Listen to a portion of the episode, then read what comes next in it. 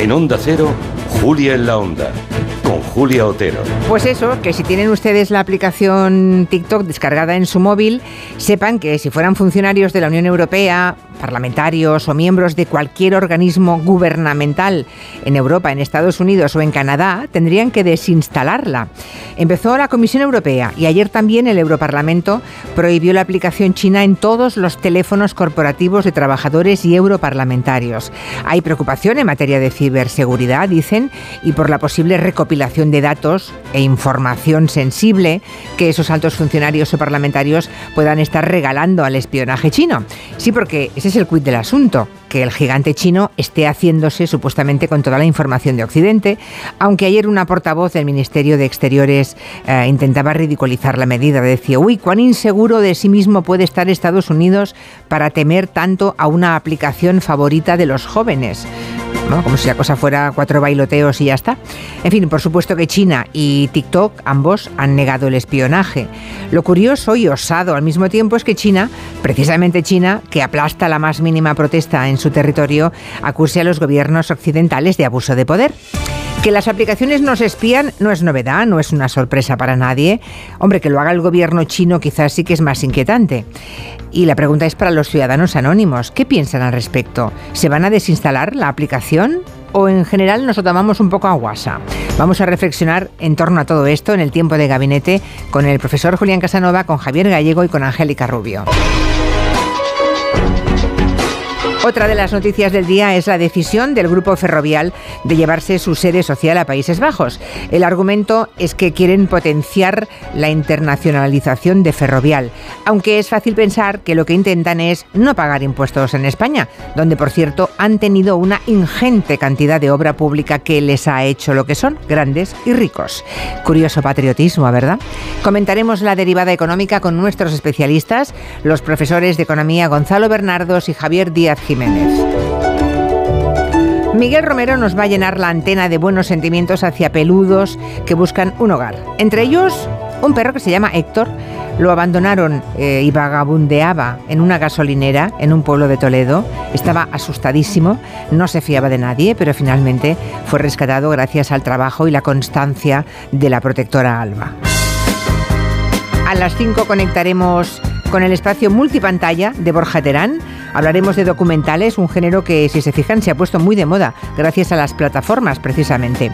No sé si han visto recientemente algún documental que les haya gustado. Si es así, em, ¿les importa compartirlo con nosotros? Nos lo pueden contar en el WhatsApp de Gelo en el 638 442 081. Si les digo que piensen en una escena de la prehistoria, ¿qué se imaginarían? Igual hombres vestidos con pieles, cazando bisontes, pintando murales, quizá al fondo alguna mujer con un niño en brazos, ¿no? Eso ahora está cambiando. Hay historiadores como nuestra invitada de esta tarde, historiadoras en su caso, catedrática de prehistoria, Marga Sánchez Romero, que lleva años investigando y visibilizando el papel de las mujeres en esa etapa y que lo explica maravillosamente en un libro que les recomendamos que se llama Prehistorias de las Mujeres. Con ella hablaremos aquí a las cinco y media. Ahora es tiempo para la mesa de redacción. Tenemos a nuestro em, barroquista, nuestro experto en arte, Miguel Ángel Cajigal, que además es quien ha prologado ese libro de prehistorias de mujeres. ¿Cómo estás, Miguel Ángel? ¿Qué tal, Julia? Pues la verdad, un honor increíble, mm, como se suele decir, manchar unas pocas páginas del increíble libro de Marga Sánchez, que ya hablaréis con ella dentro de un ratito. ¿Te interesó? Es, maravilloso. Es muy maravilloso sobre todo, hmm. sobre todo por los clichés y lo fácil que se nos pegan algunos clichés que hemos asumido desde pequeñitos. Eso es, aplicamos clichés de hoy para, para revisitar todo el pasado, incluso el prehistórico. Es tremendo. Bueno, pues mm, verán cómo les encantará el libro de Marga Sánchez Romero y que sepan eso, que el prólogo lo ha escrito Miguel Ángel Cajigal. Está él, está Nuria Torreblanca. Muy buenas. Está Ruber Calvo. Hola, ¿qué tal? Buenas tardes. Ana y León. Muy buenas. A Clara Jiménez Cruz también la tenemos con su maldita hemeroteca. Buenas tardes. Y un teléfono de WhatsApp que espera sus llamadas para cualquier tipo de comunicación, pregunta, comentario, lo que quieran. 638 442 081. Empieza marzo. pedra é o fim do caminho, é o resto de toco, é um pouco sozinho, é um caco de vidro, é a vida, é o sol, é a noite, é a morte, é o laço anzol, é peroba do campo, é o nó da madeira, cangá, cangá, é o matita pereira, é madeira de vento, é um mistério profundo, é o queira ou não queira, é o vento ventando, é o fim da ladeira, é a viga, é o vão, festa da comida. É as chuvas do é conversa ribeira das águas de março, é o fim da canseira. É o pé, é o chão. La canción se llama Aguas de Marzo y como empieza marzo hemos pensado, pues mira, ya está, ya, ya lo tenemos. Esto es un abrazo, ¿eh? es una caricia Sí. que te dice la primavera está cerca. ¿eh? Nadie lo diría porque hace un frío del carajo, pero bueno. No estamos en Brasil tampoco. No, claro, claro. Se nota. Qué difícil cantar esta canción, ahí se pisaría. Jobin, ahí sí. Ensayando todo el día. No, otra vez, lo hacemos más. Pisamos. Es curioso porque, claro, la canción es de un brasileño, cantada en brasileño y con el marzo brasileiro. Claro, allí lo que ocurre es que comienzan las lluvias y se acaba el verano. O sea que el marzo brasileiro no es precisamente el mes que trae los mismos sentimientos que a nosotros que nos llega la primavera. Pero como era marzo, pues mira, ahí está.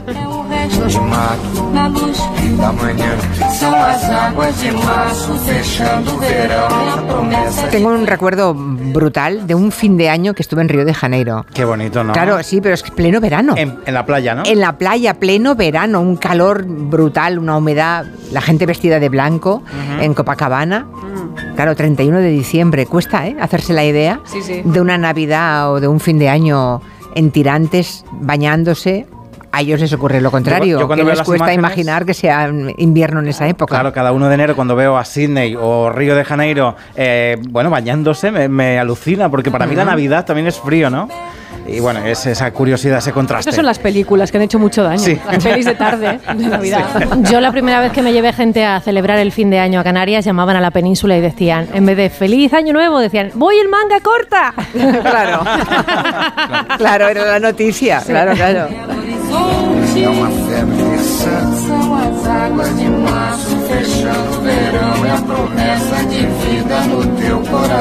Muchos oyentes ya opinando de TikTok en la cuenta de Twitter de este programa. Por ejemplo, dice Miguel Ángel que la mayoría de la gente se lo toma a guasa. Hay otro que nos dice... China puede y de hecho bloquea el uso de Facebook y restringe lo de Internet y en cambio le extraña y se enfada cuando Occidente hace algo parecido con TikTok, que nadie lo ha suspendido, simplemente para los funcionarios gubernamentales de Canadá, Estados Unidos Claro, y yo me pregunto la Unión para, Europea. Para el usuario medio, o el usuario, nosotros, nosotros, vaya, que no somos eh, eh, parlamentarios europeos, si yo hago bailecitos en TikTok, que no lo hago, ¿me pueden eh, investigar mi vida privada, Claro. saber mucho de mí? Bueno, en es fin. muy fácil. Ya, ya, ya. De hecho, por aquí tenemos un informático que Sí, cuenta. ¿eh? Hay un informático que nos dice qué poquísima idea de informática tienen las personas que intentan eh, frivolizar con esto, ¿no? Eh, bueno. Pues eso. Eh, vamos a hablar ahora de algunos datos interesantes sobre vandalismo que sufren los coches en España. Hay 12 millones de españoles que han tenido desperfectos en el coche alguna vez en su vida.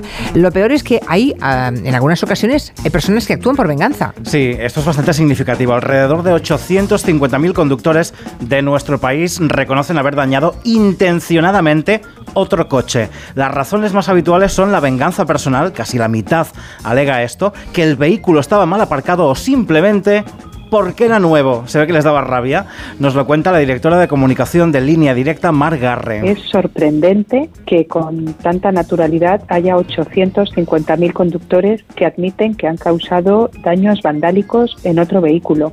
Casi la mitad, el 44%, dice que lo hicieron porque conocían al dueño y esta era una forma de resolver un tema personal. O sea, claramente yo creo que aquí están hablando, como decía, de cierta venganza, pero también Muchos dicen, el 34%, que fue porque el vehículo estaba mal aparcado y molestaba y luego prácticamente un 26% dice que fue simplemente porque el coche era nuevo o porque era de gama alta. Hmm.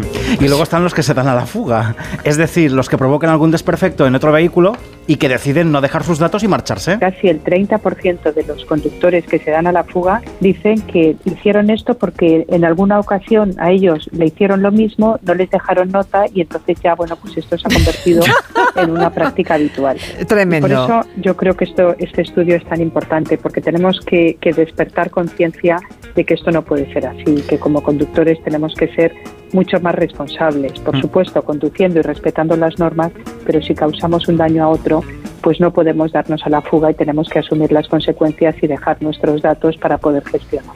Todos estos datos se plasman en el estudio Stop Incivismo, pasar la llave, que se hace eh, desde línea directa y que hace esta radiografía vial en España. Dice mucho, muchas cosas, Sí. muy elocuente. ¿eh? Sí, si sí. aún, como a mí me lo hacen, yo también se lo hago a los demás. Es verdad. Y luego cuando alguna vez has dejado un papelito, que alguna vez me ha ocurrido a mí, Ujú. una vez, luego no sabes cómo lo agradece la gente. Te trata sí. como si fueras un ser angélico. No, no, oiga, he, hecho- he cumplido con mi obligación cívica, ni más ni menos, ¿no? Eso quiere decir que no estamos nada acostumbrados. Es difícil comprender que te dé paz hacer lo que te han hecho, pero a los de la venganza yo les entiendo, a los que atacan un coche que está mal aparcado, porque decidme que no habéis tenido ganas de tirar una piedra al que está aparcado en la plaza para personas con discapacidad, por ejemplo. Eso Bueno, da eso sí. muchísima rabia. Claro, Sí, pero sí. de ahí a que rayes el coche eh, nuevo de tu vecino porque te da rabia que tenga un coche de alta gama, bueno, pues ahí ya hay un, un espacio importante de De actuación. mala baba. De mala baba. De mala Como baba. cuando te pisaban las zapatillas nuevas, eh, ibas Claro, estrenando al claro. cole, ¿no? En Maldita habéis identificado una teoría de la conspiración. Ojo con la marca de cerveza Heineken. No nos van a enviar Heineken una caja de cervezas, pero en honor a la verdad, eh, será bueno que mm, comentemos este, este bulo que circula en torno a ellos, que probablemente lo habrá lanzado alguna cerveza de la competencia, supongo.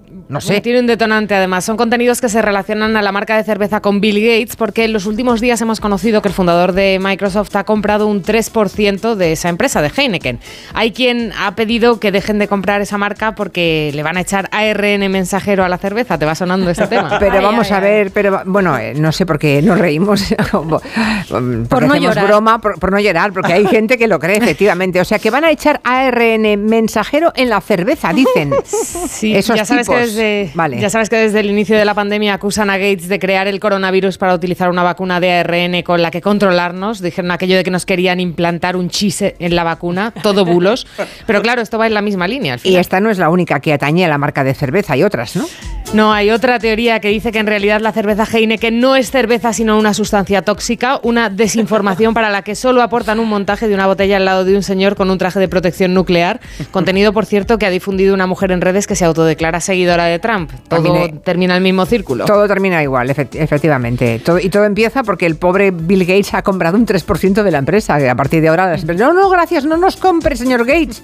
Terrible. También dicen que Heineken es la marca de cerveza del diablo. También es bonita esta. ¿No? Sí, sí, esta además hay que echarle mucha imaginación. Dicen que si le das la vuelta al logotipo, las letras E parecen un 6 y como hay 3, aparece el número 666 que se asocia con Satanás. Pero vamos, que es la letra E, que no es un 6 camuflado, que hay que echarle de verdad mucha imaginación para Ya, ver un 666 La del ahí. diablo es la, cerveza artesana. Esa Mucho sí que tiempo libre. ¿eh? Mucho tiempo libre. En- todo parece muy loco. El problema es que siempre hay algún incauto que se lo cree. Pero mm, aquí estamos, para desmentirlo todo. Hoy tenemos mucho desmentido de bulos, ¿eh? Barroquista, hoy nos quiere hablar de esculturas, una en concreto muy, muy eh, valiosa de alabastro, que procede de la tumba de los padres de Isabel la Católica, que se está exponiendo en Nueva York, que debería estar en Burgos y además se ha documentado que en su momento fue robada, ¿no? Efectivamente, eh, lo cierto es que no es nuevo que sepamos que hay una pieza de la tumba de los padres de Isabel la Católica en el Metropolitan de Nueva York. Esto se sabía. Y de hecho esa pieza, que pertenece a la Cartuja de Miraflores, pues quien pase por la Cartuja de Miraflores, que es muy recomendable, verá que allí se cuenta esta historia. Lo que pasa es que ahora eh, se puede documentar el proceso completo del robo y desde Burgos, desde la Cartuja de Miraflores, le están reclamando al poderosísimo museo neoyorquino pues que devuelva este objeto, porque hay que recordar que según los estatutos internacionales, los museos no pueden poseer objetos robados. Ya. Y aquí se está demostrando que fue robado. claro. O sea, eh, es una condición sine qua non. Cuando uno puede demostrar el proceso por el cual eh, alguien robó mm, una, una pieza de arte, entonces sí que se puede exigir al museo que sea devuelta, ¿no? Entiendo. Porque, ¿no? Ah, Si no, no. En este caso es interesante que contemos quién fue el, el- el ladrón. Un noble, ¿no? Creo. Efectivamente, es muy divertida, para mal, la historia de este robo y del que fue tercer conde de las Almenas, eh, José María de Palacio y Abarzuza, que era pues una persona que con la boca grande era un filántropo que decía si tienes problemas con tu retablo no te preocupes que yo pago la restauración y luego por detrás aprovechaba para llevarse piecitas, ¿no? O y sea, en vez para de su casa. malinterpretó lo de nobleza obliga y creyó que la nobleza le obligaba a robar. Vamos. E- Efectivamente. Vale. De hecho, eh, este conde, eh, el, con- el tercer conde de las Almenas, se hizo una especie de palacio en Canto del Pico, en Torrelodones, que hoy día está abandonado, donde iba amontonando lo que iba esquilmando literalmente por toda España. Desgraciadamente, luego esquilmaron su palacio, que hoy está en ruinas, y de allí habrán desaparecido muchísimas de las cosas que, que fue robando durante muchos años. Lo que hizo en Burgos fue el modus, el modus operandi normal, ¿no? Eh, el sepulcro de los reyes Juan II e Isabel de Portugal, los padres de Isabel la Católica, es una enorme pieza de alabastro que está en medio de, de la capilla mayor de la Cartuja de Miraflores. Eh, a principios del siglo XX, hace un poco más de 100 años, estaba en mal estado, re- requería de alguna limpieza. Seguramente ya habría perdido algunas piezas, porque bueno, la gente se llevaría trocitos. Y hacia 1915, el conde lo que hizo fue ofrecerse a pagar la restauración de la tumba y aprovechó para robarle trozos. Ah, mira qué muy sí. Mm. Además tenía una costumbre, tenía una costumbre divertida que era que sustituía lo que robaba por réplicas. O sea, se llevaba lo bueno y te dejaba otra pieza mm, y así a ver cómo te dabas cuenta de que te la habían robado. De hecho, hasta 1933, que ya son bastantes años después, eh, el prior de Miraflores no tuvo confirmación y fue en un momento en que un hispanista eh, de la Universidad de Harvard, que estaba de visita y de investigación en España, eh, le informó al prior de, de Miraflores de que la escultura se había subastado en Nueva York en 1927 y que en la subasta afirmaban que procedía del sepulcro de los reyes Juan II y Isabel de Portugal de la Cartuja de Miraflores. que tenía O sea, que su tampoco propia que, te- escondían. que tenían esa figura pero ellos no- nunca se percataron de que era una reproducción que no era la original Efectivamente. Eh, entre el 13 y el 15 de enero de 1927, lo que fue en su momento el, el lote 361 que se subasta en la American Art Association de Nueva York, era realmente esa escultura de la cartuja de Miraflores que el conde había robado. La pieza fue comprada por una millonaria. mm, Como pasa muchas veces ya, a partir del momento que pasa a manos privadas, cambió un par de veces de propiedad y en 1969 acaba en el Metropolitan. Desde entonces, como decíamos, se sabe que está allí. O sea, no es una cosa eh, secreta. Lo que pasa es que ahora eh, la Cartuja de Miraflores está pidiendo la devolución porque ya está perfectamente documentado el robo y consideran que ya va siendo hora de que venga de vuelta, claro. Es la noticia, mm, es la noticia de estos días, ¿no? Que la cartuja de Miraflores lo esté reclamando. Luego hablaremos un poco más de ese lugar, eh, que es muy poco visitado, pero que es patrimonio mundial de la UNESCO, esa cartuja de Miraflores. Luego les damos detalles de este lugar. Bien, cada vez se lee más en España y parece que los que tienen más interés en hacerlo son las mujeres y los adolescentes. Si es que no hay más que echar un vistazo cuando vas en el transporte público para comprobarlo. Si te pones a, a observar un buen rato, detectas que son mayoría de adolescentes y sobre todo mujeres los que están leyendo, que además no sé si hacéis lo mismo que yo, que es intentar cotillear qué es lo que están leyendo, ¿no? ¿Qué libro llevan? Este es el resultado del barómetro de hábitos de lectura y compra de libros en España en 2022. Un 68,4% de los españoles leyeron libros. Y hay otro dato importante, la cifra de lectores frecuentes, o sea, los que leen por lo menos una vez a la semana, se ha mantenido estable en el último año, que es un 52,5% de la población. Decíamos que las mujeres leen más que los hombres, concretamente un 69,9% de mujeres frente al 59,5% de hombres. Y el 85% de los críos, de los chavales entre 10 y 14 años, leen de forma recurrente en su tiempo libre. Por comunidades, donde más se lee de toda España es en Madrid, seguido de Cataluña, Navarra y País Vasco, y donde menos se lee en Castilla-La Mancha, Canarias y Extremadura. Hemos hablado con Daniel Fernández, presidente de la Federación de Gremios de Editores de España, que nos ha valorado este barómetro. Los índices de lectura en España han mejorado notablemente a lo largo de los últimos 10 años. Hubo además un salto de escala importante el año 20, evidentemente motivado en parte por la pandemia o en buena parte por la pandemia, pero también el 21 y el 22 han consolidado ese crecimiento, con lo que España se está situando en los índices de lectura ya muy próximos a la media de la Unión Europea. El problema, por otro lado, es que todavía un tercio de la población española dice dice que nunca lee y que el libro no forma parte de sus hábitos culturales. Esa última parte hay que ir borrándola poco a poco, a ver si lo conseguimos. Y el argumento que dan los españoles para no leer dicen, bueno, que da falta de tiempo libre, otros dicen que prefieren otros entretenimientos y la buena noticia es que la librería tradicional sigue siendo el principal canal de compra frente a las compras por Internet. Ujú. ¿Qué libro está leyendo usted que nos está escuchando? ¿Nos lo quiere contar? ¿Algún autor que les tenga más enganchado que otros? ¿Algún libro que hayan descubierto que diga, estoy, me, me encanta ese libro, lo recomiendo? Nos lo puede contar en el 638-442-081. También nos cuentan cosas por Twitter. Por ejemplo, nos dice Vito que él conduce siempre un bus, que una vez había un coche muy mal aparcado en línea amarilla y que al girar con el autobús le rompió el espejo. Le dejé una nota que ponía, lo siento, pero nada más. Porque estaba mal aparcado, claro. Dice, a ver si así no vuelve a aparcar nunca más de esa forma. Bueno, es una manera de verlo. Hemos empezado hablando de TikTok, ya les digo que de eso hablaremos, de la prohibición para los europarlamentarios y otros altos funcionarios de Canadá, Estados Unidos, gubernamentales y la Unión Europea, eh, de que es- no pueden instalarse esa aplicación. Pero hay otra historia del día que también es noticia. Está más frívola. Hay un nuevo filtro que genera mucho asombro y mucho desconcierto. Es un filtro que se llama Bold Glamour y nos convierte en guapos guapísimos, por lo visto con mucho realismo, ¿no? Sí, porque tú te pones frente a la cámara con este filtro y es como si te hubieras hecho un lifting, como si te hubiera maquillado la maquilladora de las estrellas, la piel te sale perfecta, iluminada, ni rastro de arrugas o imperfecciones, los labios jugosos, la mirada limpísima, cejas delineadas. O sea, está tan bien diseñado además que es, es- es técnicamente tan potente que pasas la mano por delante de la cámara o haces un movimiento así brusco y te aguanta, ¿eh? No se va el efecto como pasaba con otros filtros. Se ve muy realista. Ya quisiera yo estar tan lisita. Es mínimo lo que se nota cuando pasas la mano. O sea, puedes engañar a cualquiera. Los filtros han pasado de hacernos reír a inquietarnos, nos decía el psicólogo Francisco Tabernero. Si bien eh, se usaban estos filtros para pasar un rato de risas ¿no? con los amigos, por primera vez veo que está causando como preocupación o, cierto miedo. La primera emoción que le viene al usuario justo después de usar el filtro suele- está empezando a ser como negativa, porque posiblemente el primer pensamiento que le viene a la cabeza es que feo soy o que, o qué mal aspecto tengo realmente, ¿no? Claro, porque hemos pasado de las orejas de perrito para reírnos a convertirnos en Beyoncé, ¿no?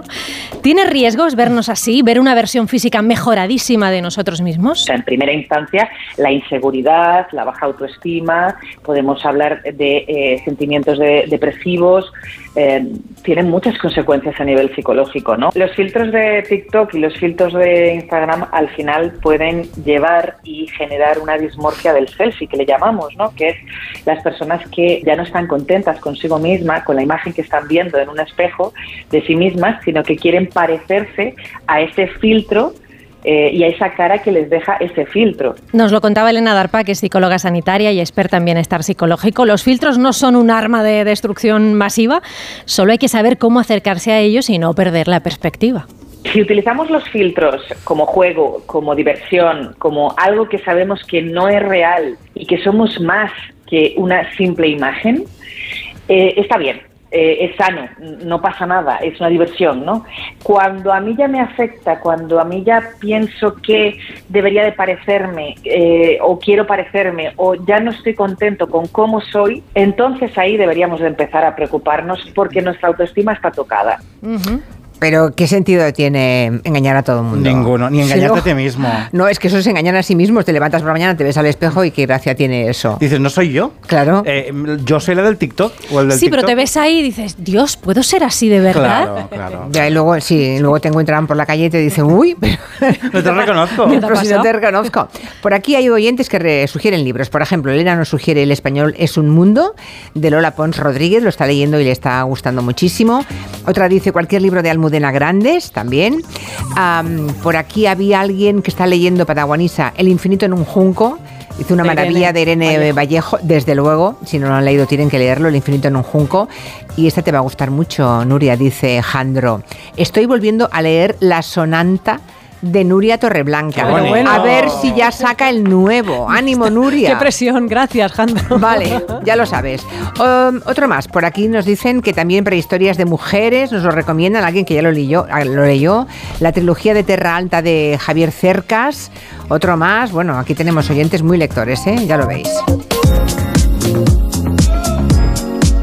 En Onda Cero, Julia en la Onda, con Julia Otero.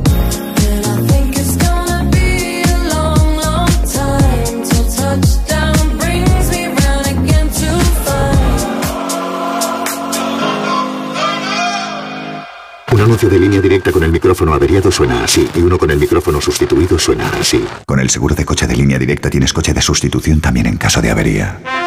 Cámbiate y te bajamos el precio de tu seguro de coche, sí o sí. Ven directo a lineadirecta.com o llama al 917-700-700. El valor de ser directo. Consulta condiciones. Pecado Original, líder en su franja de emisión. Creo que estoy enamorada. De lunes a viernes a las 5 y media de la tarde, nuevos capítulos de Pecado Original. Se da la coincidencia de que estas dos hermanas se pasaron día y noche pensando en cómo atrapar a dos hombres ricos. Y después se acerca el final de Tierra Amarga en Antena 3. Ya disponible en A3 Player Premium. ¿Y tú que tienes hijos pequeños? ¿Qué necesitas para tu seguridad? Desde que soy madre me importa mucho más la seguridad. Necesito que estemos protegidos cuando estoy con él en casa. Pues en Securitas Direct tienen una alarma para ti, porque puedes conectarla también cuando estás dentro de casa o pedir ayuda con el botón SOS. Ellos responden en 20 segundos y te envían ayuda. Y es que tú sabes lo que necesitas y ellos saben cómo protegerte. Llama ahora al 900-272-272 o entra en securitasdirect.es y descubre la mejor alarma para ti. Si eres de los que alargas el brazo para ver bien el móvil, deja de procrastinar y ven a Multiópticas. No pospongas más ponerte gafas progresivas. Gafas Mo progresivas de alta tecnología con fácil adaptación a cualquier distancia. Solo en Multiópticas.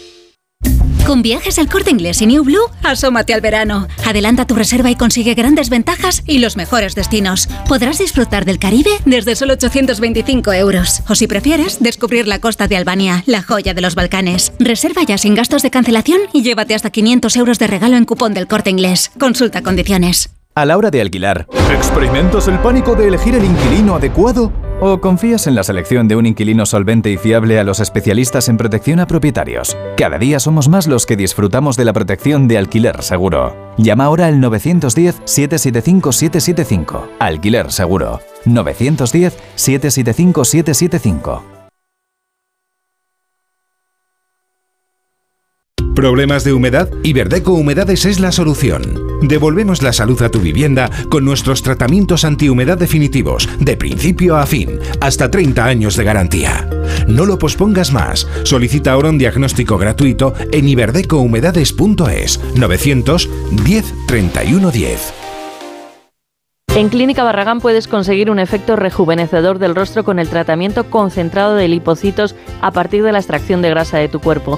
Primera consulta gratuita 91 300 2355. Luce un rostro fresco y juvenil 91 300 2355. Si a ti lo que realmente te gusta es llegar del trabajo y ponerte a revisar portales inmobiliarios, hacer llamadas, mandar mails, organizar el papeleo y tener que enseñar tu casa a desconocidos, hazlo. Si no, confía la venta de tu casa a los mejores profesionales y disfruta de lo que realmente te gusta. Gilmar, de toda la vida, un lujo. Reales Seguros presenta Charlie y la fábrica de chocolate, el musical. Hazte ya con tu billete dorado y comienza a hacer realidad tus sueños. En Espacio Ibercaja Delicias hasta el 9 de abril. Descubre el plan más delicioso de la temporada. Hazte ya con tu billete dorado en charlie Bricolaje Moraleja, la mayor exposición de elementos de baño en Madrid que puedas imaginar. En stock más de 40 medidas diferentes de platos de ducha. Brico oferta. Plato de ducha de carga mineral completo blanco 1,20 por 70 por solo 90 euros. Todo esto y mucho más siempre en stock solo en Bricolaje Moraleja. En Getafe, calle Galileo Galilei 14. Bricomoraleja.com Se amplía la vigésimo segunda jornada de la fabada asturiana en el restaurante Couzapin y en el restaurante Carlos Tartiere. Disfrute una de las delicias más preciadas de la cocina asturiana sin salir de Madrid. A elegir entre más de 10 platos de fabada diferentes. Continúa la jornada de la fabada asturiana en la calle Menorca 33 y 35. Restaurante carlostartiere.com y couzapin.es. ¿Por qué Egipto tiene más de 100 millones de habitantes a pesar de estar en el desierto? Sin el Nilo, muy pocas personas podrían vivir en Egipto. El Nilo convierte el desierto en un vergel y todos viven en esa estrecha banda verde que rodea al Nilo en una superficie habitable un poco más grande que Aragón. Pero no es solo gracias al agua del Nilo, sino a las inundaciones. De la crecida controlada del Nilo y de su monitorización se habló en la sección de más de uno Aparici en órbita.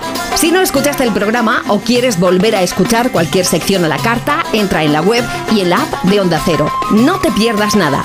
Onda Cero, tu radio.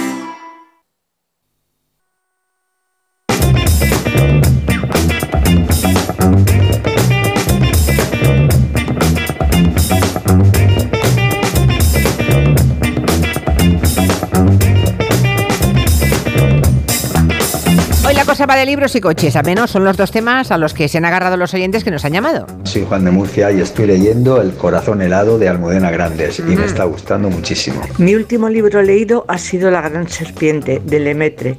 Me ha gustado mucho y ahora empecé El ancho mundo del mismo autor. Pues el último libro, bueno, uno de los últimos libros que he leído que me ha encantado ha sido La trenza de la Titia Colombina.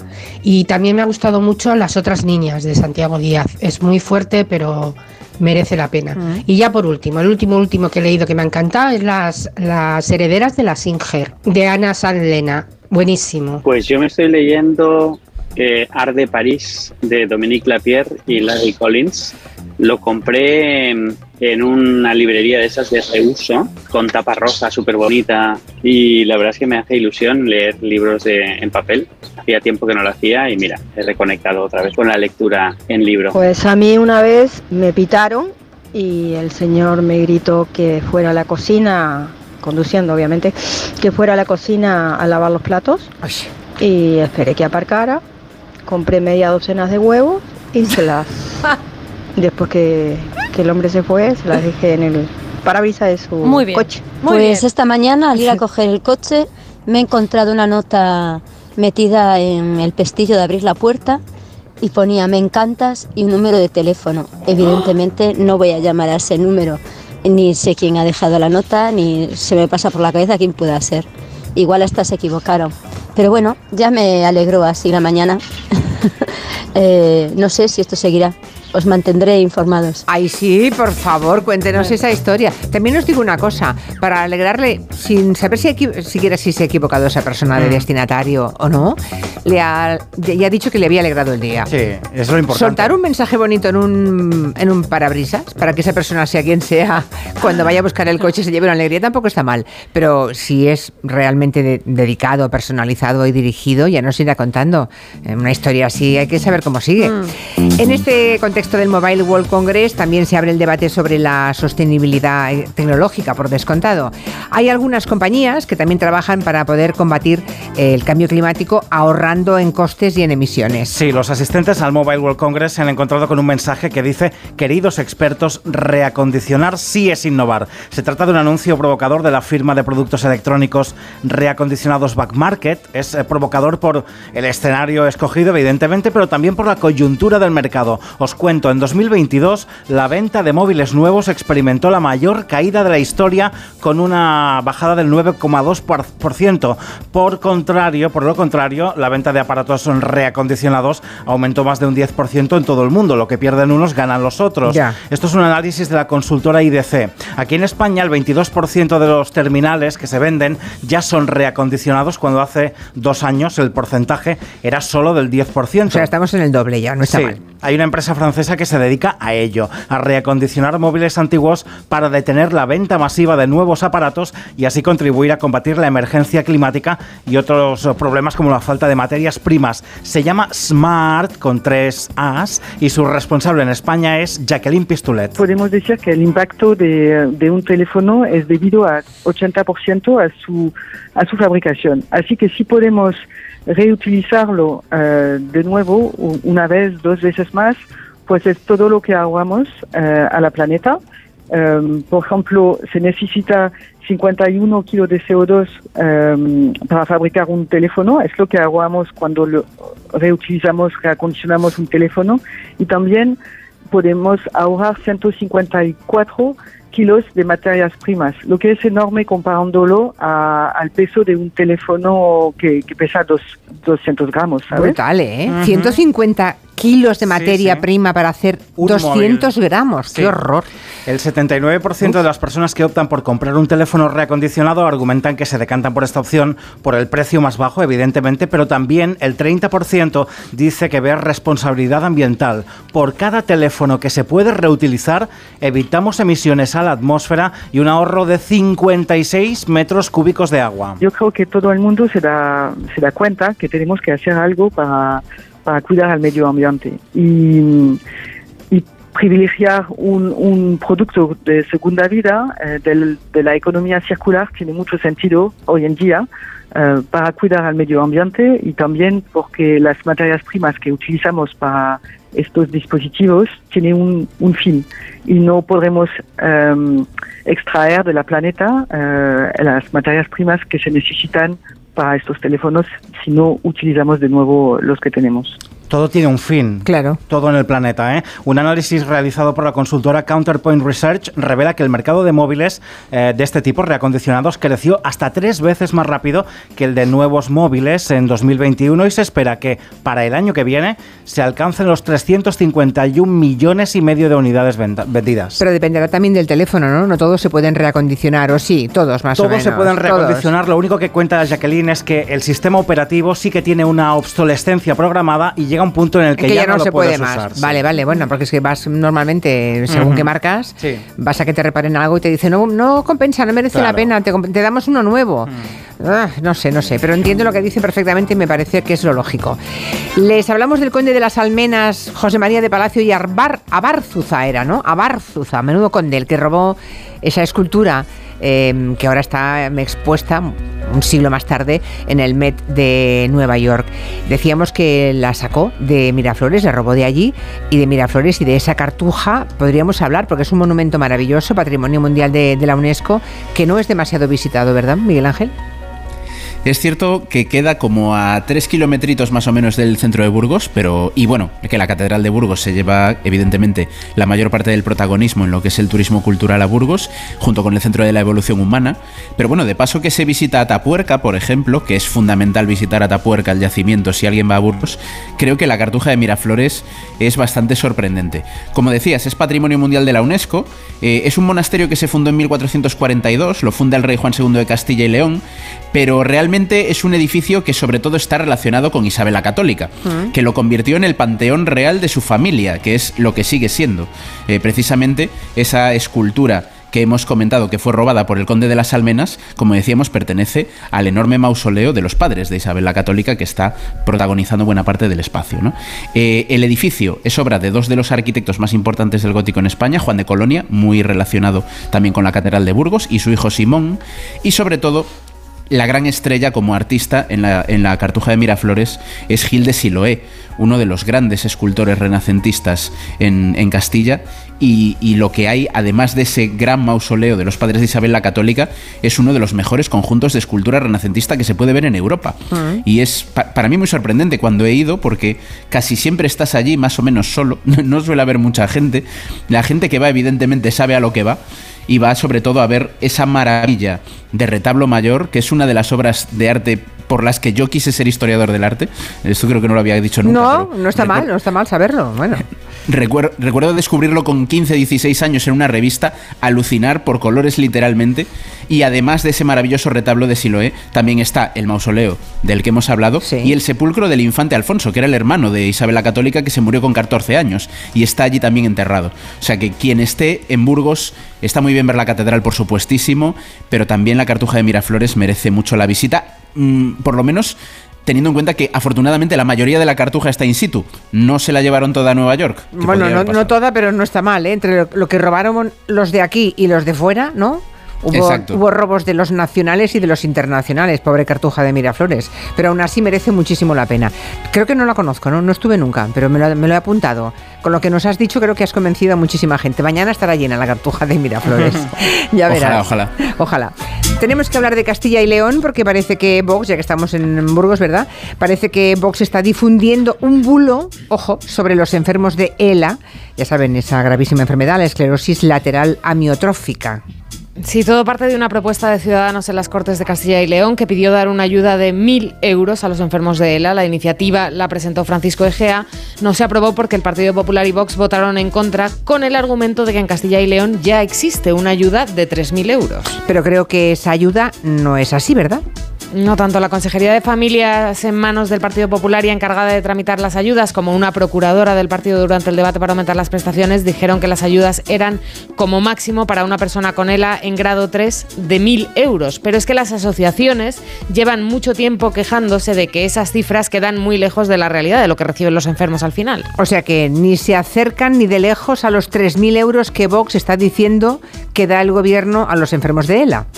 Eso es. Francisco Egea va a seguir batallando para que aumenten esas ayudas. Dice que en Galicia han podido aumentarlas hasta cerca de esos 3.000 euros y ha pedido la comparecencia del vicepresidente de la Junta, García Gallardo, para que explique de dónde ha sacado la cifra de los 3.000 euros, que, que ellos, ni las asociaciones, ni los procuradores lo ven por ninguna parte. Por cierto, que le ha llamado mal nacido para, por mentir en este asunto. Llamarle a su casa y decirle que es que en realidad en Castilla y León estamos dando 3.000 euros al mes a los enfermos de ELA. Eso es de un auténtico malnacido. Bueno, palabras muy gruesas, eh, no sé si merecidas o no, ustedes juzgarán por lo que ha contado eh, Clara. Habrá que esperar qué explicaciones da el vicepresidente de la Junta de Vox que vuelve a poner en un aprieto al Partido Popular, ¿no? Lo que está claro es que no hay ayudas, es mentira, no hay ayudas de 3.000 euros a los enfermos de ELA y de ahí el enfado de Francisco Igea, que fue en su momento el que pidió que hubiera una partida para esas personas. 50 años cumple el disco. 50 años del Dark Side of the Moon de Pink Floyd. Una obra maestra, y esto no me equivoco, ¿eh? está, está escrito en todas partes. Se publicó el 1 de marzo de 1973, es uno de los discos más importantes de la historia, el octavo de Pink Floyd, el disco que nos introdujo al rock sinfónico y que consiguió el éxito masivo. Fue un disco que sí que vamos, dio acceso a todos los públicos. ¿no? Es el tercer disco más vendido de la historia. Detrás del thriller de Michael Jackson y del Back in Black de ACDC se vendieron 45 millones de copias y se grabó los estudios Abbey Road. Ahí tenemos a Roger Waters, David Gilmour, Richard Wright y Nick Mason que grabaron este disco conceptual de 45 minutos con letras de Roger Waters. Una de las canciones más famosas del disco sin duda fue esta.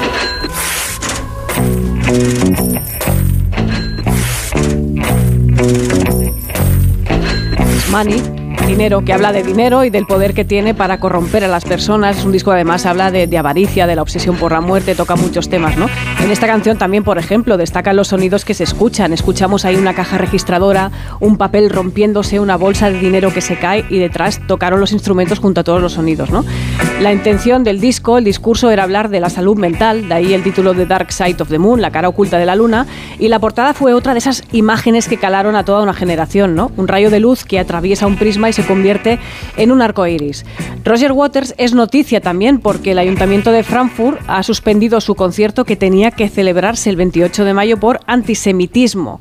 Está celebrando su gira de despedida, pero se sabe que Waters apoya la causa palestina y es pues muy crítico con los artistas que actúan en Israel. Ha tenido trifulcas con Nick Cave, por ejemplo. Pero me pregunto cuántos de nuestros oyentes tienen una copia de ese disco conservado perfectamente situado en el salón de su casa. Uno o ninguno. Es el tercer disco más vendido de la historia. No, no, no, hombre, Alguno sí. habrá entre nuestros oyentes. digo Es una yo, ¿no? manera de provocar para que nos llamen 638 442 081 a ver si alguno tiene uno de esos discos, el tercero más vendido de la historia. Yo, por ejemplo, no lo tengo. Tú sí, seguramente. Yo no Sí. lo tengo. Yo, no Yo lo tengo. tampoco. Tengo que Tampoco. decirlo. Así No, que no, No, no, no quería Ane lo tiene. No, Ane no lo tengo tampoco. lo tienes. Bueno. Bueno. ¿Y Miguel Ángel Cajigal? Yo estoy descubriendo a Pink Floyd últimamente. Sabéis Vale. que soy un señor muy antiguo, o sea que voy despacio. Nunca es tarde, ¿Y Clara? Nunca es tarde. Estoy flipando, ¿eh? también os lo digo. Y Clara tampoco. Yo, yo diría que no. Bueno, ni Quintanilla tampoco. Sí, Quintanilla dice que sí que lo tiene. Bueno, o sea, solamente sí. dos, dos de diez en este momento. Es el 20%, no está mal. A ver si los oyentes dan fe de ese mismo porcentaje. Les hablamos ahora de las pequeñas y medianas empresas que están muy ahogadas por el tema de la morosidad y el retraso en los pagos. Claro, en España eh, se les paga de media con más de tres meses de retraso. Esto es tremendo. Y están trabajando en un paquete de medidas con el gobierno, también con la banca y la Comisión Europea, para evitar que esta situación les ahogue de tal forma y les cree problemas de liquidez que pone a veces en jaque su viabilidad económica. Hay empresas que tienen que cerrar porque no, no cobran y no pueden seguir adelante. Y cada vez más, porque a las pequeñas y medianas empresas se les paga en España de media con más de 128 días de retraso. Cuanto mayor es la empresa, además, más tardan en pagar y uno de los principales deudores es la administración pública. Y que a una pequeña empresa, un negocio familiar, les paguen sus servicios o las liquidaciones del IVA o lo que sea con cuatro meses de retraso le supone adelantar dinero, a veces pedir préstamos o incluso cerrar el negocio. Se ha multiplicado el número de cierre de empresas en España, mm, ha crecido un 170% con respecto al año 2022. Eh, ya llevamos 14.000 empresas cerradas. Es un escándalo. El presidente del Observatorio de la Morosidad de la Confederación Española de la Pequeña y Mediana Empresa, Luis Collado, ha iniciado una ronda de contactos, como decías, con el Gobierno, con el Ministerio de Asuntos Económicos y Transformación Digital, con la banca, con representantes europeos. Esta mañana se ha reunido con la Comisión Europea y el Consejo Económico Social y ahora dentro de nada a las cuatro va a estar en el Parlamento Europeo.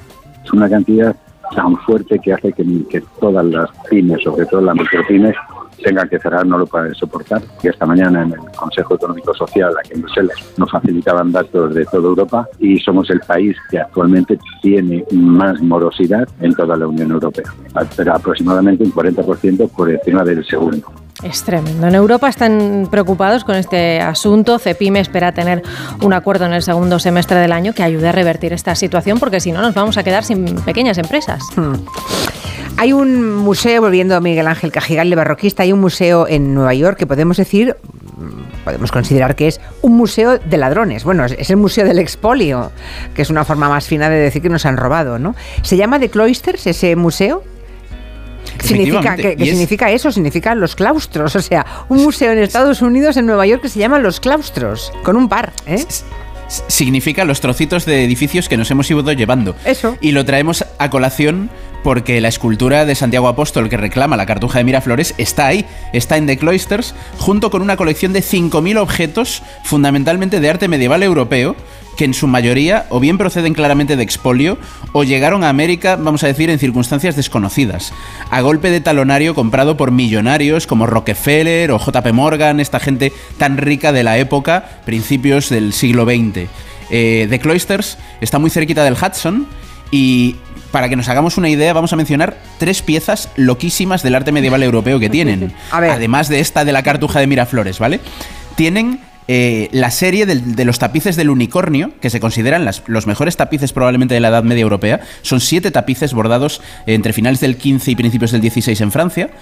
Son los propietarios del tríptico de Mérode, de Robert Campaign, que es una de las pinturas flamencas más importantes que se conserva, equivalente al matrimonio Arnolfini, para hacernos una idea. Y son los propietarios de uno de los libros más valiosos que se conserva de la Edad Media Europea, que son Las Bellas Horas de Jean de Berry, eh, que es una maravilla de manuscrito iluminado. Bueno, pues con todo eso, en el mismo museo está esta escultura que reclaman desde Burgos, desde Miraflores. Pero si esto nos parece poco, en realidad la parte gorda gorda del expolio que supone este museo es el propio edificio, porque está hecho, como decíamos, con trozos de edificios medievales europeos, sobre todo de Francia ¿El museo? y de España. El, mismo, museo. el propio museo, qué barbaridad, pero qué desvergüenza. Sin ningún complejo, los alucinante. americanos. Ningún complejo. Ya el Met, el propio Met, la sede central del Met, porque esto es una sede secundaria del Metropolitan, ya tiene en su hall el claustro del Palacio de los Vélez Blanco de Murcia, que está allí, en Nueva York. Pero si nos vamos a The Cloisters, la cosa ya se vuelve delirante. Sobre todo en Francia y en España, en la primera parte del siglo XX, eh, se desmontaron muchísimas iglesias, monasterios, claustros, y en lo que nos toca, Ahí, en The Cloisters, están, por ejemplo, restos del monasterio de San Pedro de Arlanza, también de Burgos. Se llevaron trozos enteros del edificio y ahora están empotrados, haciendo una especie de collage con otros edificios en lo que es The Cloisters. Está el ábside entero de la iglesia segoviana de San Martín de Fuentidueña. Hoy la iglesia está en ruinas. Si vamos a Fuentidueña, en Segovia, Bueno, claro, vemos una iglesia si en la- ruinas. si se la llevaron a trozos, tú verás. Y, es- y esto es tremendo porque en 1958 se despedazó esta iglesia, se montó en 3.000 cajas de madera, un montón de toneladas de piedra y madera y se mandaron a Nueva York como pago del rescate para que las pinturas de Berlanga volviesen a España. O sea, es como de te devolvemos las pinturas de Berlanga si nos mandas un monasterio medieval. O sea, imaginaos la locura. Y se estamos hablando de enviamos. 1900 Qué y se lo mandamos, sí, sí. Hablamos de 1958 que no es ayer precisamente. O sea, estamos hablando de siglo XX, mediados del siglo XX. Esto ya no se podía hacer en esa época. Incluso uno de los claustros que le da nombre al museo de Cloisters es el claustro de la abadía de San Miguel de Cuchá que fue despedazado entero y enviado a América. Por eso cuando hablamos mucho aquí en Julián la Onda del expolio, hay que recordar que aquí toca por todas partes y mucha gente cree que en Europa no hubo expolio, pero sí, en Europa hubo mucho expolio, en España, en Francia, en Italia, son tres países que particularmente han tenido un, un expolio enorme y este propio museo es un ejemplo. O sea, no solamente Europa ha expoliado a, no sé, pues a Egipto, a, mm, a Grecia, sino que los americanos han expoliado a los europeos también. Sobre todo Francia, sobre todo Francia y España, dices, donde, donde había más, más románico, por ejemplo, y, y todo tipo de, bueno, y más barroco y más de todo, más gótico, más de todo, ¿no? Bueno, Fue pues una nada. época que, que lo medieval les gustaba mucho, hay Sí, que decir. Porque sí. claro, como allí no, como allí no tienen, pues por un lado JP Claro. Morgan y Rockefeller y por otro Paul Getty se llevaron un montón de cositas medievales que les hacían mucha gracia, claro. Por cierto, como conclusión, ya lo hemos visto bastante, ¿no? Esto nunca volverá. ¿O hay alguna posibilidad de que regrese? Esto es muy difícil ¿Verdad? que regrese so- Ah. porque, porque se dejó salir libremente, claro. Ya, ya, ya, ya. Bien. Este 2023 se cumplen 100 años 100 de la instalación del legendario letrero de Hollywood, ese que tenemos todos en la cabeza. Esas ¿no? letras, ¿no? Un letrero que llegó a las montañas de Santa Mónica, pues como llegan muchas cosas en esta vida, por una promoción inmobiliaria de 1923 que se llamó Hollywoodland, así se llamaba el barrio, ¿no? Cada letra medía 13 metros y medio de altura y debía quedarse solo por unos meses, pero su estancia se fue alargando, alargando durante años hasta Mira, que 100 años. mil- 1949 las cuatro últimas letras de ese Hollywoodland pues cayeron, se quitaron y desde entonces se lee Hollywood. Como conocen internacionalmente Hollywood Sign, ¿no? Se ha convertido en uno de los símbolos de la ciudad de Los Ángeles, pero también tiene parte de leyenda negra. La actriz Peck Entwistle, al ver que no le renovaban el contrato para interpretar más películas, se suicidó lanzándose desde la letra H. Se dice que su fantasma y el de otros actores que no triunfaron en el cine rondan por los alrededores de las Claro, letras. claro. Serán unos cuantos, ya os digo. Ahora. verás, claro. En normal. 1928, un conductor que había bebido demasiado rodó por la colina y estampó su camioneta contra qué letra? La H. Uy, uy, uy, uy, la. H, y eso que no se pronuncia. Bueno, a él no le pasó nada, pero el coche y la H quedaron destruidos. En 1978 el cartel estaba ya muy demacrado, la letra O se había caído por la ladera y daba pena verlo. Entonces el magnate de Playboy Hugh Hefner se asoció con el músico Alice Cooper, vaya dos, y celebraron una gala para recaudar fondos y restaurarlo.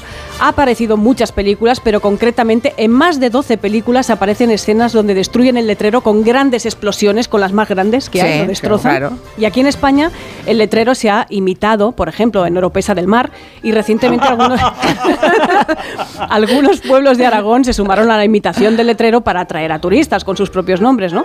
Tampoco es la primera vez que un reclamo inmobiliario se convierte en un símbolo y se queda para siempre.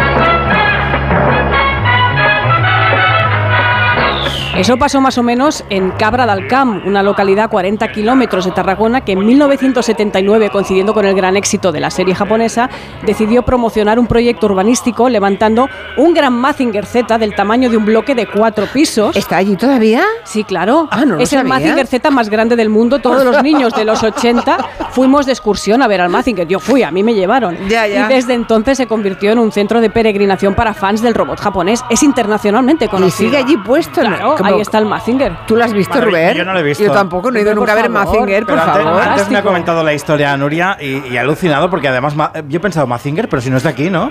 No, pero No, mira, claro. ahí está. No, no, no. Hagamos una excursión en Gelo para ir a ver Mazinger. Es nuestro. Que nos patrocine Mazinger un programa y vamos a hacerlo debajo de la M. Yo tengo una duda que es si a las letras de Hollywood se puede llegar por detrás o Sí, por sí, sí, delante. sí, Ah, puedes vale, Hay vale. excursiones. Pero escalando, ¿eh? Sí, sí. Ya, ya, O sea, con coche Es- no. es o sea, así. americanos deben llegar muy pocos. Si vas en camioneta te va a pasar Claro. lo del señor ese que se está un poco por la ladera. Claro. No sé si alguna vez han perdido fotografías familiares porque se han borrado, porque han perdido el dispositivo donde las guardaban, pero en todo caso les va a encantar esta historia que ha ocurrido en Argentina y una familia que ha recuperado las fotos perdidas de una forma casi milagrosa. Bueno, se llama Milagros, la artífice de Milagros Castañeda, una fotógrafa argentina que el jueves pasado se fue de excursión a la reserva protegida de Esteros de Liberá, al norte de Argentina. Se encontró una cámara de fotos completamente cubierta de barro. Ella la coge, entiende que está inservible, pero ve que dentro tiene una tarjeta de memoria y ya de vuelta en el estudio de su casa la saca, encuentra un montón de fotografías de una que están intactas y las últimas estaban fechadas en 2016, así que subió un mensaje a Twitter para intentar encontrarlos y devolvérselas. La verdad que me sorprendió tanto que haya pasado tanto tiempo y que los recuerdos estén intactos que no había forma de que me quedara con eso, más cuando vi que, que había dos años de historia, eh, ni, ni lo dudé. Y en menos de seis horas aparecieron los dueños gracias a las redes sociales. Una sobrina de los dueños ponía que son mis tíos, que siguen juntos y ahora son tres. Y enseñaba una foto con el hijo que tienen. Contaban en la tele argentina que la cámara no, no la perdió esta pareja. Ellos se la prestaron a un compañero en un viaje en grupo que no llevaba cámara y se le cayó al agua. Seis años estuvo sumergida. Por eh, Facebook, por las redes sociales, en realidad por eh, amigos que me fueron avisando, eh, mirá, está esta publicación, me mandaban los enlaces. En su momento perder esa cámara fue ay, una lástima muy grande por una cámara buena y un montón de recuerdos. Eh, nada, fue una sorpresa muy grande. Menos mal que el señor no se fue con un amante. Ya, ya. Porque la casuística podría ser tremenda, ¿eh? Que no había fotografías comprometidas porque... Claro. No, eran fotografías de la pareja y ellos se la prestaron a un compañero de viaje. Venga, saca aquel pajarito. Y al pobre, que era un desconocido, era compañero de viaje en un viaje de estos de grupo. Un mensaje para Miguel Ángel Cajigal. Dice un, un oyente que el patio renacentista que hay en el Metropolitan es de Vélez Blanco, eh, la- que, está, que es de la provincia de Almería, que no es de Murcia, es de Ah, Almería. Cierto. ¿Vale? Cierto, error mío. Dice Perdón, Almería perdón, también existe. Bueno, bueno, aquí Cierto. no, a la que Sí, nos sí. equivocamos en Uy, algo. uy, uy, uy, uy. Por cierto, hemos hablado de ese libro de Marga Sánchez Romero, el de las historias de, de prehistorias de mujeres, y creo que se lo vas a presentar mañana en Madrid, ¿no? ¿Es mañana? En Málaga, en Málaga. Ah, en Mañana nos Málaga. vamos a Málaga. Ah, muy bien. Sí, a las, a las 7 de la tarde en el Museo Carmen Thyssen de Málaga, muy céntrico. Estaremos Marga Sánchez y yo ahí hablando de su libro y del mío, un poco así a medias. A medias, o sea, mezcláis los dos libros. Otra sí. historia del arte y prehistorias de mujeres. Uy, pues vamos, si yo estuviera en Málaga, ya sé dónde estaría mañana a las 7 de la tarde, ¿eh? seguro, en el auditorio del Museo Carmen Thyssen. Adiós, hasta la semana que viene, Miguel Ángel. Chao, Julia. Adiós, Clara. Adiós. Adiós a los de la mesa. Adiós. Adiós, noticias. Son las 4 de la tarde, las 3 en Canarias. Noticias en Onda Cero. Buenas tardes. Entrevista en Antena 3 con Juan Bernardo Fuentes Curbelo, alias el Tito Berni. Niega ser el líder de ninguna trama corrupta. Asegura que se enteró del caso el día en el que detuvieron a su sobrino y siembra la sospecha sobre la verdadera intención del mediador que le ha implicado en esta supuesta red corrupta de la que se desvincula. Me dicen que en, en el sumario constan cientos de miles de fotos. ¿Qué persigue una persona? ¿Qué persigue una persona que va haciendo cientos de miles de fotos con todo aquel que se reúne eh, o habla? O, conversaciones que graba. eh, Los sindicatos plantean que el aumento de los salarios se vincule a los beneficios empresariales. Ofrecen a la patronal incluir una cláusula de garantía que no se base solo en la inflación. Caridad García. Cláusula para revisar salarios en función de los precios, pero también atendiendo a la situación real de las empresas, beneficios y márgenes de rentabilidad. Datos que podría facilitar la propia Administración con cifras que ya maneja la agencia tributaria. Esas dos variables vendrían a completar unas subidas iniciales concretadas ya con cifras. 5, 4,5% y 3,75% de subida para un periodo de tres años. El líder de la UGT, Pepe Álvarez, lanza el guante a la patronal. O hay acuerdo o se va a cerrar la negociación en el ámbito estatal sin ningún acuerdo y eso nos llevará a una situación de ir a negociar convenio por convenio, ir sumando conflicto con conflicto en el conjunto del país. De ellos depende. De momento no hay respuesta a esta propuesta por parte de los empresarios. Las matriculaciones siguen creciendo en nuestro país, aumentaron en febrero casi un 20%, se han vendido más de 74.000 turismos y todoterrenos. Pese a la buena cifra, el volumen sigue siendo inferior al de antes de la pandemia. Pedro Pablo González. Es que en tan solo dos meses de este año el incremento interanual es ya del 32,1%, aunque es verdad que si lo comparamos con 2019, los meses previos a la pandemia, estamos aún un 20% por debajo. Esto hace que se teme no se pueda alcanzar en la previsión de final de año el millón de unidades, como indica Tania Puche, directora de comunicación de Gambán, la patronal de vendedores, recambios y talleres. La incertidumbre económica y las tensiones en la cadena logística y en la cadena de aprovisionamiento no nos permitirán superar la barrera psicológica del millón de unidades matriculadas al año, por lo menos hasta 2024. Las matriculaciones de vehículos eléctricos se estancan también ante los problemas para cobrar las ayudas directas. Se entregan más de un año después y hay que tributarlas en el IRPF. No son ayudas directas como está sucediendo en Alemania, Francia o Portugal. Novedades en el caso de los SERE. La Sala Segunda del Supremo ha rechazado los incidentes de nulidad que plantearon el expresidente de la Junta, José Antonio Griñán, y los otros condenados. Incluye un voto particular de las magistradas que defendieron la absolución de Griñán. Sevilla, Juancho Fontán.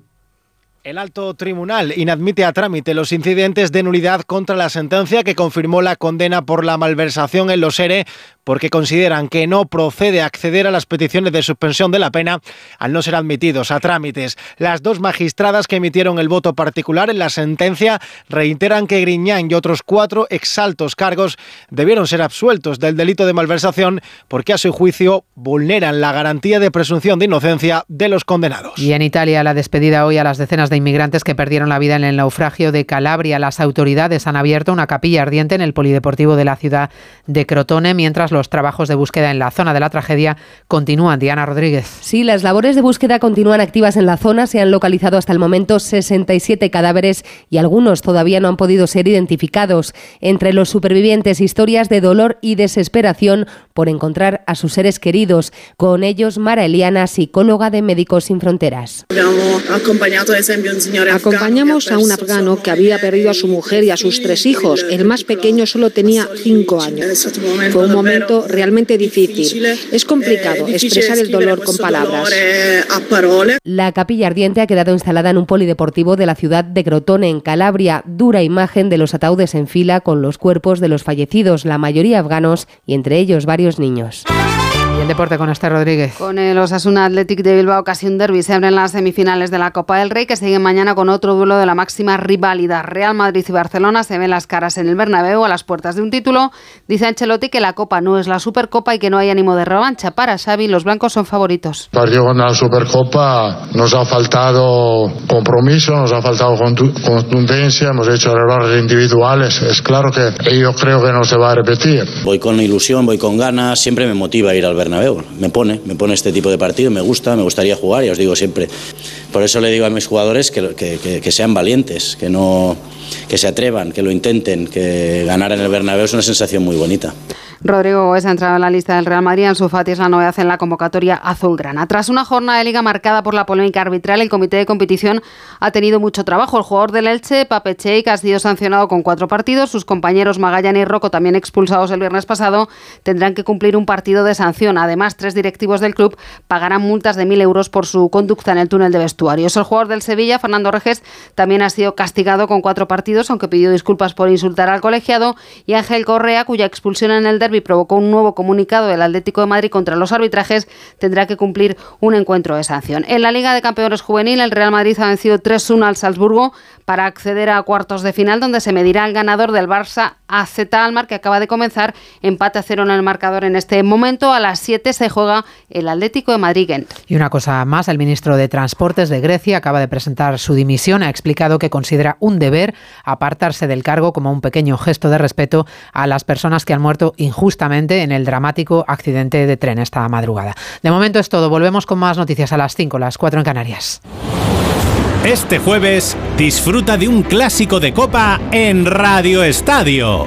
A partir de las ocho y media de la tarde, desde el Santiago Bernabéu, Real Madrid-Barcelona. Una nueva oportunidad para eliminar al eterno rival de la lucha por un título, en un mes cargado de enfrentamientos directos entre madridistas y azulgranas. Este jueves, la ida de las semifinales de la Copa del Rey se juega en Radio Estadio, con Edu García. Te mereces esta radio. Onda Cero, tu radio. Julia en la Onda. Dos cositas. La primera, con los tiempos que corren no nos das facilidades de pago. La segunda, nosotros nos vamos a la mutua. Vente a la mutua, paga en tres meses sin intereses y además te bajamos el precio de tu seguro, sea cual sea. Llama al 91 555 5555. 91 555 5555. Por esta y muchas cosas más, vente a la mutua. Condiciones en mutua.es. Ponle Freno convoca una nueva edición de sus premios que celebran 15 años. Su objetivo es reconocer aquellas iniciativas que hayan contribuido a promover la seguridad vial en nuestro país. Envía tu candidatura antes del 3 de marzo a través de la web ponlefreno.com. Juntos, sí podemos. A3 Media. ¿Tú sabes cómo reclamar una factura de la luz? Yo tampoco. Por eso soy de Legalitas. Porque cuento con expertos que me ayudan a solucionar los temas que yo no controlo. Por solo 25 euros al mes puedo contactar con ellos todas las veces que quiera. Hazte ya de legalitas. Y por ser oyente de Onda Cero, y solo si contratas en el 900 100 661, ahórrate un mes el primer año. Legalitas. Y sigue con tu vida. Onda Cero Madrid, 98.0 FM. ¿Tienes experiencia laboral pero no tienes un título oficial que la reconozca? Ahora puedes acreditarla y mejorar tus posibilidades de empleo y promoción laboral. Inscríbete en el procedimiento de reconocimiento de las competencias profesionales de la Comunidad de Madrid. Infórmate en comunidad.madrid o llamando al 012. Tu trabajo se merece un título. Campaña financiada por el Ministerio de Educación y Formación Profesional y por la Unión Europea Next Generation. Comunidad de Madrid. ¿Tienes miedo al dentista? ¿Sufres con tu boca? En Dental Corbella somos líderes en implantología dental. Tus dientes fijos en una sola sesión, incluso en casos de poco hueso. Además, no te enterarás de nada por la sedación monitorizada. Cinco clínicas en Madrid. Pide cita gratuita en dentalcorbella.com y en el 91 111 75 75. Bueno, pues en breve le damos el alta y a casa a descansar. Y no me puedo quedar, doctora. Pero si está usted como una rosa. Es que aquí dentro se está tan a gustito. Las ventanas del hospital son afán decor, ¿no? Con afán decor, ni frío, ni calor, ni ruido. El descanso que necesitas gracias a las ventanas afán decor. Con triple acristalamiento Climalit de Cristalerías Narváez. Te compra tu coche, te compra tu carro, te compra tu buga. Te compra tu furgo, te compra tu moto, te compra tu auto, caravan. ¿Te han hecho una oferta? Te la mejoramos. Has oído bien. Mejor precio garantizado y compromiso de pago en 24 horas. Ven a vernos.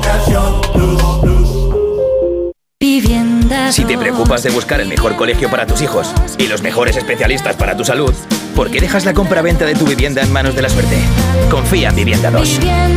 Entra en vivienda2.com, la empresa inmobiliaria mejor valorada por los usuarios de Google. Con los ojos cerrados, Vivienda 2. El 2 con número.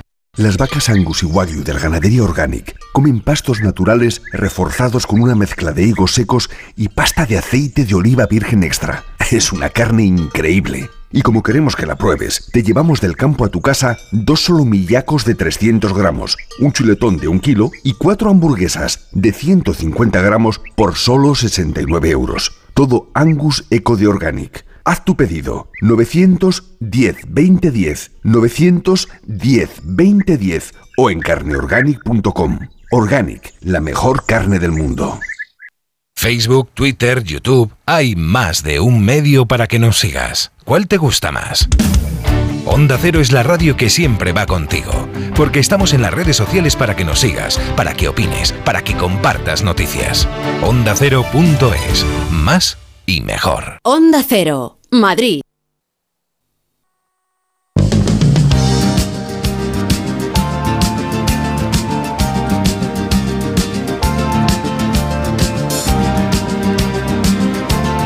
En Onda Cero, Julia en la Onda, con Julia Otero.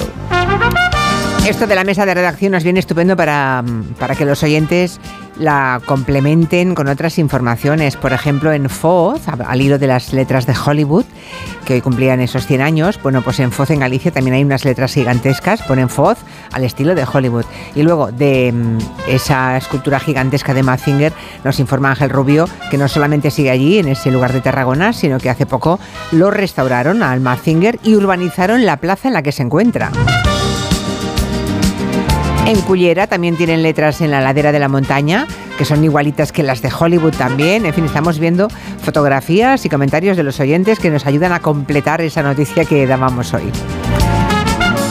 Les avanzo que como es miércoles hay economía en Gelo, que estarán aquí dentro de un rato Gonzalo Bernardos y Javier Díaz Jiménez, ambos profesores de economía, que enseguida vamos a hablar con Miguel Romero. Bueno, buenas tardes, Miguel, estás ahí, ¿no? Hola, ¿qué tal? Hablar de peluditos, pero ahora nos trae un mensaje de la mutua Marina. A ver, para algunos que a su antigua compañía le han dicho dos cositas. La primera, que ahora suben los precios de todo y encima tú también me subes el precio del seguro. Bueno, pues te digo una segunda cosa, me voy a la mutua. Así que vete a la mutua, haz como ellos y con cualquiera de tus seguros te bajarán su precio, sea cual sea. Una llamada al 91 555 5555 y listo. Por esta y muchas cosas más, vente a la mutua y consulta condiciones en mutua.es. Pues aquí estamos en Adopta en Gelo. Hoy en unos minutos también vamos a hablar con una actriz muy querida, con Natalie Seseña, que es muy partidaria siempre de la adopción y nos va a contar una historia. Además creo que es, amiga tuya, ¿no, Miguel? Mucho, sí, sí. Tengo el, lujo de poder presumir de su amistad hace ya unos cuantos años. Bueno, tienes un montón de amigos en el mundo de la interpretación, ¿eh? Estamos descubriendo. Tengo, tengo un montón de amigos en, en todas partes. Es lo que tiene ese buen tío y buena persona. Eh, le vamos a contar también la historia hoy en Adopta en Gelo de Alberto de Lobos, Alberto de Lobos, así como suena. Y como siempre vamos a proponerles un caso de un peludo abandonado, pero que ya está listo para incorporarse a una familia que le quiera, porque siempre quedamos en adopción eh, normalmente de Alba, pero también de otras protectoras a algún animal, quiere decir que ese animal ya eh, está esterilizado, eh, le han hecho las analíticas y se entrega siempre en condiciones óptimas para que ese animal se incorpore a una familia. Sí, todo reflejado en la cartilla. Eso es, todo con sus vacunas, todo, digamos, actualizado. Bueno, ¿qué, qué novedades tenemos esta semana? Cuéntanos, Miguel. Pues eh, en esta semana el gato Esteban y el perro Olmo, casos que divulgamos en otras entregas, mm. ya están a la espera de tener una entrevista con sus nuevas familias. Y Julia, desde aquí quiero animar a Judith, que seguramente nos esté escuchando, para que se decida de una vez a adoptar a Olmo, o por lo menos para darle una oportunidad. Oh, veo que sigues con la publicidad así personalizada, ¿eh? Lo que haga falta. Claro, conoces a, a los adoptantes o posibles adoptantes que están a veces ahí en ese punto de sí, no, casi, ¿no? Bueno, yo, yo a Judith no la conozco personalmente, pero estoy bien informado a través de ah, Carolina. Vale, vale, vale, vale, vale. Muy bien. Eh, bueno, cuéntanos. bueno, nos están llegando muchos mensajes de agradecimiento y de ánimo a nuestro Instagram, Adoptangelo. Y si te parece, Julia, me gustaría poner uno de Mariela. A ver. Soy Mariela Chero, les escucho cada tarde desde Schwarzwald, Alemania. Para mí el tema de la adopción es uno de los actos más nobles de amor que podemos hacer, tanto por un niño que espera en un orfanato, también por un animalito que está esperando en una protectora. Gracias por todo lo que hacéis, querido Miguel y querida Julia. Gracias por todo. Que sigan las adopciones adelante. Pues un abrazo desde aquí a Mariela, gracias por esas palabras. Julia, la, buena gente, ¿eh? No te voy a poner en el compromiso de repetir dónde vive. ¿No? En Alemania. Es, en el pueblo, complicadísimo. Alemania, Alemania, deja de estar, está allí, ahí arriba en el norte, en Alemania. Hay muchísimos oyentes que nos escuchan desde diversos lugares, no solamente de Europa, ¿eh? tenemos en Asia, tenemos en toda América, en la América del Norte, Central, en el Sur. Bueno, muy buena gente. Y lo importante es que ese mensaje vaya calando entre los oyentes de Gelo. Por supuesto. Y prueba de ello es eh, otra de esas adopciones colaterales o, como bien las etiquetaste tú, Julia, una alegría colateral. ¿Tenemos una alegría de esas colaterales, sí? Sí, una familia se acercó al albergue de Alba para adoptar a Orey, que ya había encontrado un hogar, y finalmente se llevaron a Calcuta. Hombre, esto parece un personaje de la casa de papel. Calcuta. Bueno, eh, mucha alegría. O sea, hay oyentes que cuando van a buscar una adopción se encuentran con que ese animal ya ha sido dado una adopción y dicen, bueno, pues, pues otro, ¿no? Otro. Sí, bueno, eh, y un- habrá muchos que ni nos enteraremos, Efectivamente. Quisiera mm, pedirle a los oyentes que, que cuando nos escriban al Instagram de Adopta Angelo Sí. lo hagan con un poco de tiempo, porque esta misma mañana eh, se han puesto en contacto eh, tres protectoras pidiendo entrar hoy en el programa y evidentemente pues eh, requiere un, un proceso de preparación, Claro. sobre todo porque tenemos unos reportajes que vamos colgando en, en la Vale, vale. O sea, las protectoras que estén interesados en, bueno, que alguno de los animales que tienen bajo su protección O actividades. o actividades, que nos lo comuniquen, bueno, a partir de hoy, para que el próximo miércoles podamos contarlo, ¿vale? Eso que no se nos acumule toda la información el miércoles por la mañana, vale, de acuerdo. Bueno, ¿y qué tenemos hoy? ¿Qué adopción tenemos para hoy, Miguel? Pues mira, esta tarde traemos un perro con una historia muy especial, un ejemplo eh, de la constancia y compromiso de Carolina Corral, de la protectora Alba, quien estuvo una semana pendiente de capturar a Héctor. Un perro abandonado en una gasolinera de un pueblo de Toledo que no se fiaba de nadie y, claro, no se dejaba coger. Y este perro más adelante, cuando fue rescatado, se cruzó en el camino de la actriz eh, Natalie Seseña, de la que se avecina. Ah, vale, o sea, ya tiene relación con este perro, vale, vale. Bueno, en breve hablaremos con ella, eh, pero mientras tanto, mm, que nos cuente más cosas de este perro, lo pueden ver en nuestras redes sociales, ahí está su imagen, Eh, tiene así como color miel, los ojos, la piel, es una preciosidad, pero que nos cuente más cosas Carolina Corral. Aquí tenemos a Héctor, que lo rescatamos de una gasolinera de un pueblo llamado Cerralbo. Pasábamos por allí para ayudar a otros gatos y resulta que los de la gasolinera nos comentaron que había un perrito abandonado que llegó muy delgado, que llevaba muchos días. Como no conseguimos cogerle, le dimos pienso a los de la gasolinera y carne para que le pusiesen todos los días a la misma hora y después de una semana haciéndole la rutina volvimos a Toledo, a Cerralbo, a capturarle con una jaula trampa. Lo que necesita ahora mismo es una familia, ¿verdad? Una casita que le quieran. Claro que sí. Qué mona esa criatura. Bueno, pueden ver el vídeo de Héctor si quieren, ah, también hablando sobre él con Natalie Seseña en las redes sociales de este programa y también en el Instagram de Adopta Angelo. Y si quieren darle una oportunidad, ya saben el teléfono 696 70 70 92. ¿Qué más cosas, Miguel? Pues como anunciabas al principio de la sección, eh, tenemos una colaboración muy especial con una protectora que hace un trabajo fantástico, Refugio de Lobos. Eh, su director, Alberto, se ha puesto en contacto conmigo a través del Instagram Adopta Angelo para mostrarme su trabajo y me ha impresionado tanto Sí. que no he dudado en compartirlo contigo y con nuestros oyentes. Pero a ver, el nombre Refugio de Lobos, ¿tiene lobos? No, no creo, Pues, ¿no? eh, a ellos no les gusta hablar de, de este tema porque Ya. es un atractivo eh, para, para mucha gente que no es consciente de, de lo que supone una adopción. Ya sabes que siempre promovemos las adopciones responsables. Tienen más de medio centenar de perros, pero sí, tienen algún que otro lobo y además tienen híbridos de perro lobo, unos ejemplares que son preciosos, Julia.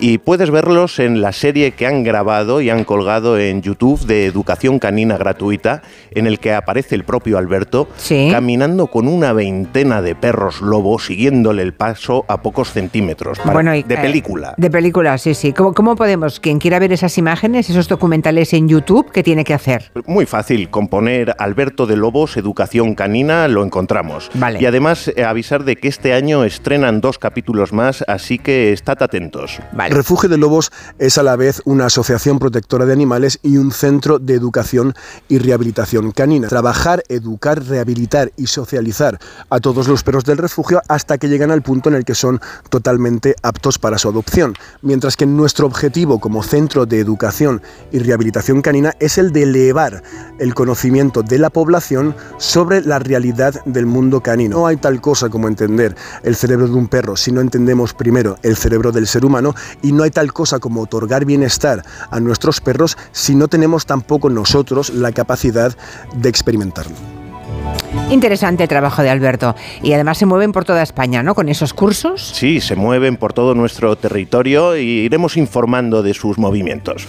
Muy bien. Bueno, vamos a hablar enseguida con Natalie Seseña. ¿Has rodado con ella alguna vez, Miguel? Como además mm, eh, pues también lo has hecho, has trabajado con mucha gente, igual Natalie Seseña es una de ellos. Yo, yo empecé a rodar con ella hace 10 años en La que se avecina eh, después, más adelante, en una serie que tuve el placer de dirigir y escribir y, montar, eh, para televisión española, donde ella hacía en un capítulo un protagonista, eh, un spot animalista de No compres adopta, por supuesto, llegando a las navidades, un poquito de todo. Es un placer poder contar con ella y trabajar con ella. Pues hablamos, ah, hablamos con ella, con Natalie Seseña. ¿Cómo estás, Natalie? Buenas tardes. Hola, buenas tardes, Julia. ¿Qué, tal, pues Miguel? Hola, besotes. Óyeme, ¿cómo? Así que tú conociste a Héctor, a ese perro que abandonaron en una gasolinera. ¿Cómo fue el encuentro con Héctor? Sí, bueno, pues resulta que, bueno, yo colaboro con Alba hace mucho tiempo y, estaba con Carolina justo ese fin de semana que, que, bueno, que consiguió por fin que Héctor entrase en la jaula trampa. Tras una semana. Tras una semana, sí, la verdad que el la labor es increíble. Eh, se ve a un animal pues muy asustado y bueno, y después como estuve con él dos días, le fuimos eh, poco a poco, eh, bueno, haciendo que perdiera el miedo y fue increíble el cambio que, que dio en 24 horas, ¿no? De, de hablarle, de, de, acariciarle, de, de, que bueno que pensara que nosotros no éramos como los demás, ¿no? Como los que estaba acostumbrado. Solo necesitaba un poco de cariño, como todos. Exacto, y de una manera increíble que siempre me sorprende la velocidad a la que estos animales maltratados de pronto reaccionan a, al amor. Eh, pues confió y es un perro muy dulce, muy cariñoso. La verdad que es como tú has dicho que tiene el color de la miel. Sí pues es como, como la miel de dulce y de... Es muy bonito, ¿eh? lo, que, en fin, los que mm, estuvieran ahora pensando, ¿y si adoptamos? Bueno, que lo miren, porque no es demasiado grande, ¿no? Es un perro de tamaño mediano, tirando a pequeño, ¿verdad? Mediano, tirando a pequeño, delgadito, y ya te digo, muy dócil, muy cariñoso, muy no sé. Y muy agradecido, imagínate. Alguien que le dé de comer y le haga unas caricias todos los días, imagínate. viene del infierno. Tenemos que avisar que, como veis, Natalie eh, está muy interesada y, tiene un vínculo emocional ya con este perro, así que la familia que lo adopte, pues seguramente tenga que aguantar alguna visita de Natalie. bueno, ¿eres socia de Alba? que le he cogido mucho cariño. Ay, madre, ya, ya. Eh, ¿Eres socia de Alba o no? Eh, sí, hace mucho tiempo que colaboró con Carolina, con Alba, también con otra asociación que se llama muy parecido, AIBA. AIBA también, vale. Y bueno, la verdad que siempre andamos ahí haciendo lo que se puede con con este tema de, los animales y, de sus derechos, ¿no? Tan, tan poco respetados. En las próximas eh, semanas haremos un reportaje de AIBA. ¿Te ah, parece bien, Natalie? De otra protectora, pues, perfecto. Pues me parece, me parece fenomenal, sí, bueno, me han, la verdad. Me han contado, me han contado, Natalie, que por contrato tienes que tu perro pueda entrar, porque tienes un perro tú ya, que pueda entrar y pueda estar, mm, bueno, en, en el plató y en los camerinos cuando tú estás de rodaje. Sí, Pepe. Pepe lleva conmigo, le adopté hace 12 años, eh, lleva conmigo ya muchos años y, y sí, mi, siempre exijo en, mi, en mis trabajos, en teatro, en, en la que se avecina, en, bueno, en todo lo que hago, incluso casi que a todos los sitios donde voy que, que podamos ir juntos, ¿no? O los dos o ninguno. Y bueno, he tenido la suerte de encontrarme con, bueno, con, en caso de Alberto Caballero, ¿no? Que siempre me ha dado todas las facilidades para que Pepe esté ahí conmigo, entonces, bueno, pues forma parte del equipo. Y, Está bien, claro. tanto Alberto como Laura son muy animaleros. Sí. Son muy animaleros y muy respetuosos y Fernando Tejero también eh, estaba con sus con sus perros en épocas y Víctor Palmero, es decir, que la verdad que ellos son también muy amantes de los animales. Mucho. Bueno, Fernando Tejero recuerdo una vez que vino a televisión hace muchos años y en efecto el perro mm, viajaba con su perro mm, en, el tren o en avión, llegaba con él, el perro estaba en el camerino, luego bajaba a plató, se quedaba en un rinconcito eh, con la persona que le acompañaba, así que sí, sí. La, sí, yo, yo por ejemplo cuando adopté a Pepe, eh, lleguemos, llegamos los dos a una conclusión, ¿no? Que queríamos demostrar que, los animales eh, pueden, bien educados, ¿no? Pues son para mí como los niños bien educados, pueden estar en cualquier lugar, ¿no? Y de hecho en Europa, eh, pues es mucho más fácil acceder a cualquier sitio con un, con un perro que, más que aquí, sí, ¿no? mucho más, sí. Y entonces, pues es un, ahí es, bueno, todo el mundo siempre eh, dice, pero no me puedo creer que, que, que se, se porte así, claro, pues al final, pues es posible, ¿no? Esa convivencia, entonces yo espero que cada vez haya más lugares donde se puedan compartir con, Mm. con tu mascota, ¿no? Bueno, de momento ya había unos grandes almacenes, se dice así, ¿verdad? Que no dejaban entrar a los perros, al menos hubo un tiempo en que lo prohibieron y ahora han vuelto a abrir las puertas a los perros, porque sales a dar una vuelta con tu perro o con tu perra y no puedes entrar ni a, un- ni a una tienda a comprarte, a comprar lo que, lo, lo que necesites, ¿no? y ahora han dado marcha atrás, así que, bueno, esperemos Yo, yo que se ayer vayan vi, sumando. vi sí. un, un chiste en el Instagram que, que me pareció muy curioso porque se veía una persona llegar con un perro y llamar a una puerta y decir, el perro no puede entrar. Y el otro le contestaba, viene a salvar personas. Y decía, entonces sí. Ya. curioso, Ay. curioso. Que por cierto, no sé si visteis la noticia, me pareció muy tierna. eh, los rescatadores, los, el- el- algunas unidades caninas que fueron a. perdón, uy. A Turquía, sí que fueron a Turquía ah, para ayudar en la búsqueda entre los escombros de mm, las miles de personas que ah, desgraciadamente han, han muerto. No sé si leísteis que de, de Turkish Airlines, de vuelta a casa, no quisieron que volasen en la bodega esos animales, sino que se merecieron ir em, sentados en una silla, eh, en la silla en la que iba con su adiestrador, ¿no? su bombero, o al cuerpo que, al que perteneciera esa persona, y que, y que viajaran con el resto de pasaje. ¿Lo visteis? No. Ay, no, no, no, me había Pues enterado, mira, pero... Hay Me que parece- agradecérselo, sí. pero, pero más allá de agradecérselo, es que parece algo lógico, ¿no? Pues sí, eh, acaba, o sea, acabas de regresar con un perro que ha salvado a decenas de personas porque las localizan muchísimo más rápidamente eh, que otra, que un ser humano. A veces un ser humano jamás las localizaría y No, el y que perro no hay sí. Otros medios para Claro, hacerlo. Y que, eh, exacto, no hay nada más. No, y que además ya no solo los perros que salvan seres humanos, sino los perros en general no deberían ir en las bodegas de los aviones que sufren muchísimo. Debería haber un lugar en el avión habilitado para ellos.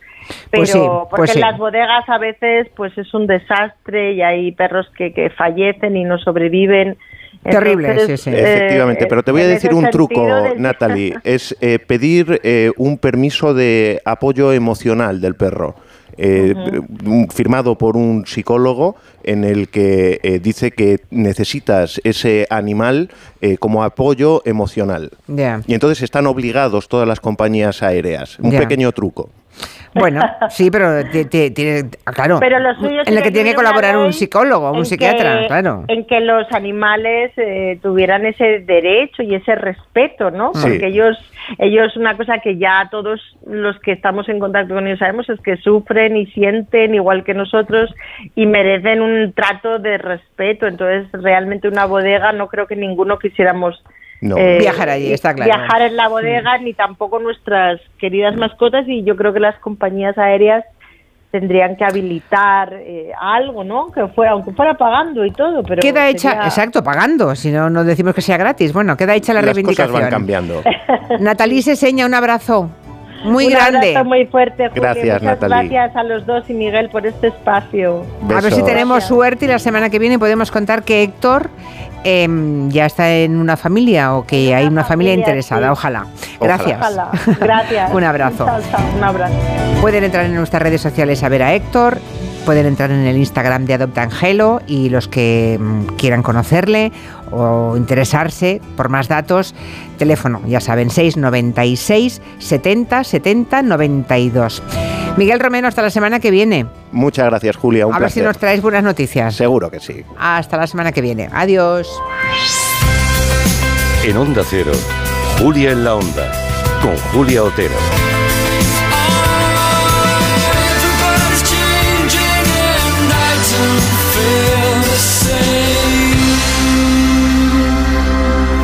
Dos cositas. La primera, ahora que suben los precios de todo, tú también me lo has subido. La segunda, yo me voy a la mutua. Vente a la mutua con cualquiera de tus seguros y te bajamos su precio, sea cual sea. Llama al 91 555 5555. 91 555 5555. Por esta y muchas cosas más, vente a la mutua. Condiciones en mutua.es. Ponle Freno convoca una nueva edición de sus premios que celebran 15 años. Su objetivo es reconocer aquellas iniciativas que hayan contribuido a promover la seguridad vial en nuestro país. Envía tu candidatura antes del 3 de marzo a través de la web ponlefreno.com. Juntos, sí podemos. A3 Media.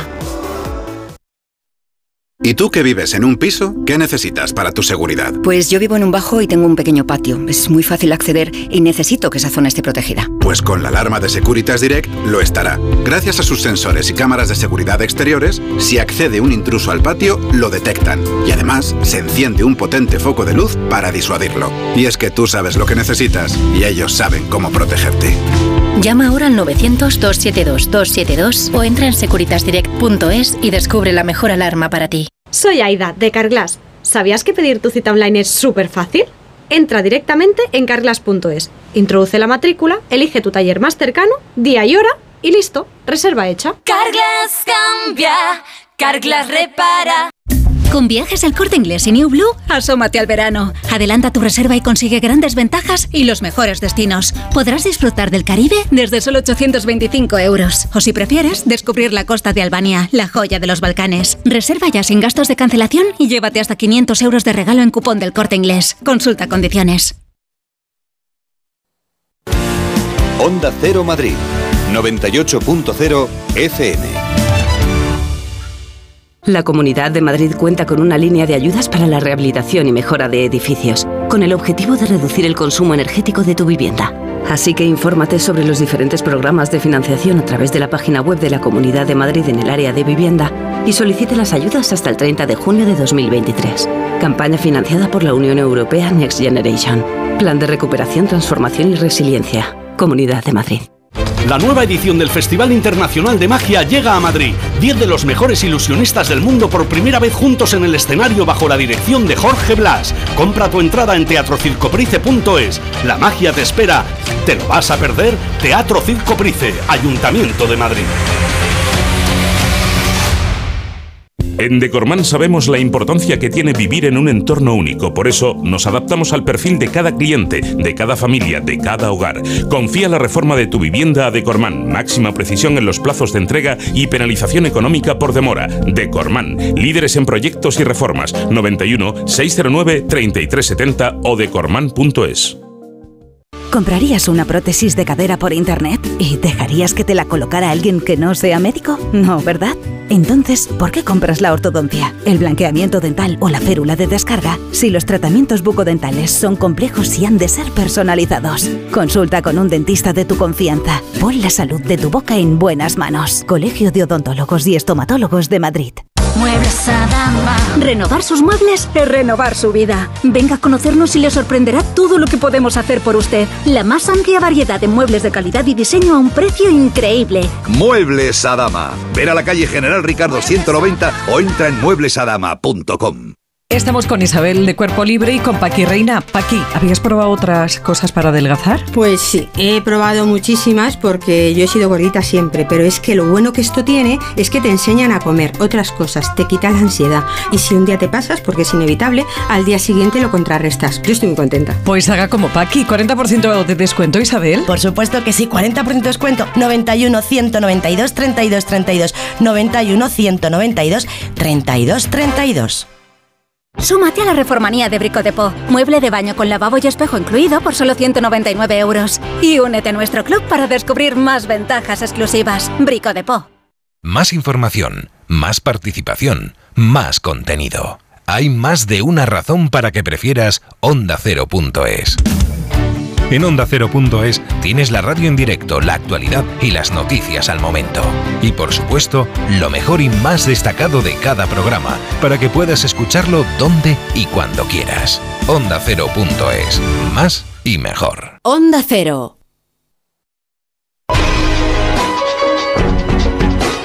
En Onda Cero, Julia en la Onda, con Julia Otero. Pues tenemos ya preparados a nuestros especialistas económicos, a Javier Díaz Jiménez, profesor de Economía de IES. Profesor Díaz Jiménez, buenas tardes. Hola, buenas tardes. Y al profesor Gonzalo Bernardos, que lo es de, de Economía de la Universidad de Barcelona. ¿Qué tal, Gonzalo? Buenas tardes. Muy buenas tardes, Julia. Hoy no dije a los oyentes que si tenían alguna consulta que haceros sobre hipotecas y demás cuestiones económicas o inversiones o tal, no dije nada a las tres, pero aún están a tiempo, ¿eh? Si corren y nos dejan un mensaje en el 638-442-081, eh, tenemos veintitantos minutos para que Gonzalo o Javier puedan responder. De momento yo quiero que respondáis a lo de Ferrovial, ¿no? Que es la noticia fresca del día, eh, lo saben los oyentes, imagino, eh, la empresa Ferrovial es una de las mayores empresas constructoras de, de España, está barajando la posibilidad de irse a, a, Países Bajos, ¿no? Cambiar allí su sede social. a una empresa, recordemos, que lleva décadas haciendo obra pública, o sea, cobrando dinero público para hacer esa obra pública en España, es esa cantidad ingente de dinero la que la ha convertido en la compañía que es, supongo, ¿no? ¿Cómo, me contaríais, no sé, eh, Javier, cómo ves este asunto de Ferrovial? Bueno, pues, pues te voy a decir una maldad. La verdad es que yo me he alegrado y en fin, siento reconocerlo, pero, pero yo soy de, soy de pueblo, soy de Alagón, de un pueblo a 20 kilómetros de Zaragoza y decimos las cosas los aragoneses como, como las sentimos. ¿no? Me, ¿Pero te has alegrado de qué? Es que me, estoy me, me, alegrado de que, me he alegrado de que se vaya. Me, ha alegrado, eh, primero, la, la, obra pública ha concursado y ha licitado, la ha licitado con otros competidores y ha ganado los concursos y por eso, y por eso se le han adjudicado a Ferrovial. Me ha alegrado porque porque es que nada es gratis, ¿no? Y, y, y, esta cultura que estamos desarrollando de odio a las empresas, de beneficios extraordinarios, de subidas extravagantes del salario eh, mínimo interprofesional, de esta incertidumbre jurídica, ¿no? De no sabemos que si yo, si yo ahora estuviera, si yo fuera una gran empresa española, realmente me costaría trabajo pensar en si estuviera en el Consejo de Administración, en cómo van a ser los próximos cinco o diez años si continúa este clima tan agresivo, tan, tan poco amable con, con, con, con las empresas que son las que crean empleo. Entonces, entonces al final hay una cosa que sabemos ¿no? en, la, en, la, hacienda pública tradicional desde Tibut, que, que, que, los administrados, que eso incluye a las empresas físicas, a las personas y a las empresas jurídicas, a las empresas, que votan con los pies, terminan votando con los pies y, y se buscan un socio obligatorio, porque el Estado es un socio obligatorio de las empresas que, que sea, que sea más favorable a, a sus intereses empresariales. Entonces, o sea, ¿te parece bien que, paguen, que no paguen impuestos en el país que les ha hecho grandes? Bueno, está bien, es una manera de verlo. Eh, bueno, no, me, me, me, parece, me parece, me parece, no, no, eso no me parece bien. Me, lo que me parece bien es que es una llamada de atención que debemos cuidar a nuestras empresas, que, que este clima de a, agresivo, de animadversión con las empresas, tiene un coste y, y, y solamente, mira, yo con eso me conformo, con que nos demos cuenta que, que, que realmente eso tiene un coste y que, y que las empresas Pueden... O sea, ¿te parece bien, no tanto que se vaya como que amenace con hacerlo? ¿Que crees que no lo va a hacer eh, finalmente? Es que yo creo que lo van a hacer y yo creo que las empresas pueden, y fíjate, te voy a decir, es que esto, esto es duro, pero lo voy a decir, pueden y deben marcharse, pueden y deben optimizar su fiscalidad, pueden y deben buscar uh -huh. eh, un, un, un, socio obligatorio, que, son, que es el Estado, los Estados, que, que, que, que sea el que más favorezca sus planes de negocio. Y, y, y, el Estado, las administraciones públicas tienen que entender esto y, lo, y, lo, y realmente lo, lo, tienen que internalizar, le tienen que dar vale, seguridad vale. jurídica a las empresas. Es una visión, la de, la de Javier Díaz Jiménez, la de Gonzalo Bernardos, no sé si es igual o muy contraria. Bueno, yo me quedo con subida extravagante del salario mínimo. Es decir, para Javier Díaz Jiménez, que los trabajadores que cobran el salario mínimo pierdan un 0,5% poder adquisitivo es una subida extravagante. Que aquí en España se es poco simpático con las empresas.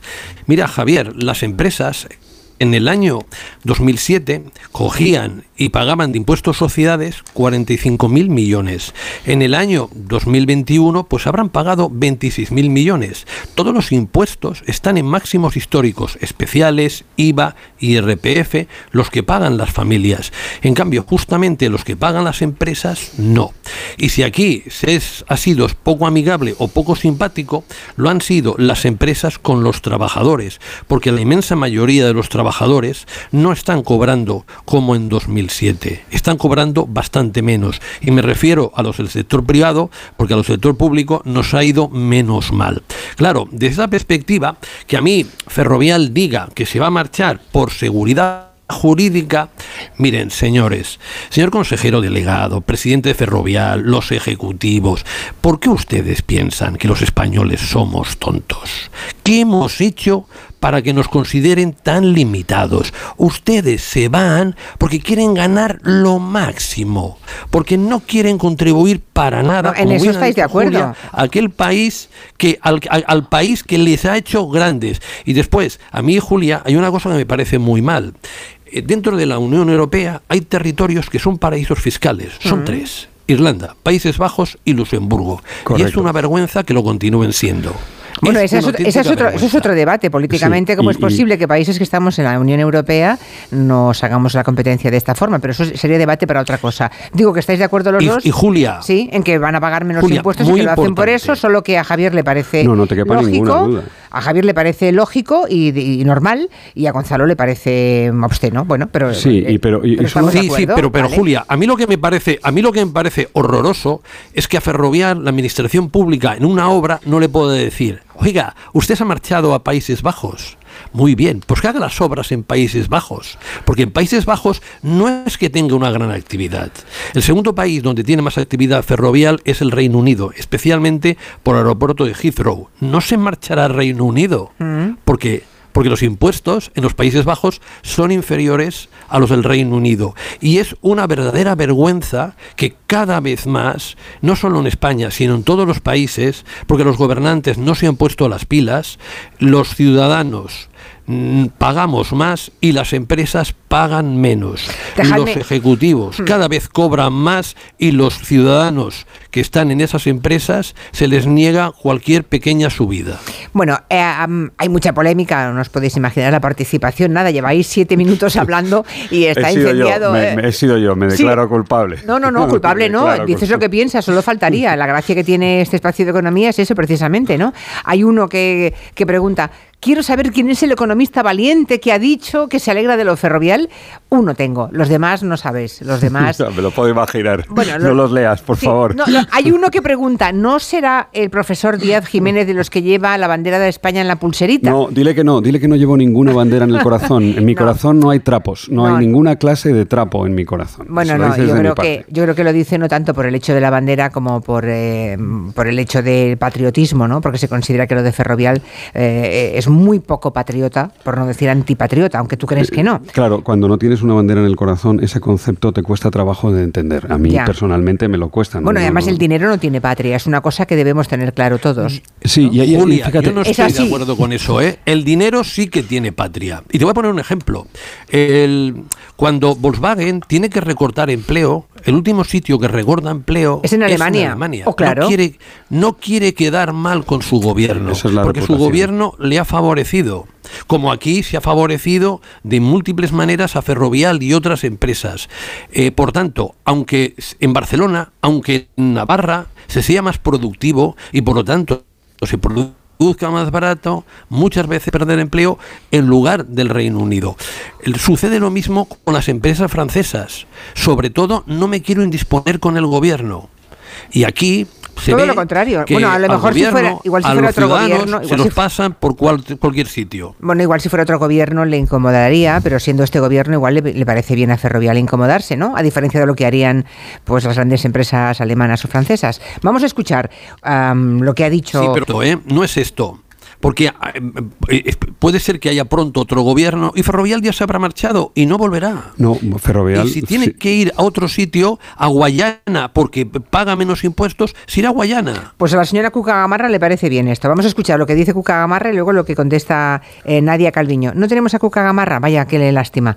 Pensaba que lo teníamos. Sí tenemos a la, a la vicepresidenta del Gobierno y ministra de Economía, Nadia Calviño, hablando de, bueno, de esa amenaza de Ferrovial. No sé si es amenaza o creéis que seguro que se va a ir. Esto es lo que dice la vicepresidenta. que se trata de una empresa que, le debe todo a España, que ha crecido gracias a las inversiones públicas financiadas por todos los ciudadanos españoles. Es una empresa emblemática de nuestro país. Desde el Gobierno hemos defendido y apoyado a todas las multinacionales que tenemos, y, empezando por, Ferrovial, y no, no creo que, sea aceptable y por eso he expresado mi rechazo. Ya, pero, pero claro, la, la pre- la vicepresidenta del gobierno hace un poco, tiene un discurso, mm, barre mucho para casa. Ferrovial le ha ido bien por su plan de negocio, fundamentalmente. Y obviamente ella ha concursado, en, ha licitado obra pública en España, ha ganado esos concursos de obra pública en España en competencia con otras empresas, ha, los, ha ganado los que ha ganado y ha perdido los que ha perdido. Estoy seguro que ha licitado en muchos y también los ha perdido. Y me parece que, el mérito de, si le ha ido bien, mal o regular a, Ferrovial o a cualquier otra empresa, pues es, es de su plan de negocio, es de sus directivos, es de su consejo de administración, es de sus trabajadores, Gonzalo. Claro que sí. Es de sus trabajadores, pero, pero no es del gobierno. pero oye, estás olvidando del papel de Ferrovial, por ejemplo, en Cataluña. Por ejemplo, en las obras del Palau de la Música, un papel nada edificante, ¿eh? y que la ministra Calviño tiene toda la razón del mundo. Ferrovial puede comprar Heathrow en Reino Unido, un superaeropuerto porque ha ganado muchísimo dinero con el boom de la construcción entre 2001 y 2007. Y ese boom de la construcción no fue en Alemania, no fue en Australia, no fue en Estados Unidos, fue en España. Sí, pero también, también, los beneficios, como los beneficios que también le han permitido a Iberdrola invertir muchísimo en Escocia, vienen de aquí, pero no son reinvertidos ahora aquí, son llevados a otro sitio porque se pueden encontrar con más facilidades y sobre todo y por encima de todo pagar menos impuestos. A mí me gustaría ser en este momento alemán o francés, que retienen a sus empresas, que éstas tienen el sentido de no indisponerse con su población o con su gobierno, y no ser español en que las empresas no tienen alma, Pero, no tienen corazón. Y eso, Javier, no, es nada bueno para ellas. Gonzalo, Gonzalo, espera, espera un momento. En fin, entiendo tus razones, ¿no? Y, y en fin, iba a decir casi, casi hasta, hasta las comparto. Pero, pero en, realidad estamos haciendo, estamos haciendo un poco de trampa, ¿no? El, Ferrovial... Martín Safadesa ganó mucho dinero en, el, en, el, boom de la construcción y ha desaparecido. O sea, quiero decir, hay unas empresas que han, que han prosperado, otras empresas que han quebrado, otras empresas que ya no existen y, y lo han hecho por, por, sobre todo y principalmente por méritos propios. Y un Estado, el Estado francés, cuida mucho más a sus empresas que el Estado español y, y, que otros Estados. Y, claro que sí, claro que debemos... Podemos, ¿Pagan menos impuestos las empresas en Francia? No, las empresas francesas no pagan menos impuestos. Pagan más. No, pagan más, pagan más bastante Más. Pero, pero espera, Francia es el país donde se pagan más impuestos de todos. Sí, sí, pero, pero, pero Julia, Julia, no hay un solo en el parque móvil de los ministerios en Francia no hay un solo Audi, no hay un solo vehículo alemán, no hay un solo Mercedes. Cuéntame cuántos vehículos no producidos en España. No voy a querer dar marcas, me, voy, a portarme bien. Eh, usamos los usan los políticos españoles, usan el parque móvil de ministerios españoles. Todos los vehículos son, son alemanes. entonces, entonces hay, hay, una, hay una diferencia importante. hay un patriotismo en Francia que hace que los coches todos sean de Renault, todos sean suyos, sí, Citroën. Sí, pero también hay un respeto por la actividad empresarial. Ayer, la, semana pasada, nos estábamos metiendo con la gran distribución, con, con la estamos criminalizando sin, sin realmente muchos datos a los, a los supermercados, a las grandes cadenas, a la banca que no daba, que no, y, yo también, y yo participo en eso. O sea, que, que, quiero decir que entiendo, entiendo esa sensibilidad, pero al final esto tiene un coste y las empresas pueden, y, voy a decir, y, debe, y deben, ¿no? si, se preocupan por, por, sus accionistas, que es su obligación, votar con los pies y terminan votando con los pies y yéndose a otro sitio. Eh, ¿Sí? Javier, encuéntrame a alguien que se gane dignamente la vida, es decir, dignamente no, que, es que, que tenga una situación mínimamente satisfactoria, que está mucho mejor expresado, y pague el 3,7% de impuestos de lo que gana. No lo encontrarás. Aquí tenemos empresas multinacionales en España que lo que tributan aquí es el 3,7, el 2,8, el 5,6, el 10 y las pymes, las pymes que lo tienen mucho más difícil, el tipo efectivo promedio está situado en torno al 18%. ¿Qué más quieren todas estas empresas grandes? Que en lugar de pagar el 3, quieren pagar el 0,5. Mm. Yo ya sé que Apple, por ejemplo, en 2012 pagó el 0,0012, pero a mí me parece que un poco eh, hay que coger y hay que saber guardar para el futuro. Porque la mala imagen que Ferrovial se hace con este anuncio tiene repercusiones. Y los directivos, hay una cosa que se vanaglorian, que se hinchan prácticamente la boca cuando lo dicen, reputación corporativa. Esto es un rejonazo a la reputación corporativa de Ferrovial impresionante. A ver, eh, tenemos ahora, ahora sí tenemos el fragmento de Cuca Gamarra, lo que ha dicho la portavoz parlamentaria del Partido Popular, que seguramente está más en línea con lo que am, ahora defendía eh, Javier Díaz Jiménez. Escuchemos. hacerse la siguiente pregunta. ¿He hecho yo algo para que se quede? ¿O he hecho yo algo para empujarle a que se tenga que ir? ¿Soy responsable de la falta de seguridad jurídica que hace que muchas empresas tengan que optar por otros países? Mire, yo creo que se califican por sí mismas esas expresiones. No, no creo que haya nada que comentar porque todos los ciudadanos que han escuchado esas declaraciones entienden perfectamente el interés que está defendiendo esa señora y que no es nada más que el interés que defiende todos los días en su trabajo. Yo estoy defendiendo el interés general de los ciudadanos españoles y tengo muy claro que ese tipo de consideraciones no tienen ningún fundamento. Bueno, era la- lo que decía Cuca Gamarra y luego lo que respondía Nadia Calviño. Por aquí hay algunos oyentes que dicen, bueno, pues que se deje de contratar una persona Claro. que tribute fuera de España, que se deje de contratar a esa empresa en la obra pública española. Julia, no ahí puede, vamos en no una puede- escalada, claro. Eh, Estamos No, no, en la no Unión puede. Europea, somos miembros y, y El tenemos- gobierno no puede discriminar dentro de la Unión Europea a ninguna empresa por su nacionalidad. Hmm. Bueno, Por lo pero- tanto, les guste o no les guste, el gobierno, si Ferrovial es la que licita con más calidad y menos precio, le tendrá que entregar la obra pública aunque le coja un dolor de estómago. Ya, ya, ya. Bueno, pues veremos qué ocurre, porque me parece que eh, Rafael del Pino, que es el máximo responsable ¿no? de la compañía, una de las grandes fortunas de España, por cierto, ha dicho que si hay un porcentaje de- determinado de accionistas que pide que se queden, que se quedarán, ¿no? O no sé si es un brindis al sol lo que han dicho o no. Eh, ¿Qué creéis que va a ocurrir? ¿Que se van a ir o que no? Pero si, tiene- si, si- si- si prácticamente la familia del Pino tiene la mayoría, igual en, O sea que se van no a- la tiene Ya. específicamente en votos, pero sí en influencia en, el con- en- en lo que es la junta y accionista. O sea, ¿tú Pero crees que se van a ir? ¿Crees referir- que se van a ir entonces? Sí, y ahí estamos de acuerdo. Sí, Yo creo si que no- si no te si vas no a hay ir, unas no. presiones Si no muy te vas a ir, ya no lo dices. si no Claro. hay- Vale. Evidentemente. Pero, eh, pero a mí me gustaría comentar lo de Cuca Gamarra. Yo veo al PP absolutamente desnortado.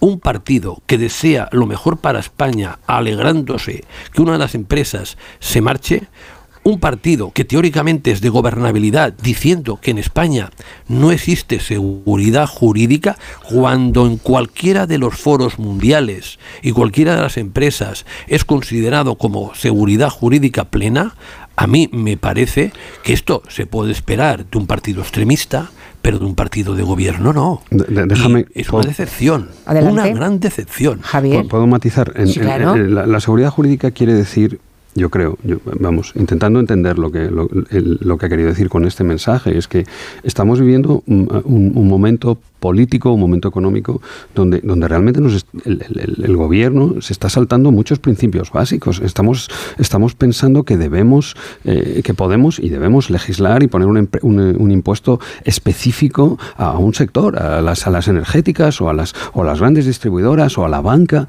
Eso es la inseguridad jurídica. La inseguridad jurídica es, es, es- es entender que, que mientras estemos en una economía de mercado, el- los beneficios de las empresas son suyos y las pérdidas también. ¿No? Entonces, entonces la única Hombre, manera, Javier, no, hombre, déjame que lo diga, por favor, déjame que acabe. La única manera de no Qué tener que rescatar, de que no tener que rescatar a Luego, ¿eh? luego, luego, es que si no La- al tiempo no se La, entiende la única nada. manera de no tener que rescatar a las grandes empresas, a, los, ba- a, la, a la banca, a las cajas, a, a- a las eléctricas o a las energéticas, cuando, cuando les vayan mal las cosas, es dejándoles que, que, en fin, que, que- que- que recauden, que, que- que- que celebren, que repartan sus beneficios como les parezca oportuno, po- por- porque se los habrán ganado, ¿no? Y, y como, como empieces a poner impuestos en, el momen- en, en los momentos de auge, en los momentos de bonanza, tendrás, en ese, en- tendrás que rescatar a esas mismas empresas cuando les vayan mal las cosas, ¿no? Por- porque pa- parece que es, que es lo razonable, ¿no? Entonces, Preguntan por aquí, ¿defender a una empresa es permitir que no se pague dignamente a sus trabajadores y que paguen menos impuestos no, que los demás? No, no. Defender a una empresa, no.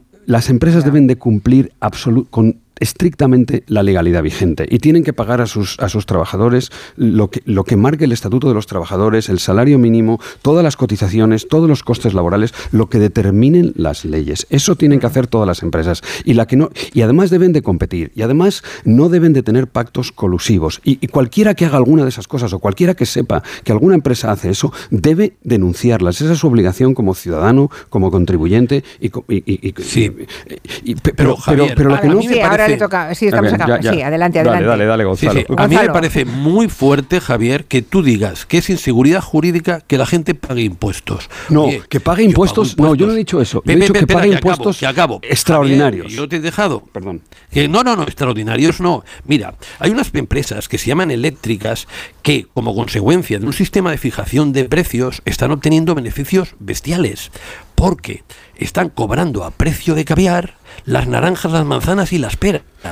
Esos son beneficios brutales. Hay otras empresas que se llaman entidades financieras que solo por la subida de tipo de interés van a ganar mucho más, que ni tan solo se dignan coger y pagarles más a las personas que tienen ahí en depósitos y cuentas corrientes su dinero, porque como están un pacto no escrito entre ellas, lo pueden hacer y que van a ganar muchísimo más. Y que cuando se les dice, cuando ustedes hagan una mala gestión y, la, y, la- y los ciudadanos tengan que ir a la autoridad independiente bancaria, por cada mala gestión que ustedes hagan, habrán de pagar 250 euros. Y ponen el grito en el cielo, porque la autoridad independiente bancaria, Javier, se pone en marcha porque esas entidades financieras hacen una gestión desastrosa, cuidan horrorosamente a los clientes, esos clientes no saben a dónde ir. Y al final el gobierno que les ha dado todas las oportunidades, les ha dicho autorregularlos, mm, autorregularlos vosotros, poner vosotros mismos medidas y todas han sido insuficientes, no ha habido más remedio. Esto hay unas leyes, hay unas normas y son para las empresas y para los ciudadanos. Las empresas no tienen patente de corso. Esto posiblemente lo puedan tener con un partido de derechas, pero con un partido de izquierdas o con un gobierno de izquierdas ha de velar por un equilibrio y las empresas grandes no quieren un equilibrio, quieren favoritismo y a mí me parece muy bien que con el gobierno actual se esté acabando ese favoritismo. Bueno, eh, hay más. eh, no, no sé, Javier, ¿quieres añadir alguna Sí, cosa más? solo un comentario. Vale. Estoy de acuerdo con Iba a Gonzalo. atracar más temas, pero es que se nos tira encima el boletín, nos hemos encallado aquí. Pero Mi, mi- mi- interesante micro comentario. Estoy Sí. de acuerdo con Gonzalo hasta que empieza lo de los partidos de izquierdas y, las, y los partidos de derechas. Si tú estás, si tú decides que le vas a, que vas a poner un impuesto a, la- a las empresas cuando por las circunstancias que sean le van bien las cosas, vas a tener que estar dispuesto a, compensarlas, a rescatarlas, a compensar sus pérdidas cuando les vayan mal las cosas. Y yo no quiero eso. Yo quiero que las empresas mm, mm, se, se enriquezcan con, su- con sus decisiones acertadas y desaparezcan de mi vida cuando, cuando se equivocan. No quiero rescatarlas nunca. Por eso tampoco quiero ponerles impuestos cuando les van bien las cosas. Javier, Bueno, esto a, la- a los que hemos rescatamos, no 15 hemos, años- hemos rescatado eh, a todas las cajas de Exacto. ahorro. ¿eh? En los hemos- últimos y no- 15 no hemos años- recuperado nada. Nada, nada, no, Nada, por eso, Pepe, céntimo. 15 años por eso. esto, esto ha ido así. Y ha ido cuando las cosas van mal, deme dinero porque me va mal. Cuando las cosas van bien, no me ponga impuestos. Esto, Javier, es una cosa que la hemos vivido. La hemos vivido en Estados Unidos, la hemos vivido en Europa, la hemos vivido aquí. Se han regalado entidades financieras a los actuales bancos. E incluso se han regalado, Sí, a se les ha dicho a estos bancos, Sí, se les ha dicho a estos bancos, del- de, las pérdidas que haya, el 80% o el 90%, según el caso, se hace cargo la administración. Es decir, todos los ciudadanos. Por lo tanto, vale ya de este capitalismo de amiguetes. Bueno, vale ya de que unos pocos se aprovechan en contra de muchos. Tenía aquí un montón de temas para abordar con vosotros, pero claro, es que esto era, mm, esto era un tema mayor y me pareció muy interesante. Los oyentes han tomado nota y se posicionan clarísimamente eh, en un lado o en otro, pero si queréis entrar en Twitter y leer, pues os lo recomiendo porque así tendréis idea aproximada de lo que ha despertado vuestra intervención. Otro día ya hablaremos de la inflación y bueno y de las empresas que tasan inmuebles que han sido también multadas, ¿no? Por el Banco de España y tenía curiosidad en saber por qué, si es que tasan a la alta, a a la alza o a la baja, pero bueno. El miércoles que viene ya lo haremos. Gracias al profesor Javier Díaz Jiménez y al profesor Gonzalo Bernardos. Adiós. Hasta luego. Adiós. Un gran abrazo a todos. Adiós. Las 5 a 4 en Canarias. Noticias.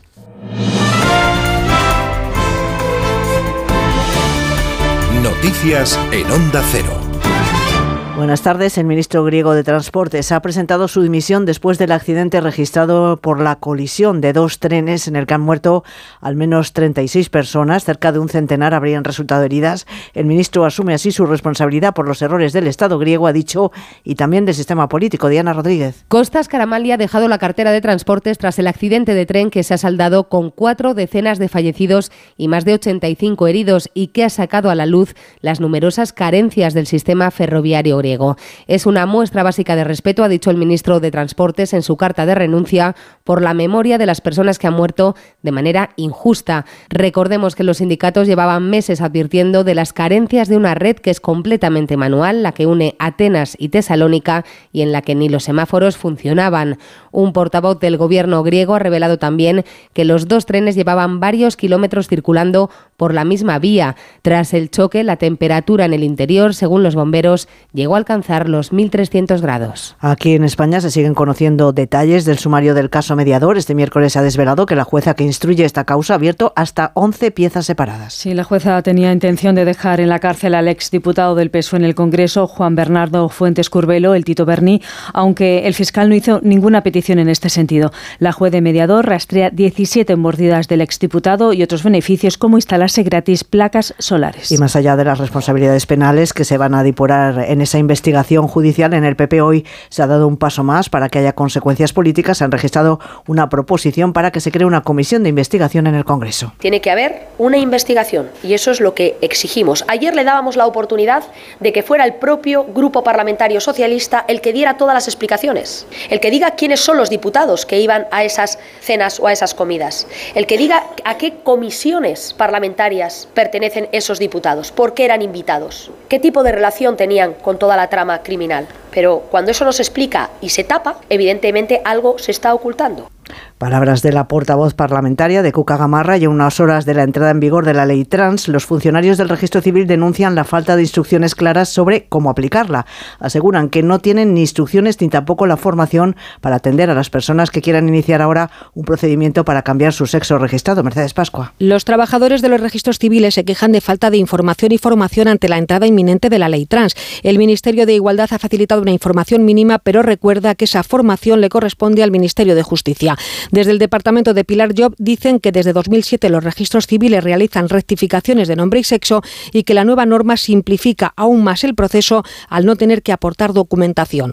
Con la nueva ley, las personas mayores de 16 años pueden solicitar un cambio de sexo sin la necesidad de presentar informe médico o psicológico. El anuncio de Ferrovial de que se lleva su sede social a los Países Bajos ha causado un hondo malestar en la Moncloa. En declaraciones a la sexta, la ministra de Economía, Nadia Calviño, ha recriminado la acción emprendida por la empresa, la falta de compromiso, ha dicho, con un país al que le debe todo lo que es. Que se trata de una empresa que, le debe todo a España, que ha crecido gracias a las inversiones públicas financiadas por todos los ciudadanos españoles. Es una empresa emblemática de nuestro país desde el Gobierno hemos defendido y apoyado a todas las multinacionales que tenemos, y, empezando por, Ferrovial, y no, creo que, sea aceptable y por eso he expresado mi rechazo.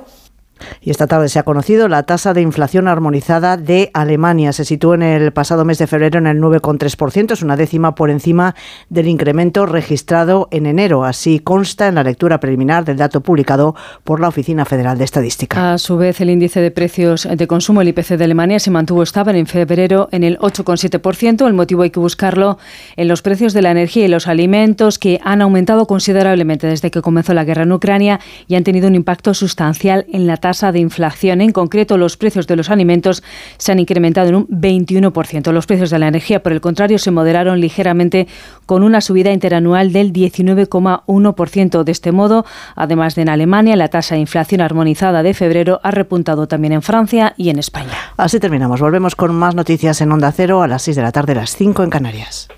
Como el perro y el gato. Es lo que tiene ir al veterinario, que vean lo que le pasa. El veterinario ha valorado que esa tos requiere un tratamiento con corticoides y el animal está mejorando. Los gatos que viven en un recinto cerrado y que no salen al exterior, evidentemente en algún momento tienen la curiosidad. Tienen el interés, esa curiosidad. Y si ven una puerta abierta y dicen, a ver qué hay ahí al fondo, pues tiran. Aquí está, como el perro y el gato, para pasar ese buen rato. Todo sobre las mascotas con Carlos Rodríguez, como el perro y el gato. Sábados a las 3, domingos a las 2 y media de la tarde y siempre que quieras, en la app y en la web de Onda Cero. Patrocinado por Menforsan, los especialistas en cuidados, higiene y cosmética natural para las mascotas. Te mereces esta radio. Onda Cero, tu radio.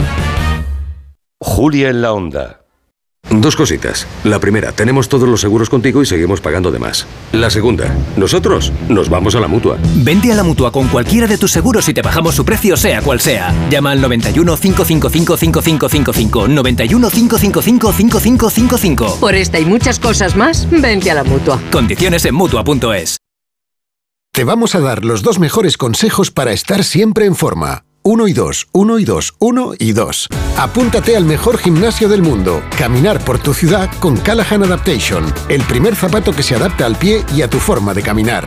Fabricados en España por expertos artesanos y a la venta en las mejores zapaterías y en callahan.es. Callahan Adaptation, se adapta al pie, se adapta a ti. Si eres profesor o centro educativo, ya puedes participar en la segunda edición de los premios Mentesami. Queremos reconocer todas esas iniciativas que fomentan el pensamiento crítico de los alumnos, que impulsan la creatividad audiovisual responsable o que promueven los valores y la convivencia en el aula. Puedes presentar tu proyecto hasta el 20 de abril. Encuentra toda la información en mentesami.org, porque la alfabetización mediática e informacional de hoy decide el futuro. Fundación A3 Media. Colaboran Platino Educa y Unie Universidad. ¿Tú sabes cómo reclamar una factura de la luz? Yo tampoco. Por eso soy de Legalitas. Porque cuento con expertos que me ayudan a solucionar los temas que yo no controlo. Por solo 25 euros al mes puedo contactar con ellos todas las veces que quiera. Hazte ya de legalitas. Y por ser oyente de Onda Cero, y solo si contratas en el 900 100 661, ahórrate un mes el primer año. Legalitas. Y sigue con tu vida. Cuando Sofía abrió su paquete de Amazon, los ojos se le abrieron como platos. Botones sensibles al tacto y sensor de presión inteligente. Era el cepillo de dientes eléctrico de sus sueños por un precio menor del que jamás habría imaginado. Cinco estrellas de Sofía. Empieza a buscar en Amazon hoy mismo. Soy un enfermo de ELA y seguro que me imaginas en una silla, pero mi mayor soporte no es ese, sino la silla en la que se sientan mis acompañantes. Tú también puedes sentarte y sentirte cerca haciéndote socio en ffluzon.org con la colaboración del Ministerio de Derechos Sociales y Agenda 2030. Onda Cero Madrid 98.0 En Ibismed tratamos las hemorroides desde la causa. Por eso te garantizamos que no volverán a reproducirse nunca más. Ibismed cuenta con la única técnica pionera en el mundo para la solución definitiva a las hemorroides. Sin dolor, sin postoperatorio y sin complicaciones. Ya que no es necesario ni tocar ni tratar la zona anal. Ibismed, el único tratamiento indoloro y definitivo para las hemorroides. Más información en ibismed.es y en el 91 431 5411. El Servicio 012 de Información y Atención al Ciudadano de la Comunidad de Madrid lanza nuevos canales de contacto. Accede ahora a toda la información que necesitas a través de tu canal preferido. Teléfono, WhatsApp, chat, mail, web. Servicio 012. Un número para todo y para todos. Comunidad de Madrid. El mejor flamenco te espera en el Teatro Real. Ven al Real y descubre un espectacular tablao en su histórico salón de baile con la temporada de Flamenco Real. Disfruta cada mes de tres espectáculos únicos con grandes figuras del cante y baile como Eduardo Guerrero, Marco Flores, Lucía La Piñona o Patricia Guerrero. Entradas desde 29 euros en teatroreal.es y Fiber. Ponte en forma ahora con Basic Fit. Mereces sentirte bien contigo mismo, así que haz del fitness un básico en tu vida. Consigue nuestro kit fit gratuito con todo lo que necesitas para ponerte en plena forma. Mañana es el último día. Basic Fit, go for it. Dobla tu ahorro con Ocasión Plus. Hasta 6.000 euros de descuento en 7.000 coches. Y ahora con la mejor financiación del mercado, al 6,90%. Este mes somos imbatibles. Ven a vernos. Ocasión Plus. 16 centros en Madrid. Nuevas tiendas en Fuenlabrada, Arganda y Torrejón. Localiza tu centro más cercano en ocasiónplus.com. Abierto sábados y domingos. ¿Comprarías una prótesis de cadera por internet y dejarías que te la colocara alguien que no sea médico? No, ¿verdad? Entonces, ¿por qué compras la ortodoncia, el blanqueamiento dental o la férula de descarga si los tratamientos bucodentales son complejos y han de ser personalizados? Consulta con un dentista de tu confianza. Pon la salud de tu boca en buenas manos. Colegio de Odontólogos y Estomatólogos de Madrid. La nueva edición del Festival Internacional de Magia llega a Madrid. Diez de los mejores ilusionistas del mundo por primera vez juntos en el escenario bajo la dirección de Jorge Blas. Compra tu entrada en teatrocircoprice.es. La magia te espera. ¿Te lo vas a perder? Teatro Circo Price, Ayuntamiento de Madrid. Facebook, Twitter, YouTube. Hay más de un medio para que nos sigas. ¿Cuál te gusta más? Onda Cero es la radio que siempre va contigo, porque estamos en las redes sociales para que nos sigas, para que opines, para que compartas noticias. OndaCero.es, más y mejor. Onda Cero Madrid, 98.0.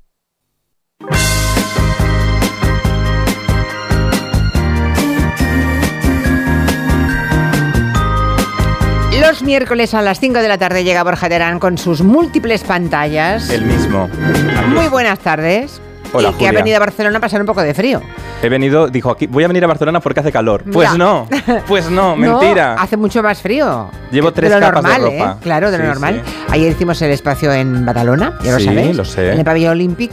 Y todos los compañeros que vinieron de Madrid dijeron, es la primera vez que pasamos tanto frío en Barcelona. Ya.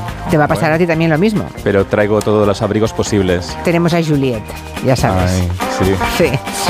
Y tú nos traes no a Juliet, sino Y documentales que se han puesto de moda. Claro, porque antes tú de- la gente decíamos, yo solo veo los documentales de la 2. Bueno, eso eran los gafapastas, sí. que ¿Ves como yo? Claro, entonces yo decía, solo veo, porque quedaba muy bien. Esta gente un poco snob que dice, yo solo veo los documentales de la 2. Cuando hay documentales. del- bueno, de la 2 no, que es un canal que está muy bien. Pero hay documentales que son muy aburridos y que están muy mal hechos. Incluso. Sí. a- sí, Me, sí. me parece bien esa, esa Claro. afirmación. Se puede hacer un documental profundísimo, de enorme solvencia y que además sea entretenido y que, y que te enganche. Claro, y se puede hacer un documental súper trascendente y que no cuente nada. Incluso pasa mucho en los documentales esto del teléfono escacharrado. Que empiezas a, que empieza a hablar gente de cosas que en realidad no sabe, pero que les llaman porque son famosos o están de moda y luego cuentan solo bulos y hay que hacerles en la maldita hemeroteca, ¿no? Entonces, cuidado, de todo, todo hay bueno y todo hay malo. Se puede hacer todo en televisión y en, En todo, fin. se puede hacer todo, todo depende de cómo se haga. O sea que el, el género no, no evalúa, no añade nada si está mal hecho. Documental, ¿todos los documentales son buenos? No, hay algunos Sí. horrorosos. Pero en la época de las plataformas, el género documental viene muy bien porque al final contar vidas ajenas o momentos históricos es como una serie, ¿no? Es hacer una serie de la realidad con documentación. Y entonces en este momento que consumimos fervientemente, to- que necesitamos cada viernes una cosa nueva, Es que no da la imaginación para crear tantas historias cuando la realidad te las ofrece en bandeja de personas muy conocidas, queridas u odiadas, o ambas cosas a la vez, Claro. que son perfectamente mm, convertibles en documental, claro. la realidad supera la ficción. Siempre. Es más, la realidad puede inspirarnos mucho, ¿no? Mm. Y esta semana... Déjame que pregunten Ah, los oyentes sí. que si están viendo, si vamos a hablar de documentales. Claro, que nos manden cosas. Sí, que nos digan qué documental han visto Sí. últimamente, sobre quién y por qué les interesó, o por qué les aburrió, por qué les decepcionó, lo bueno y lo malo. ¿Qué documental adoptaríais aquí en esta hora? Exacto. Aquí no son peludos. Aquí son, también hay con peludos también. También hay documentales, sí, Sí, de muy- animales. sí, sí, mucho. Bueno, pues para empezar, el domingo se estrenó en la 2 de Televisión Española, lo podéis ver en RTV Play, un documental que a mí me ha encantado porque va sobre un mito de la televisión muy inspirador y muy revolucionario, incluso hoy, ¿no? Y es Paloma Chamorro, que en un Un documental... imprescindible, un ¿no? imprescindible, Un sí, imprescindible. Bueno, es que maravilloso. los imprescindibles son documentales, sí. Sí, que son, sí, es un documental. Sí, sí. Dentro de. ¿Esto sabes por qué se hace esto? En televisión es muy importante el orden. Entonces, a veces, para que la gente no se pierda, está bien crear una marca que sea semanal.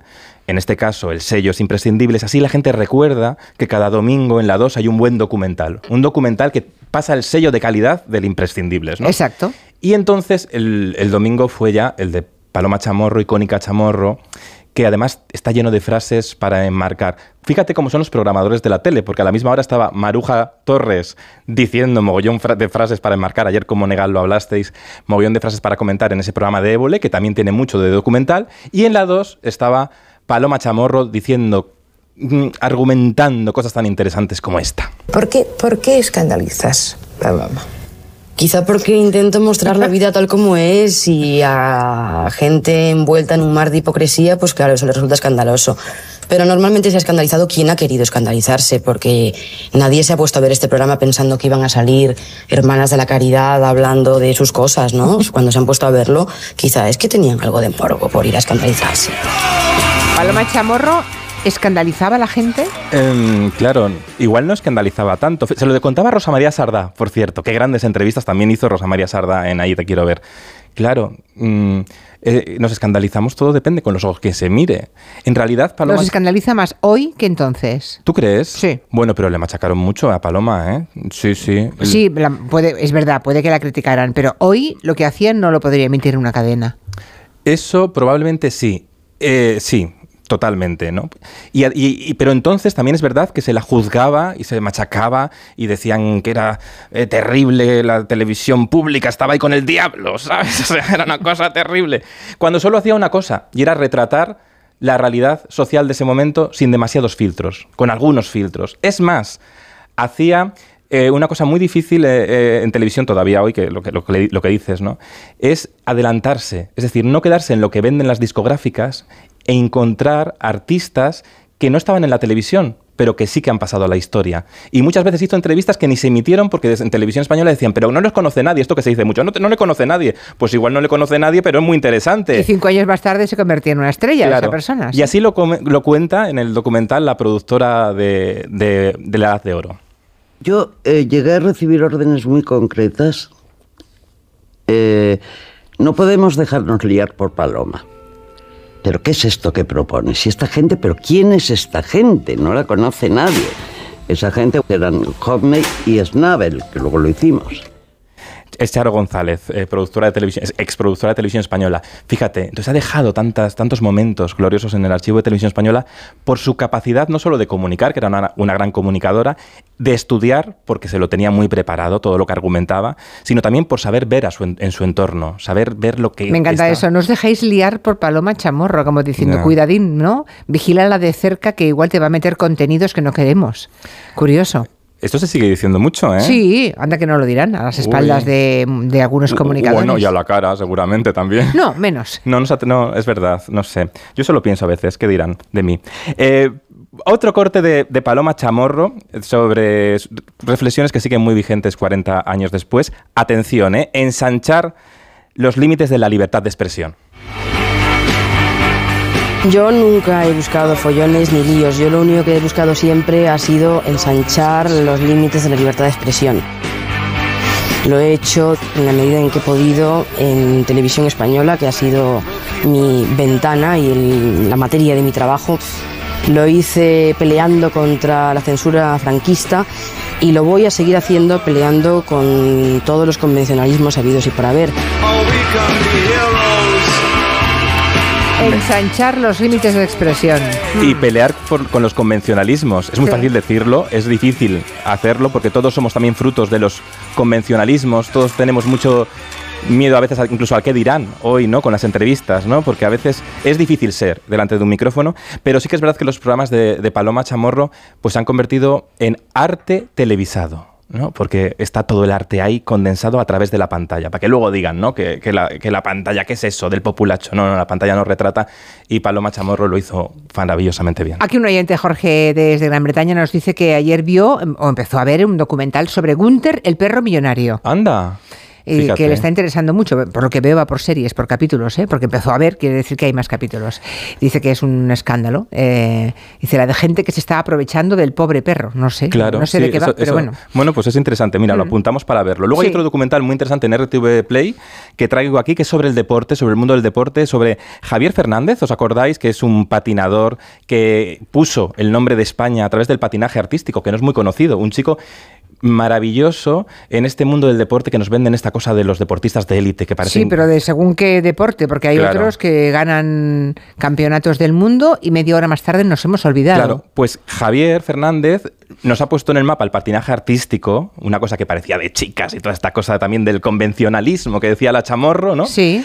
Pero además eh, también el documental muestra muy bien cómo te obligan a, la, precisión del entrenamiento, a esta cosa de hay que ser perfecto, hay que ser perfecto. Cuando luego triunfó en la pista de patinaje también gracias a sus imperfecciones, gracias a que daba su carácter bribón a cada interpretación. Eh, le daba esa ese temperamento de la expresividad, se disfrazaba de mil cosas, jugaba, salía a jugar, salía a divertirse. ¿Quería ser perfecto? Bueno, también quería relativizar el éxito y así ganó muchas medallas y así se expresa él en este documental que podéis ver en RTV Play. A, a mí me ha encantado. He mucho y creo que ha sido una buena etapa para el deporte minoritario o para el deporte menos visto. Hubiese sido a lo mejor de otro país como en Japón, pues a lo mejor hubiese sido una estrella mm, como aquí son otros deportistas. Pero no me quejo. Al final es un honor que la gente me haya podido reconocer también durante tantos años aquí en España, siendo un deporte tan minoritario, un deporte que no está en los ojos de todas las personas y ver que tu gente también te quiere apoyar en esa trayectoria deportiva. Javier Fernández, Rompiendo el hielo, se llama el reportaje. Es bonito, ¿eh? a mí me ha emocionado. Son tres capítulos. Y, te me, ha gustado? Me ha emocionado porque además es que se muestra muy diferente el mundo del deporte. Es un deporte mucho más cercano y mucho más rompiendo tabús también con el deporte. Otro oyente nos sugiere un documental sobre un señor que observa morsas. Ay, qué interesante, ¿no? Dice que está en filming, se llama Halukt. Y es una persona que lo que hace simplemente es, está, se le ve, bueno, la fotografía de promoción, que es la que me envía el oyente, se le ve sentado frente a una costa, en una playa, sentado, y entonces lo que hace es observar morsas. Observar morsas. Bueno. ¿Adopta una morsa, Julia? Espera, que hay más mensajes de A mí documentales. me metió la radio en vena mi abuela. Yo escuchaba con ella los porretas y Radio Hora, ¿vale? No veo televisión, pero soy un friki de los documentales, cualquiera. El último que me ha gustado así mucho, que ya había escuchado algo parecido en Sonora, en Pastillados, me ha gustado en Netflix el de mm, en- Xanax. Y me está gustando mucho en Sonora también el de Ana Terres. No lo termino. Veo bastantes documentales, pero me ha sorprendido, uno de los que últimamente he visto ha sido Picorreja en filming. To- me ha sorprendido sobre todo por el desconocimiento tan grande que tenemos de la historia de España.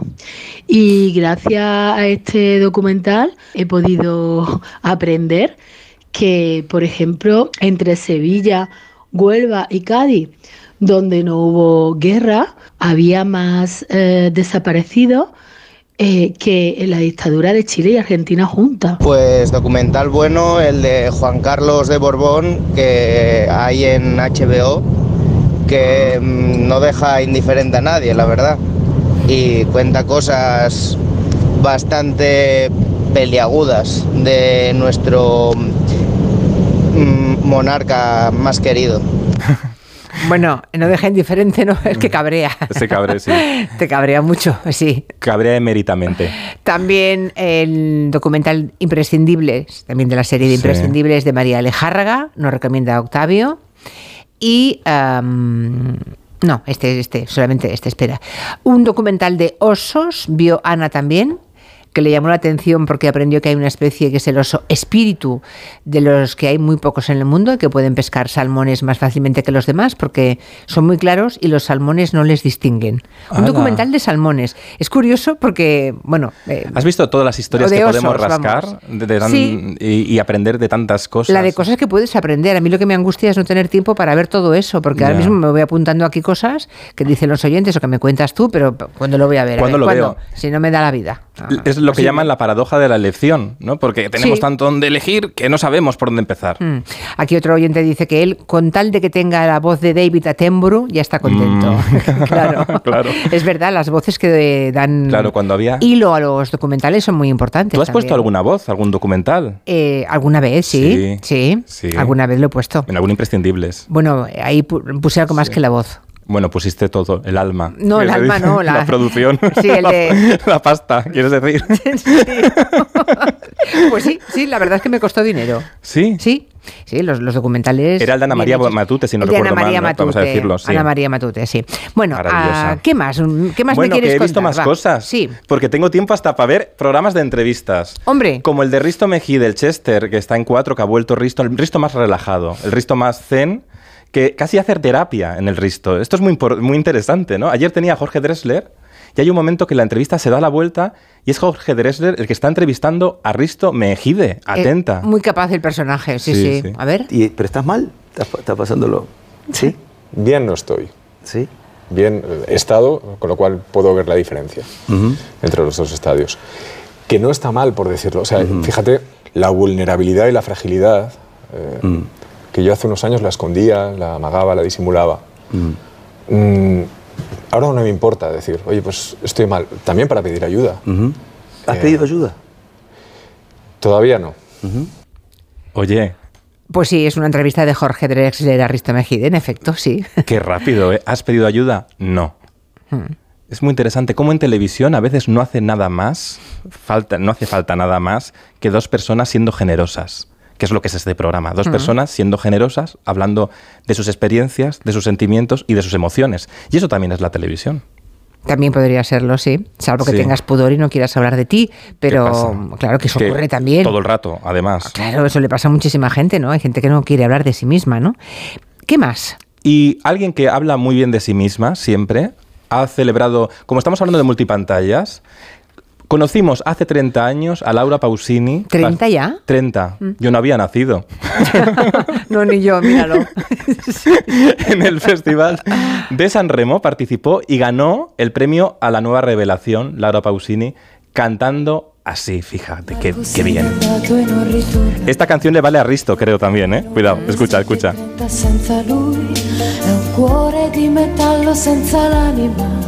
Nel freddo del mattino grigio di città a scuola il banco è vuoto un marco è dentro me è dolce il suo respiro fra i Esto también lo hace Monegal, lo de acabar con canciones, ¿no?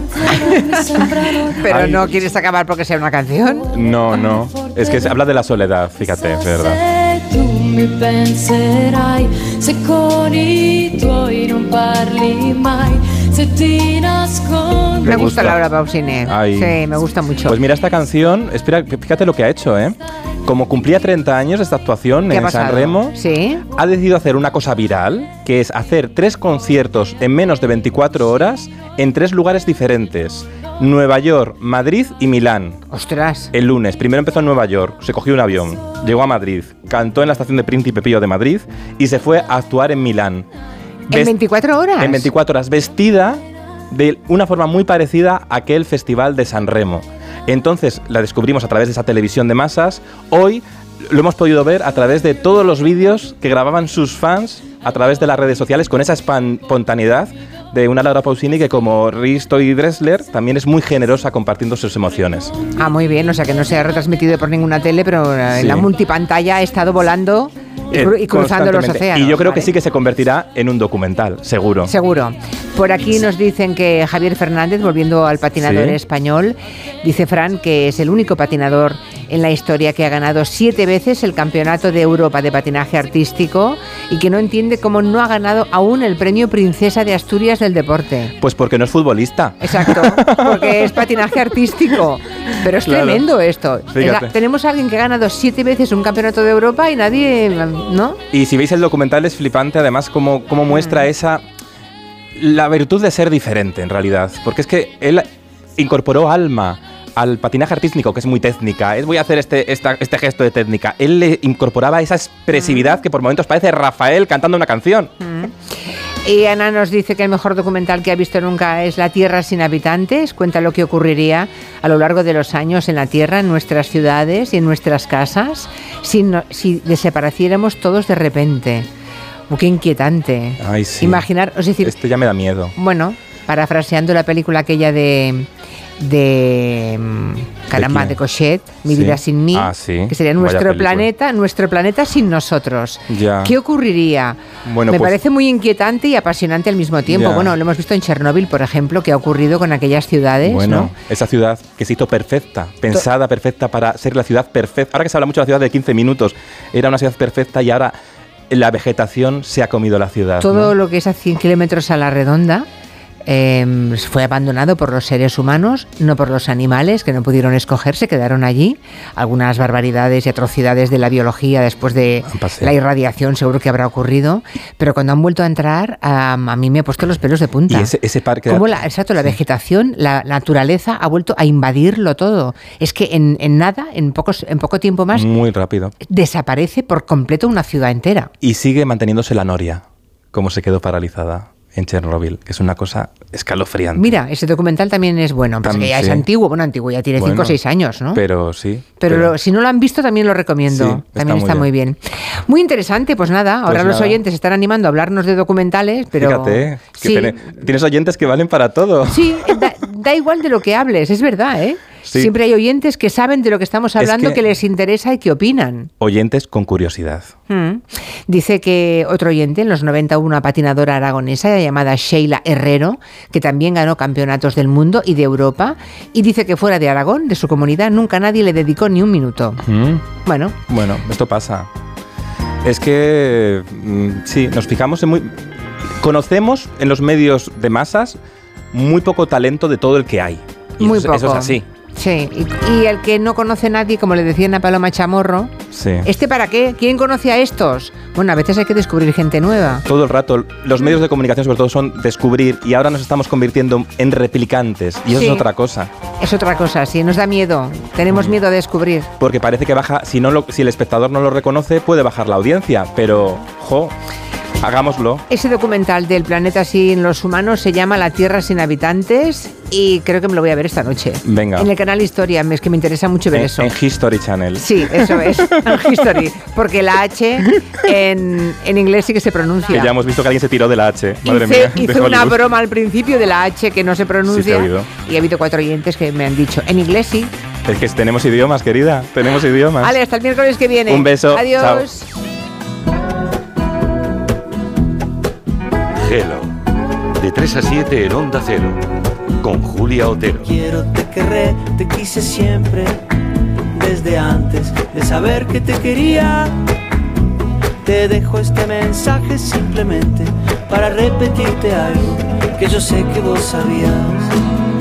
Les cuento que los docentes y los centros educativos ya pueden presentar ahora sus proyectos. Es la segunda edición de los premios Mentes AMI de la Fundación A3 Media. Es una convocatoria para reconocer iniciativas educativas que lo que hagan sea fomentar el pensamiento crítico, la creatividad audiovisual responsable y los valores. Los docentes ya pueden presentar sus proyectos hasta el día 20 de abril en este lugar. Tomen papel y boli. Se llama mentesami.org.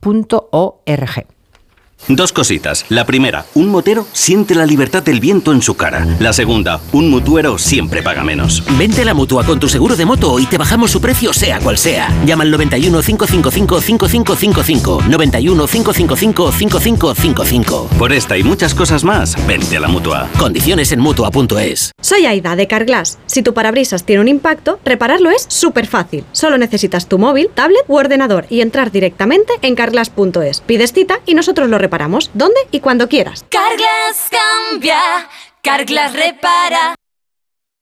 ¿Y tú que tienes hijos pequeños? ¿Qué necesitas para tu seguridad? Desde que soy madre me importa mucho más la seguridad. Necesito que estemos protegidos cuando estoy con él en casa. Pues en Securitas Direct tienen una alarma para ti, porque puedes conectarla también cuando estás dentro de casa o pedir ayuda con el botón SOS. Ellos responden en 20 segundos y te envían ayuda. Y es que tú sabes lo que necesitas y ellos saben cómo protegerte. Llama ahora al 900-272-272 o entra en securitasdirect.es y descubre la mejor alarma para ti. Si te gustan las pelis, las series o los documentales, prueba ahora Yastel Televisión. Solo este mes fibra y móvil por 39.95 con Yastel Televisión por el mismo precio hasta 2023. Corre que se acaba. Llama ya al 1510, al 1510. El 9 de mayo de 2018 se celebró por primera vez el Día Mundial de los Calcetines Perdidos. Y en fin, si hasta los calcetines perdidos tienen su propio día, ¿no te mereces tú también el tuyo? Con mi día de la 11 elige tu fecha especial y juega con ella. Todos los días por un euro gana hasta 3.000 euros. Mi día, el sorteo más tuyo. Y recuerda, uno de cada cinco toca. A todos los que jugáis a la 11, bien jugado. Juega responsablemente y solo si eres mayor de edad. Alfaro, en La Rioja, una ciudad en la confluencia de grandes caminos. Alfaro nos ofrece monumentos como su famosa colegiata, sus iglesias o su pintoresco casco antiguo, una deliciosa gastronomía, excelentes vinos y además de poseer un gran entorno natural, Alfaro cuenta con la mayor colonia del mundo de cigüeñas blancas sobre un edificio. De la variada oferta turística de Alfaro y de La Rioja hablaremos en Gente Viajera, que se hará en directo desde el Palacio Abacial de Alfaro, con el patrocinio del Gobierno de La Rioja. El sábado 4 de marzo, a partir de las 12 del mediodía, gente viajera desde Alfaro, con Carlas Lamelo. Te mereces esta radio. Onda Cero, tu radio. Onda Cero Madrid, 98.0 FM. Ana, qué mala casualidad encontrarnos precisamente en un hospital. Hola Juan, pues sí, sí es mala coincidencia. Es por mi marido que se resbaló en la bañera y se ha dado un golpe muy fuerte en la rodilla. Vaya por Dios, nosotros ese problema ya no lo tenemos. Hace tiempo llamamos a Duchamanía y cambiamos la bañera por un plato de ducha. Hazme caso, llama a Duchamanía y evitarás este tipo de accidentes. En Madrid, Paseo del Molino 6, 91 468 4907 y duchamanía.es. En marzo, ríete como nunca en la ópera. La nariz de Sostakovich se estrena en el Real con un ingenioso e hilarante espectáculo. Una divertidísima ópera en la que su protagonista descubrirá que su nariz ha desaparecido y cobrado vida propia.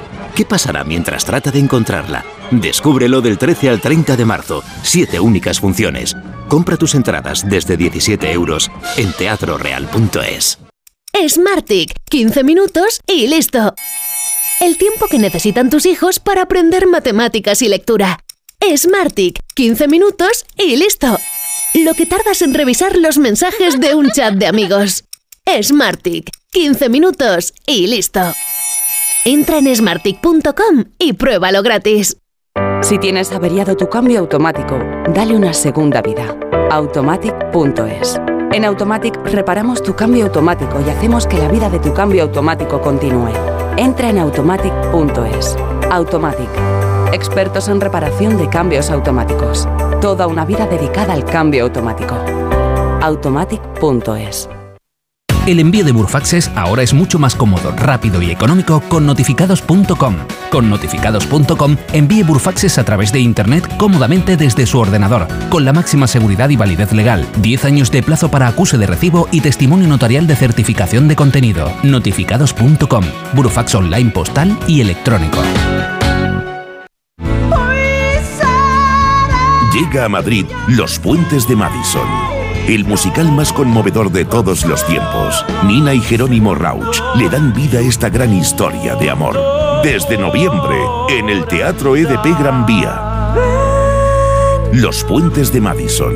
Entradas a la venta en gruposmedia.com. ¿Necesitas una reforma integral? En Pedro Lanceros te ayudamos a hacer de tu casa tu hogar. Reformamos tanto viviendas como edificios y te asesoramos personalmente durante todo el proceso para lograr los mejores resultados. 91 411 1942 o pedrolanceros.com. Pedro Lanceros, nuestra experiencia y tu fidelidad, la clave de nuestro éxito.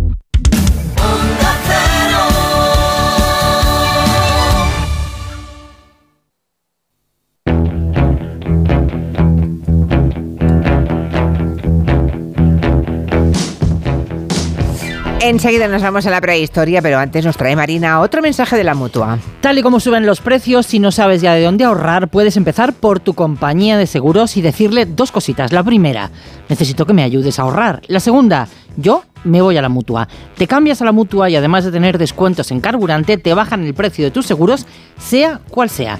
Llama ya al 91 555 5555 y empieza a ahorrar. Por esta y muchas cosas más, vente a la mutua. Consulta condiciones en mutua.es.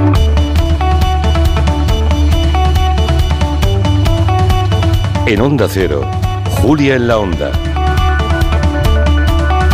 Con Julia Otero.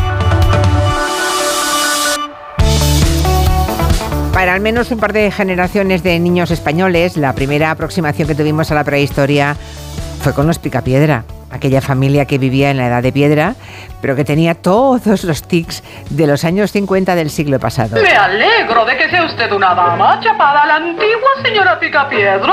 y yo también. La mayoría de las jóvenes cavernícolas de hoy quieren carrera. No son felices estando en el hogar y atendiendo la casa. Bueno, yo sí. Además, a Pedro no le gustaría de ningún otro modo, ¿verdad, amor mío? No, no me gustan esas esposas intelectualoides. Me gustan como tú, bonitas e inútiles. ¿Inútiles? Cuando un hombre contrae matrimonio, se supone que él debe trabajar y la mujer quedarse en casa a no hacer nada. ¿No hacer nada? Y le echa de casa, claro. Bueno, luego llegaron, si me permiten la broma de los Picapiedra, porque nos traen a todos muchos recuerdos. Luego llegaron los libros de texto, llegaron las películas, las clases de historia de la escuela, los museos que hemos ido visitando. Pero observen que siempre nos hablaron de el hombre de las cavernas. O sea que se ha ido construyendo un relato de la prehistoria en el que las mujeres, fíjense, no están, no cuentan. Dirán, bueno, lo de siempre, bueno, puede que sí. Nada nuevo bajo el sol, es verdad. Hasta que han llegado historiadoras como Marga Sánchez Romero. Doctora Sánchez Romero, buenas tardes. Hola, muy buenas tardes, Julia. Ella que es catedrática de prehistoria y vicerrectora en la Universidad de Granada y bueno, como lleva años visibilizando el papel de las mujeres en esa etapa de, la prehistoria, acaba de publicar un libro muy interesante que se llama Prehistorias de Mujeres. Ya hemos hablado un poco de, su prologuista, que es nuestro Miguel Ángel Cajigal, nuestro colaborador, Marga. y ya hemos publicitado que mañana vais a estar los dos juntos en Málaga, ¿verdad? Hablando, hablando de arte y, y bueno, mujeres, prehistoria y arte, ¿no? Un poco todo eso.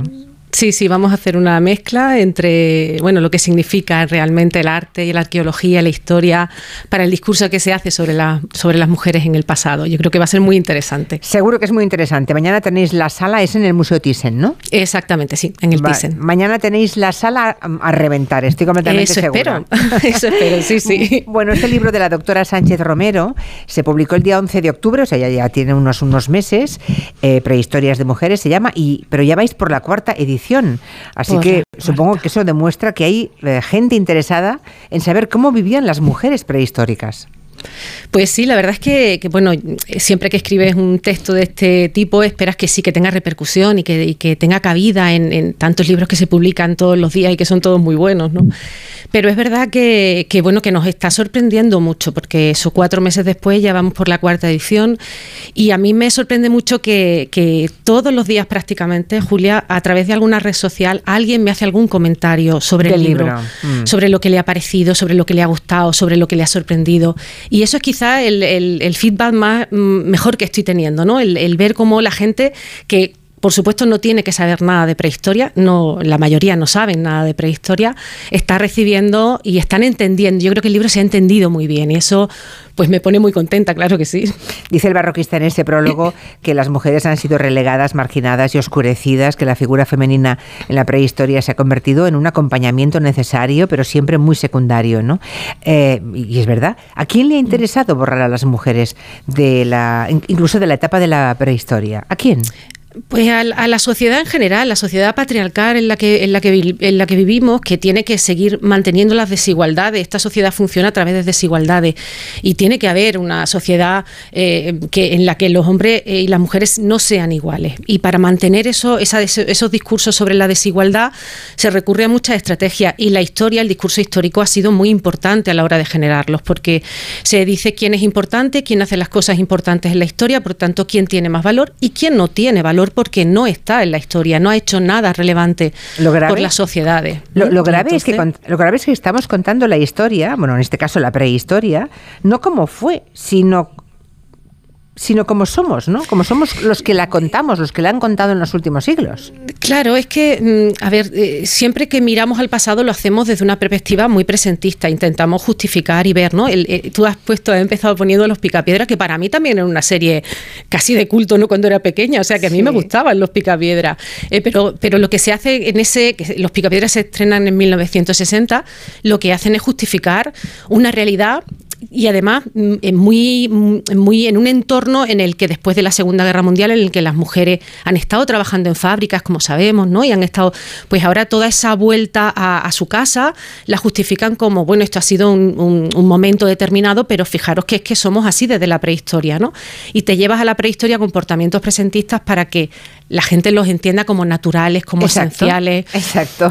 Como no discutibles. Es lo más natural que sea así, así debe seguir siendo, ¿no? Eso es, eso es. Entonces, mm. eso, esa, esa historia que además eh, no debemos negar que en la mayor parte de las ocasiones, desde el siglo XIX, la historia y la arqueología la escriben los hombres que están interesados en unos aspectos y nosotras no estamos ahí. Es que nosotras no, eh, no tenemos relevancia social en el XIX y por tanto, pues ¿para qué vamos a estar en la historia si no, si no podemos ni votar? Eh, mm. ¿qué, qué, qué vamos a hacer, no?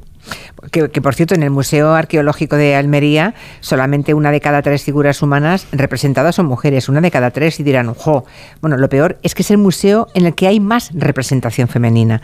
hay otros en los que no llegan ni al, ni al 15%, ¿no? Sí, Sí, efectivamente. Y eso es muy grave, Julia, porque, porque claro, cuando una niña o una mujer entra a un museo, y, yo entiendo que quien entra a un museo de historia sabe que, la gente que ha hecho ese discurso sabe de historia, y claro que saben de historia, ¿no? Pero claro, cuando entran y, ven eh, hombres en primer plano haciendo las actividades que hemos considerado importantes y las mujeres en, un, en una posición secundaria, eh, siempre con un bebé o, con, un, o con algo de cocina que no se explica, sino simplemente se sitúa eh, en, una, en, un, en, eso, en un segundo plano. Claro, los chicos entran y ven a señores que se parecen, no a ellos, porque tampoco es que vean muchas representaciones infantiles en los museos, pero ven a señores que se parecen a su padre, a su abuelo, a su tío. Eh, ellos son los que han hecho la historia. Y las niñas no, ven esos referentes, no están. Entonces, claro, cuando, cuando te plante, se plantean, bueno, si yo sí estoy, porque yo sí soy importante, mm, eh, los hombres hemos construido la historia, vosotras no. ¿A qué ¿Qué, más queréis? ¿no? ¿Qué, queréis si, si no habéis construido la historia, no habéis construido la sociedad en la que vivimos? Hmm. Claro, hay un concepto central en el relato de la prehistoria, que es la caza, ¿no? Siempre nos han contado que lo fundamental para la especie humana fue la caza, que era la actividad fundamental, que solo hacían los hombres, y que las mujeres pues estaban en la cueva allí cuidando a las criaturas y eh, recogiendo bayas para, para, bueno, para comer, ¿no? Pero igual resulta que la caza no era tan fundamental en la economía prehistórica, ¿no? Y, o igual eh. las mujeres no estaban excluidas de esa caza. Pues las dos cosas, efectivamente. Primero, la caza es una parte, un aporte proteínico importante a la, dieta de las poblaciones de que se llaman cazadoras recolectoras, pero la parte más importante viene sin duda de la recolección, independientemente de que la hagan las mujeres o los hombres, ¿no? La, parte más, relevante y más importante de, la dieta viene de la recolección.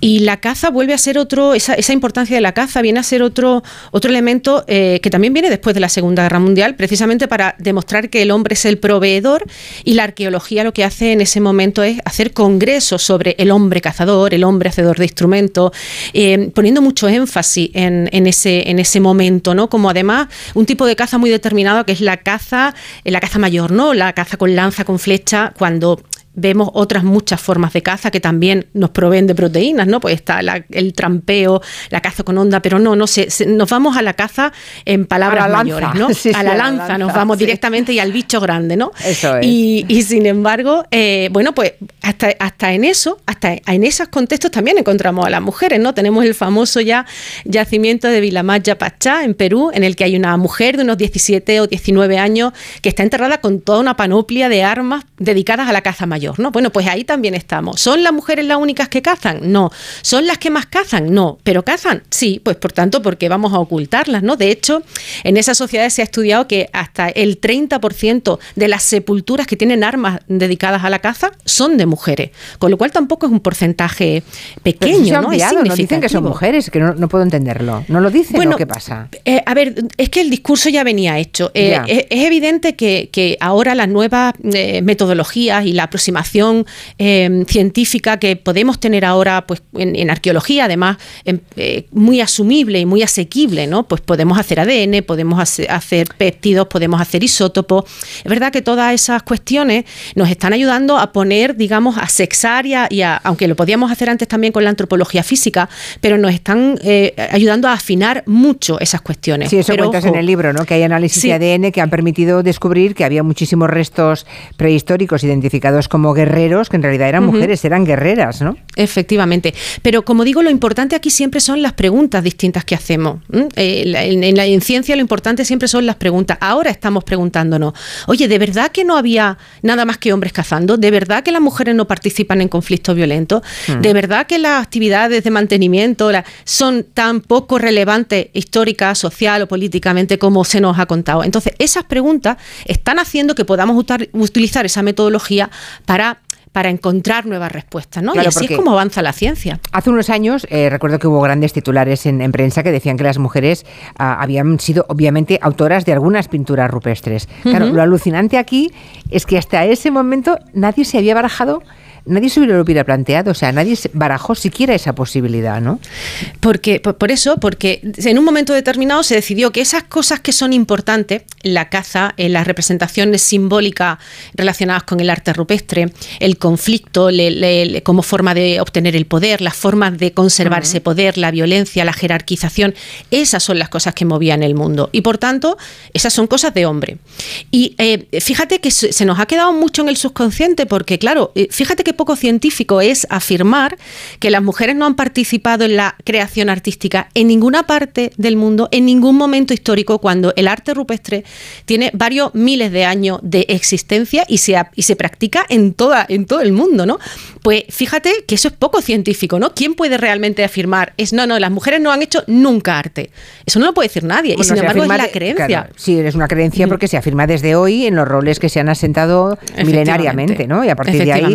¿Cómo podemos saber el arte que hicieron las mujeres? En las pinturas rupestres que pudieron hacer las mujeres, ¿hay alguna forma de averiguarlo? Sí, sí tenemos, eh, tenemos eh, todo el tema de la paleodactilografía, ¿no? que es el análisis de huellas dactilares que se quedan impresas cuando se hace pintura con los dedos, o también las tenemos representadas con las huellas de manos que también podemos sexar. Eh, se han hecho estudios muy interesantes. Según cómo sea la mano, se puede saber si es de hombre o de mujer. Efectivamente. Hay, hay eh, en la cueva del Trucho, en Aragón, hay hasta manos de bebés de pocos meses, ¿no? impresas en, en, las paredes de, de, los abrigos y cuevas. Y se han hecho estudios muy interesantes en la zona norte de España y el sur de Francia, que señalan que hasta el 60% de las manos representadas podían ser de mujeres. ¿no?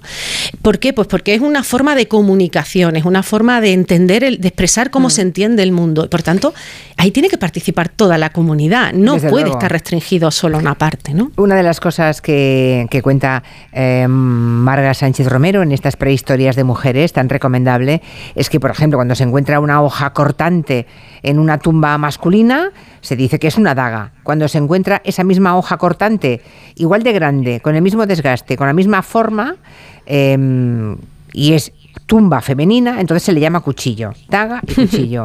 Curioso, ¿no? ¿Cómo, sí, es, bueno, el nombrar las cosas. Esto ¿Cómo se nombra en función de la expectativa de rol que asignamos? ¿eh? Claro, se nombra y se, y se cualifica, claro, a partir de ahí, imagínate, ¿no? Pero a mí lo que me parece más grave de esto es, en el supuesto de que, la, de que las, digamos, las mujeres prehistóricas se ocupasen de, por razones obvias, de, criar a, a sus hijos, la cooperación, el acto de cuidar y de sacar adelante y de proteger a los hijos, es tan importante o más que cazar para la evolución de la especie y para la supervivencia de la especie. Y en cambio eso no se le dedica el interés ni la atención que merece.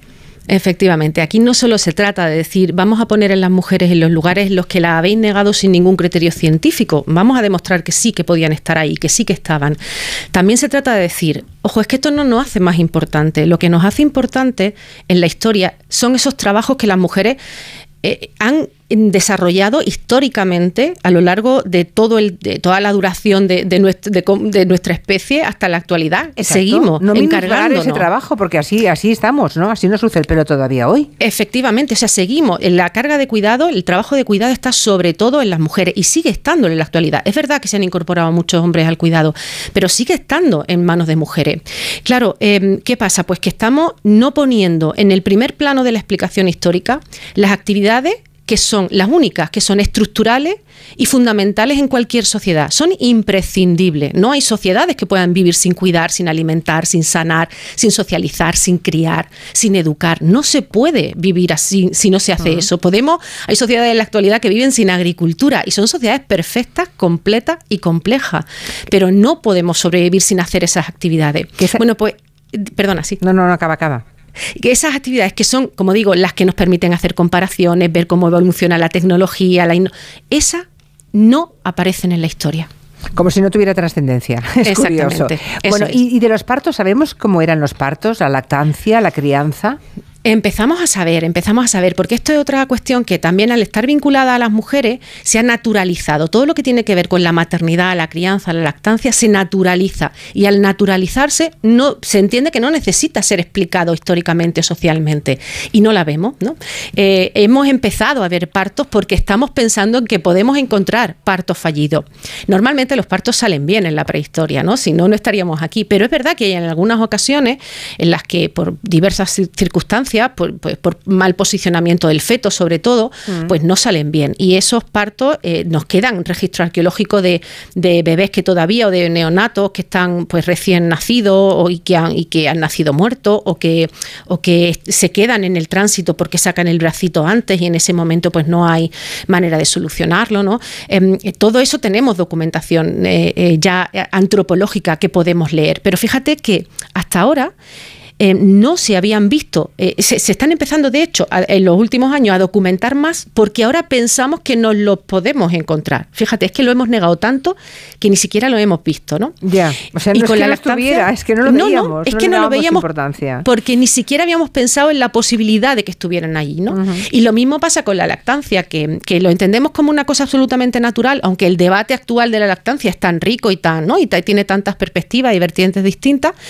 pues en la prehistoria también eran, eh, no era una cuestión solo y esencialmente biológica, sino que había muchas cuestiones que tenían que ver con comportamientos sociales. ¿A quién se desteta antes? ¿A niños? A niña, en una sociedad de uno, en otra sociedad de otra.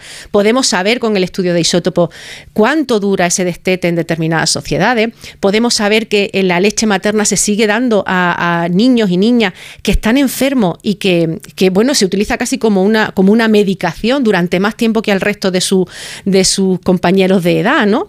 Bueno, pues todas estas cosas nos demuestran que, eh, que las sociedades en el pasado también se enfrentan a cuestiones muy diferentes y que utilizan estrategias mm, distintas en cada una de ellas, ¿no? Que no hay nada que sea todo, todo biológico, ¿no? Aquí hay un oyente que hace una reflexión interesante, dice que la, Luis dice que en la mitología clásica los dioses de la guerra siempre han sido masculinos, Ares, Marte, eh, pero en cambio recuerda, y es verdad, no había caído en la cuenta, que todos los, que las diosas de la caza eran femeninas, Artemisa, Diana, y seguramente si crearon diosas para la caza, es que probablemente la memoria milenaria que tenía esa civilización es que venían de ahí. Claro, es muy probable ¿no? que, que, que, eh, la, la, lectura que se hace, fíjate que el mundo griego y romano ya es muy patriarcal ¿no? y, es, y es muy androcéntrico, y, pero fíjate cómo esa, cómo esa memoria, esa reconstrucción de, de lo que ha pasado en ¿eh? momentos anteriores em, queda reflejado en eso, es cierto, es cierto, pero... Mm, Ahí ha quedado. la primera vez que encontramos evidencias de la existencia de la diferenciación social, escribe eh, la doctora Sánchez Romero en este libro, ah, fue hace 4.500 años, o sea, la existencia, digamos, de clases sociales. 4.500 años. ¿Y en, qué, en, qué, se diferencian? ¿En qué veíamos esas enormes diferencias? La desigualdad ya entonces. La desigualdad en social en general la podemos ver sobre todo a, través del registro funerario, es decir, de la, de la sepultura y de los objetos que se sitúan en esa sepultura. Y evidentemente los ricos siempre se fueron a la tumba. Eh, con sus, cositas. Con sus claro, cositas. sí, efectivamente. Y bueno, ¿de qué depende la riqueza? Pues depende de la, de la, de la escasez o no del producto, ¿no? Cuando tú te encuentras, por ejemplo, en el mundo argárico, que es como denominamos al, a la edad del bronce en el sureste de la península ibérica, pues te encuentras en tumba femenina una diadema de oro o una diadema de plata, pues tú sabes que esa señora era muy importante, igual que cuando te encuentras una espada o una alabarda en una tumba masculina, ¿no? Y, y, y bueno, pues esos son referentes de identidad social de una clase social elevada. Y luego te encuentras gente que no tiene absolutamente nada, o gente que tiene cerámica o tiene punzones. Y esto nos sirve para intentar diferenciar distintas eh, clases sociales que, que, bueno, que, que ya que, son las que empiezan a, a, demostrarse. ¿no? ¿Y también había diferencias entre las tumbas de hombres y mujeres? En las tumbas de hombres y mujeres, fíjate que nosotras desde la... no se ve. desde- desde la- no, no se ven las desigualdades, porque ¿en qué lo podríamos ver? Pues en distintas, en, en- en- en cuerpos distintos, o cuerpos más maltratados, o, o- o cuerpos más ajados, y no lo hay, o la alimentación, tampoco hay diferencia entre mujeres y hombres. Pero eso no significa que no hubiera ya algunas diferencias entre, entre mujeres y hombres bien establecidas, porque como hemos dicho, cuando llega el mundo griego y romano, ya están, ya, ya se escriben, ya se, se ponen negro sobre blanco esa- esas diferencias, ¿no? Y por tanto, tiene que ser un proceso muy lento, muy lento. Ten en cuenta que estamos hablando de prehistoria, son miles de años, cientos de miles de años, son procesos muy lentos, pero que terminan culminando en esa, en esa desigualdad. Cientos de miles de años que nos han traído hasta aquí. En darle la vuelta a todo esto, revertir todo esto, pues mm, necesita una, un trabajo de investigación, en este caso en arqueología, como el que ha hecho Marga Sánchez Romero en este libro, Prehistorias de Mujeres, que nos ha interesado tantísimo. Bueno, a ver si en vez de cuatro ya vais de, en, en- en dos semanas, a ver si ya vais por la sexta o la séptima edición. Ojalá. Marga, que vaya muy bien mañana ese encuentro con el barroquista en Málaga. Muchísimas gracias, Julia. Gracias y hasta pronto. Hemos charlado con Marga Sánchez Romero, que es catedrática de prehistoria y vicerrectora en la Universidad de Granada.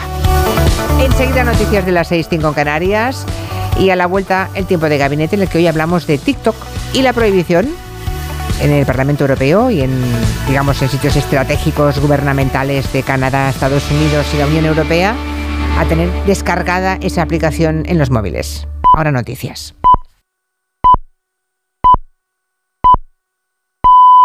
Son las 6 de la tarde, las 5 en Canarias. Noticias en Onda Cero.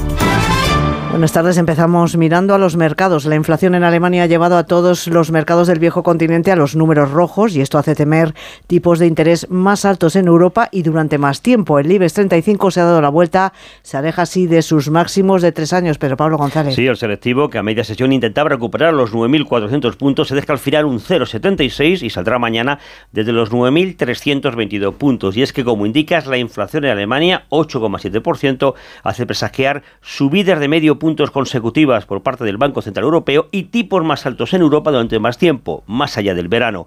En el selectivo español, Indra lidera las ganancias, 4,86 arriba, tras anunciar ayer un incremento del 14% de sus ingresos en 2022 y una subida del dividendo del 67%. En positivo también Ferrovial, 0,61%, tras su anuncio de cambio de sede a los Países Bajos y sus acciones superan los 26 euros ofrecidos por el grupo a los inversores contrarios a este cambio de sede. A la coda del IBEX, Inmobiliaria Colonial, 5% abajo, tras presentar resultados que no convencen al mercado. El petróleo, el Bren, el barril de referencia en Europa, fluctúa en los 83 dólares. Mensaje a los diputados del Grupo Socialista en el Congreso, del portavoz parlamentario ante el malestar que hay en las filas socialistas por el caso mediador.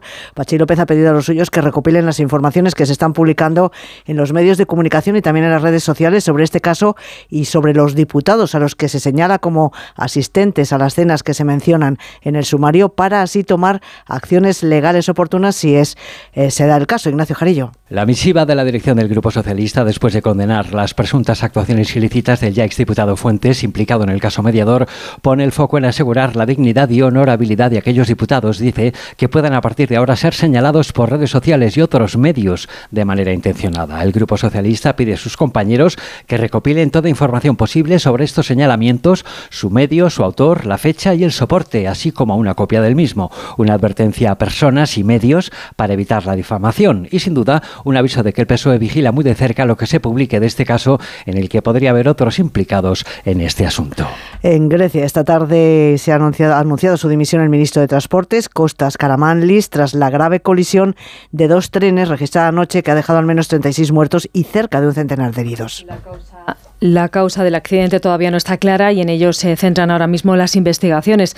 La comisión se produjo, la colisión se produjo al chocar de manera frontal y a gran velocidad un tren de mercancías con uno de pasajeros. En este último viajaban en total unos 350 pasajeros. Por el momento la única consecuencia es que el jefe de la estación de la ciudad de Larisa y la dimisión que anunciaba así el ministro de Transportes. Hoy es un día verdaderamente triste y todos los que estamos aquí expresamos nuestro dolor y tristeza por las escenas verdaderamente emotivas que vemos. En este momento todos nuestros pensamientos están con las víctimas y sus familias.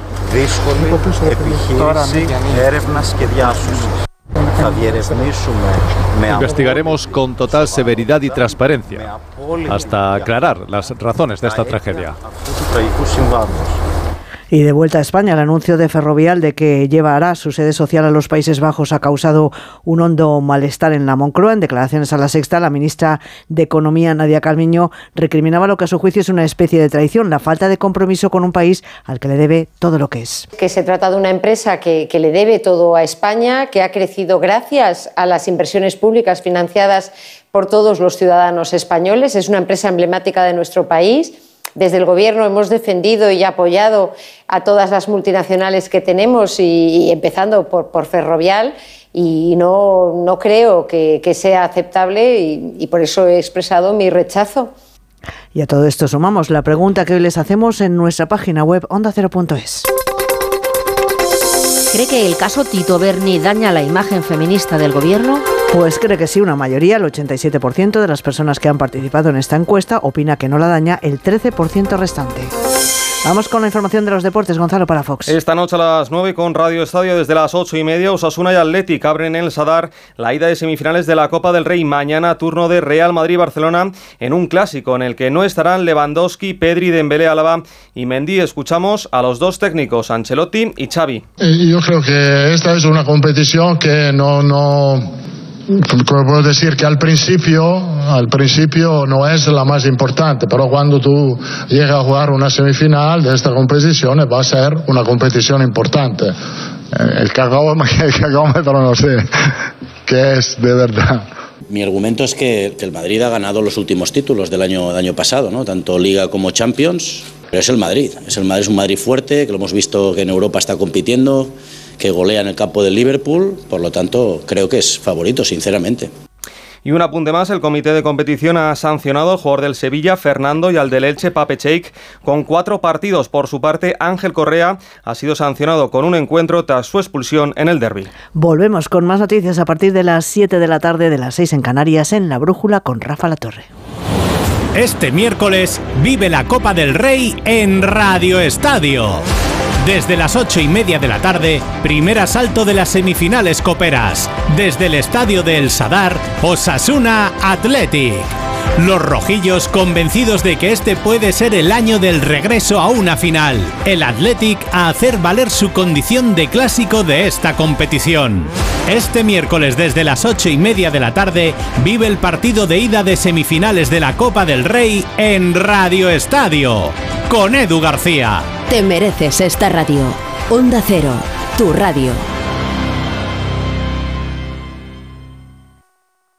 Julia en la Onda Dos cositas. La primera, estoy cansado de que me subas el precio constantemente. La segunda, yo me voy a la mutua. Vende a la mutua con cualquiera de tus seguros y te bajamos su precio, sea cual sea. Llama al 91 555 5555. 91 555 5555. Por esta y muchas cosas más, vente a la mutua.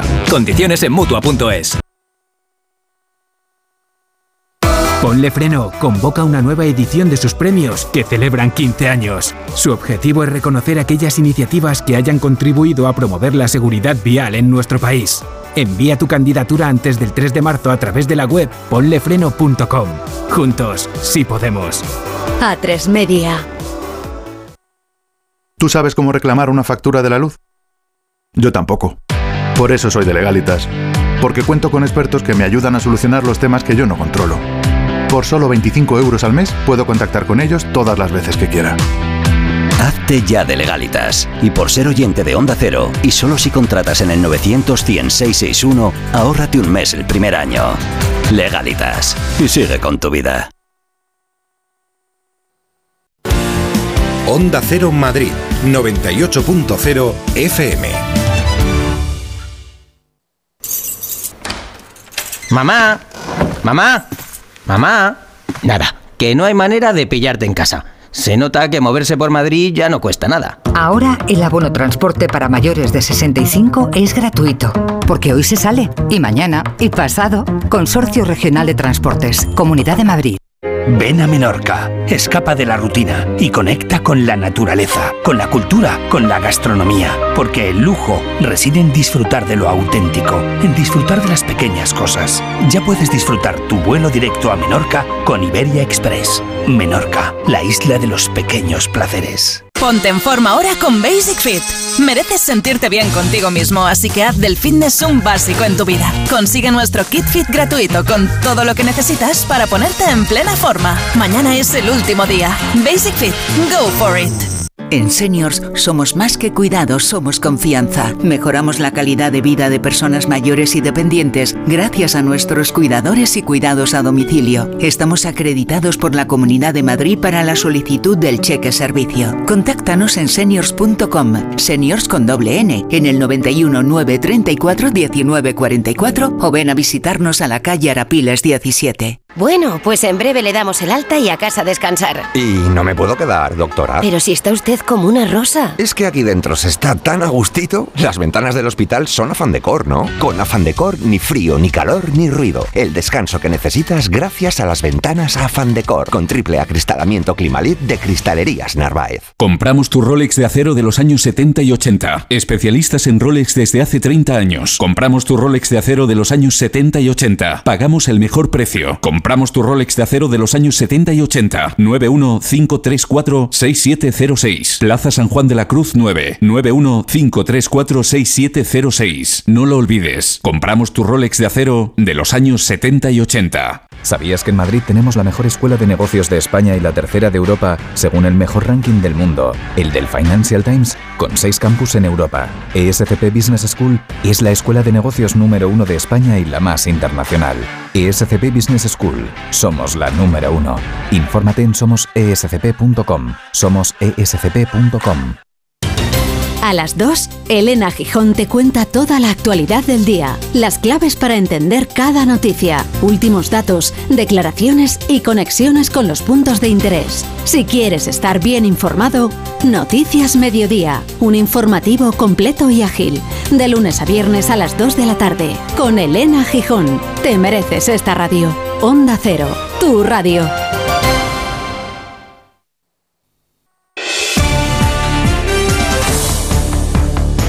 En Onda Cero, Julia en la Onda, con Julia Otero. Hoy tenemos en este gabinete que estamos a punto de empezar a las 6 y 10, una menos en Canarias, al profesor Julián Casanova. ¿Cómo van los fríos norteamericanos? Profesor, buenas tardes, buenos días para ti. Bien, aquí ya, gracias Julia. Ya hay rutina, así que ya no te cuento nada nuevo, pero está de nuevo está todo el país de costa oeste a este cruzado por tormentas, nieves, vendavales, en fin, un poco desastroso. Pero ya no hay tormenta de hielo de esas que mm, caen No, como hachazos y te rompen los árboles, ¿no? Fíjate, Julia, hoy, hoy algunos de nuestros amigos han recuperado la luz desde el jueves, han estado sin luz. Esta es una de las partes más ricas de Estados Unidos, pero como todos los, los tendidos van por arriba, no bajo el suelo, pues cuando hay estas heladas que rompen árboles y, Ah. y se llevan la luz, pues tardan un, un montón. Había un Casi millón una de semana. personas Un millón, madre Sí. mía, un millón de Un millón de personas. personas el jueves, después fue bajando sin un millón de personas. Además tienen la, la- la- la empresa de electricidad tiene casi un monopolio con grandes ganancias, como tú puedes comprender en estos últimos años, pero después no distribuyen los, los beneficios sociales a la gente. ¿no? Ya, En fin, es un poco desastroso, pero, pero es, es el modelo americano. Yo tengo mi generador en casa por si pasa algo, el que no lo tenga que diga lo que quiera. Yo, yo defiendo mi territorio, pero no quiero pagar impuestos para que todo el mundo dispongamos de luz debajo del suelo. Debajo del suelo, que eso, claro, es una obra pública que cuesta muchísimo dinero y no están Sí, dispuestos pero a no la pagarla, emprenden ¿no? nunca, claro, no la emprenden nunca las, los, los servicios públicos, sino con los impuestos tuyos en la comunidad, ¿sabes? Con lo cual es muy normal que una, una acera no tenga, no tenga luz y enfrente la gente disponga de luz. ¿no? Curioso, caray con el modelo, el sueño americano. En fin, eh, Angélica Rubio, muy buenas tardes. Muy buenas tardes. Estaba pensando que en España tienen a un millón de personas una semana sin luz y bueno, tiene que dimitir todo el gobierno. Y te ríes del de, partido que estamos, sí, sea. sí, te ríes del motín de Esquivache, Vamos, vamos. me río. sí, sí, Hasta bueno. Julia se tiene que ir de la radio. Sí, y Javier Gallego, muy buenas. Presidente, buenas tardes. Buenas tardes. Bueno, luego hay- oye, hay empresas importantes que han vivido de obra pública que amenazan con irse ahora a Países Bajos. ¿eh? Ahí tenemos el tema ferrovial, que no es el tema de hoy, pero bueno. Vergonzoso. Que es un tema fresquito del día. ¿eh? Hemos- lo hemos abordado con, con los economistas y ha habido aquí, en fin, mucha calentura entre los oyentes. Bueno, vamos a hablar de otra cosa. Vamos a hablar de la prohibición a los europarlamentarios de tener TikTok en los dispositivos corporativos, digamos en las tablets o en los teléfonos que reciben como herramienta de, del- de trabajo, pero también en los personales. Es una decisión importante porque se sospecha, es lo que dicen, ¿eh? Es la razón que la aplicación eh, de TikTok está o puede estar recopilando datos de todos los usuarios y poniéndolos a disposición del gobierno chino. O sea que lo que parece una popular y muy inocente aplicación de vídeos de adolescentes saltando y dando botes, pues resulta que podría ser una especie de caballo de Troya que podría acabar convirtiéndose en una arma muy poderosa en tiempos de conflicto. Y de eso queremos hablar hoy. Eh, con Asun Salvador, buenas tardes. Hola. Julia, buenas tardes. La Comisión Europea ya había prohibido a sus funcionarios descargarse la aplicación en los móviles corporativos y ahora el Parlamento Europeo va todavía más allá al establecer, lo hizo ayer por la tarde ya oficialmente el veto en todos los dispositivos de los europarlamentarios, tanto en los que usan para trabajar como en los privados con matices. En el caso de los móviles, tabletas y ordenadores corporativos tienen de plazo hasta el 20 de marzo, 20 días para desinstalar TikTok. Si no lo hacen, el dispositivo afectado se bloquea automáticamente, mientras que en el caso de los aparatos privados, el móvil personal o el ordenador personal es solo una recomendación. También en Estados Unidos y en Canadá ya se ha prohibido esa aplicación china, TikTok. También en los últimos días, eh, bueno, en el caso de Estados Unidos un poco antes, el gobierno la prohibió ya en diciembre, la prohibió a sus trabajadores. Ahora la administración Biden lo que ha hecho es dar 30 días a todas las agencias federales para que también sus funcionarios la eliminen de los móviles y de los sistemas. Y varias universidades se han sumado al boicot. Igualmente lo ha hecho Canadá, donde el propio primer ministro Justin Trudeau ha invitado de alguna forma, de forma indirecta, a empresas y a ciudadanos a que sigan el ejemplo del gobierno. Uh, Este puede ser un primer paso, puede que sea el único paso que tengamos que dar, pero en cada paso del camino nos vamos a asegurar de mantener seguros a los canadienses y sospecho que a medida que el gobierno dé más pasos, de decirles a todos los empleados federales que ya no pueden usar TikTok en sus teléfonos de trabajo, muchos canadienses, desde las empresas hasta los particulares, también reflexionarán sobre la seguridad de sus datos y quizá tomarán decisiones en consecuencia. Bueno, Interesante esto que dice Trudeau. Eh, nos haremos luego la pregunta y se la planteamos a los oyentes y saber esto que están sabiendo de las últimas semanas, últimos días, em, para que se mm, desinstalen personas vinculadas a los órganos organismos gubernamentales de Canadá, Estados Unidos y Parlamento Europeo, Unión Europea, si esto les hace, les da que pensar y, y se plantean incluso también desinstalarlo o les da absolutamente igual. Creo que será interesante que nos lo digan. Desde luego, los chinos no están contentos, claro. La reacción de China era la previsible, no les ha gustado en absoluto, ni al gobierno ni a la compañía de TikTok. El gobierno chino ha dicho nada menos que, que lo considera un abuso de poder, que es contrario al libre mercado y a la competencia legal. Y los responsables... Tiene coña que digan eso los chinos, ¿eh? Tiene mucha broma la cosa. sí. Abuso de poder han dicho, sí, literalmente Sí. la portavoz de Exteriores eh, lo dijo, lo ha dicho en las últimas horas. Y los responsables de TikTok dicen que la aplicación funciona exactamente igual que otras redes sociales. Que no sé si es bien o mal esto. El Instituto de Tecnología de, de Georgia estoy dudando porque creo que no es Georgia, sino Georgia, es Estados Unidos, les ha dado la razón. Eh, dicen que, que efectivamente hay otros, otras aplicaciones que el resto también recopila una serie de, de datos básicos, pero otros informes como el de la empresa australiana de ciberseguridad Internet 2.0 denuncian que la recopilación de datos de usuarios por parte de TikTok es excesiva. Y luego está esta historia desde la aplicación, desmienten que los datos de sus usuarios estén llegando al gobierno chino, pero la propia tecnológica que es propietaria de TikTok tuvo que admitir en diciembre que varios de sus trabajadores en Pekín, dice que los despidió inmediatamente, espiaron a algunos periodistas para ver si esos periodistas estaban investigando precisamente sobre la aplicación. Uy, bueno. Pues nada, decías si era Georgia o Georgia. Mira, Sí, escucha, eh, escucha, escucha, Asun. Georgia. ¿Qué es eso? Qué bueno.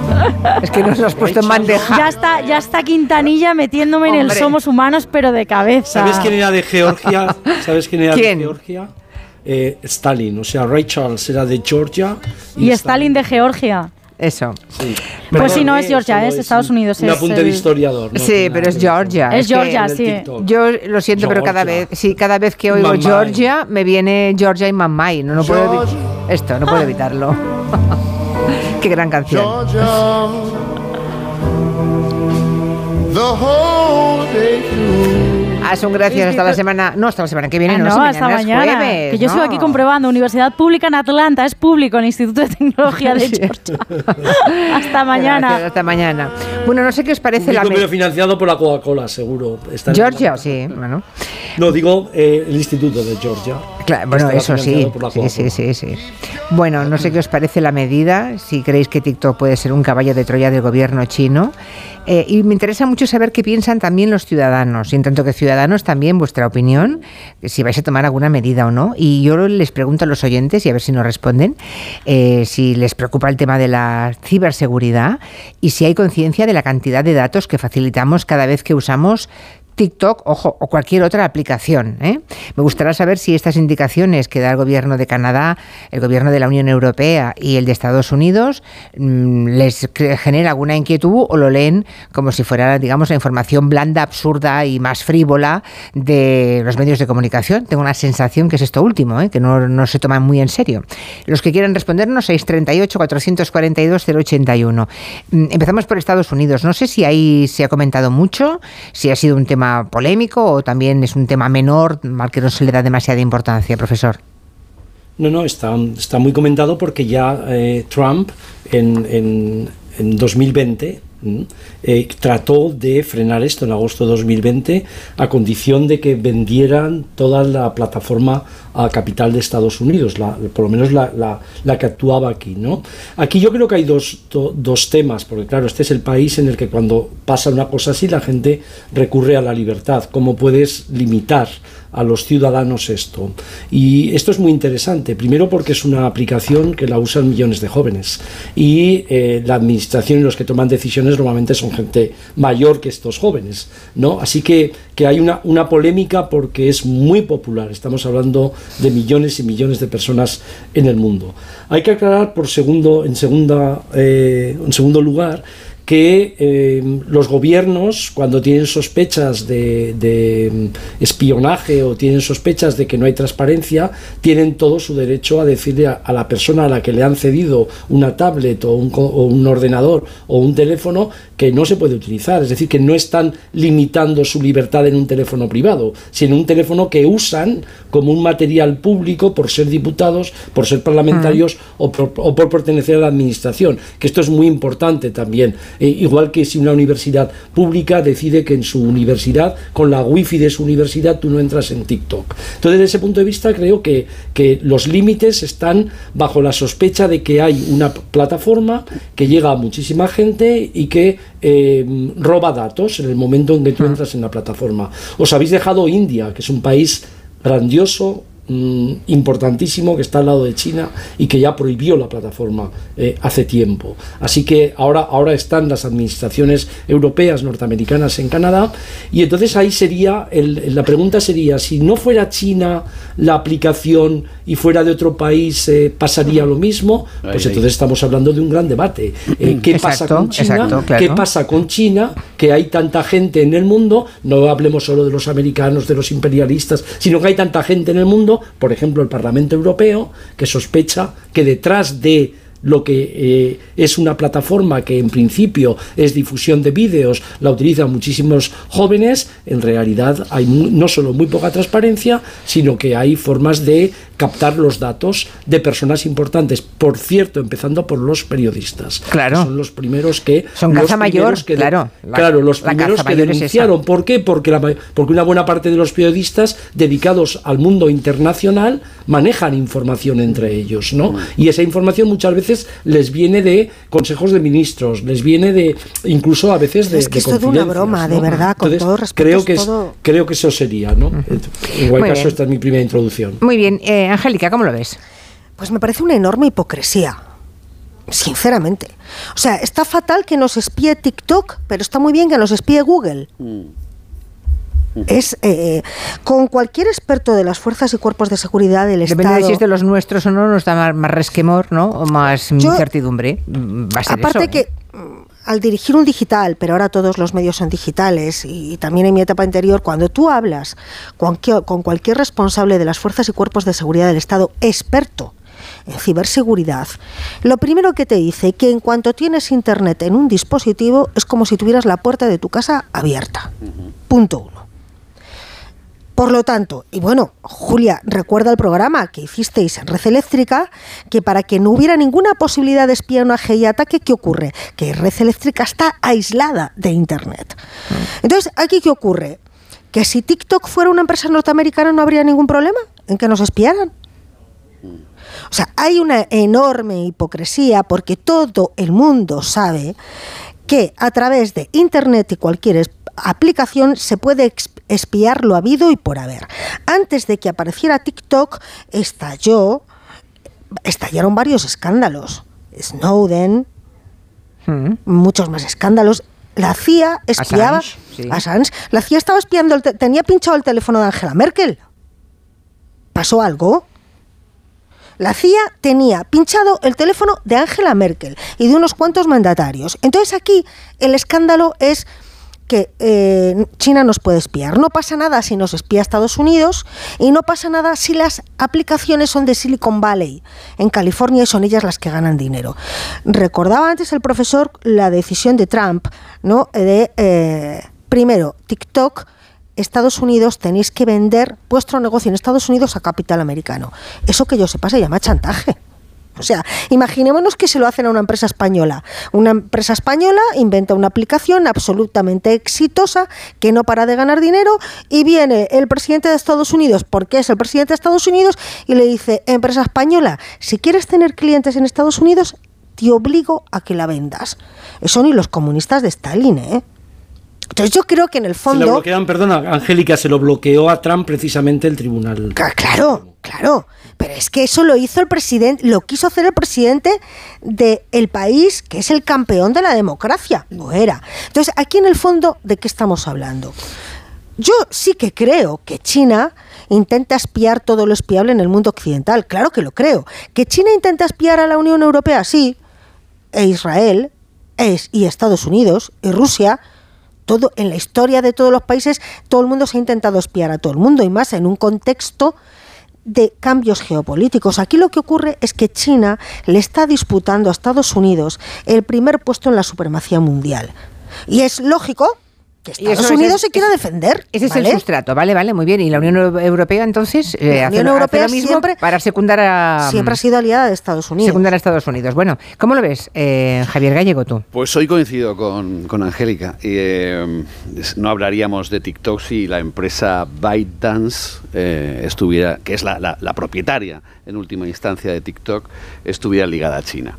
Y, y el gravísimo problema, hablaba Julián, ha utilizado la palabra libertad. Es que nuestra libertad ya está siendo utilizada, pero mm, eh, en todas las aplicaciones, también lo has dicho tú, Julia, todas las aplicaciones. Eh, yo muchas veces he hablado en este gabinete de, de la palabra eh, gafa que nos ve todo. Google, Apple, Facebook y Amazon. Y podemos poner TikTok o podemos poner, podemos utilizar otro juego de letras.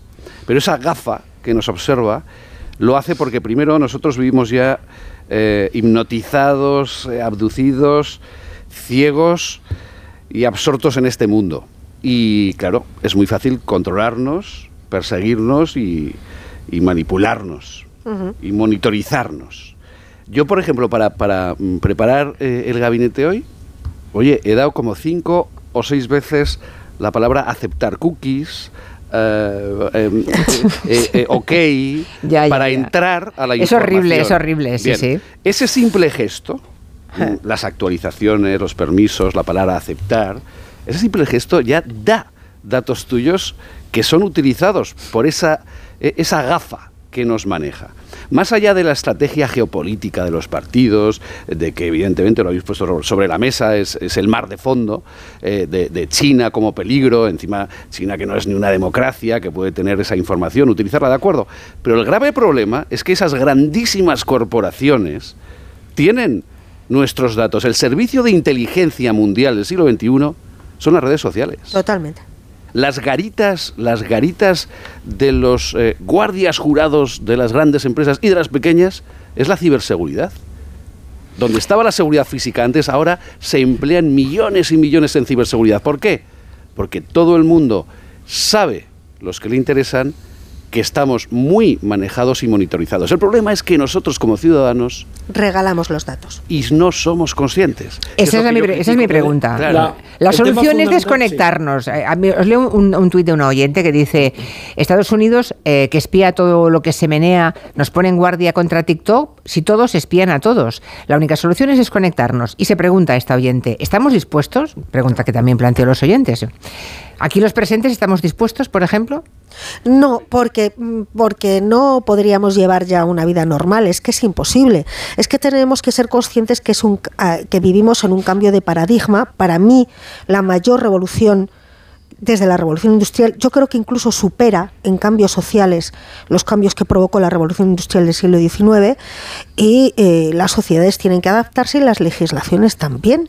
Yo mm, intento explicarle a muchos políticos que la legislación de un gobierno nacional, sea el español o el francés, incluso la legislación europea, a los medios de comunicación ya no nos afecta, porque nuestro dueño y señor es Google, que nos dice cómo tenemos que titular, qué número de palabras tenemos que poner en un artículo, cómo tiene que ser la foto. Hablamos de libertad, yo creo que tendríamos que explicar a la gente cómo Google se ha convertido en el jefe de los medios de comunicación del mundo libre occidental. Y lo de libre lo tendría que poner entre comillas, porque es para asustar.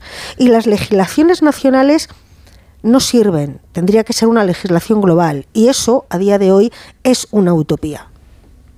Julián. No, yo creo que sí, yo creo que el, tema, el tema fundamental es cuando los estados nación se constituyeron como estados modernos y crearon sus sistemas de contraespionaje y espionaje en torno a la seguridad nacional, empezaron las primeras reflexiones intelectuales, filosóficas, acordémonos de Orwell, sobre qué, qué sería el mundo en el que todos estuviéramos vigilados, ¿no? El, el- el gran hermano del 84 o el, el espionaje o la seguridad. Tema fundamental de las, de las... Pero en aquellos momentos, en aquellos momentos la mayor parte de los ciudadanos, salvo los que estaban vigilados y en, y en las dictaduras y en muchísimos sitios, no, no, es- no eran conscientes de, de lo que significaba eso, de las implicaciones, porque incluso los historiadores tardábamos décadas en abrir un archivo para saber qué había pasado tal año con el espionaje y el contraespionaje. ¿Qué ha pasado? Que esto se ha democratizado, utilizo este término, se ha masificado, se ha democratizado. Y ahora ya no, ya no es una decisión de gobiernos o de administraciones, sino que todo el mundo entra, todo el mundo está expuesto.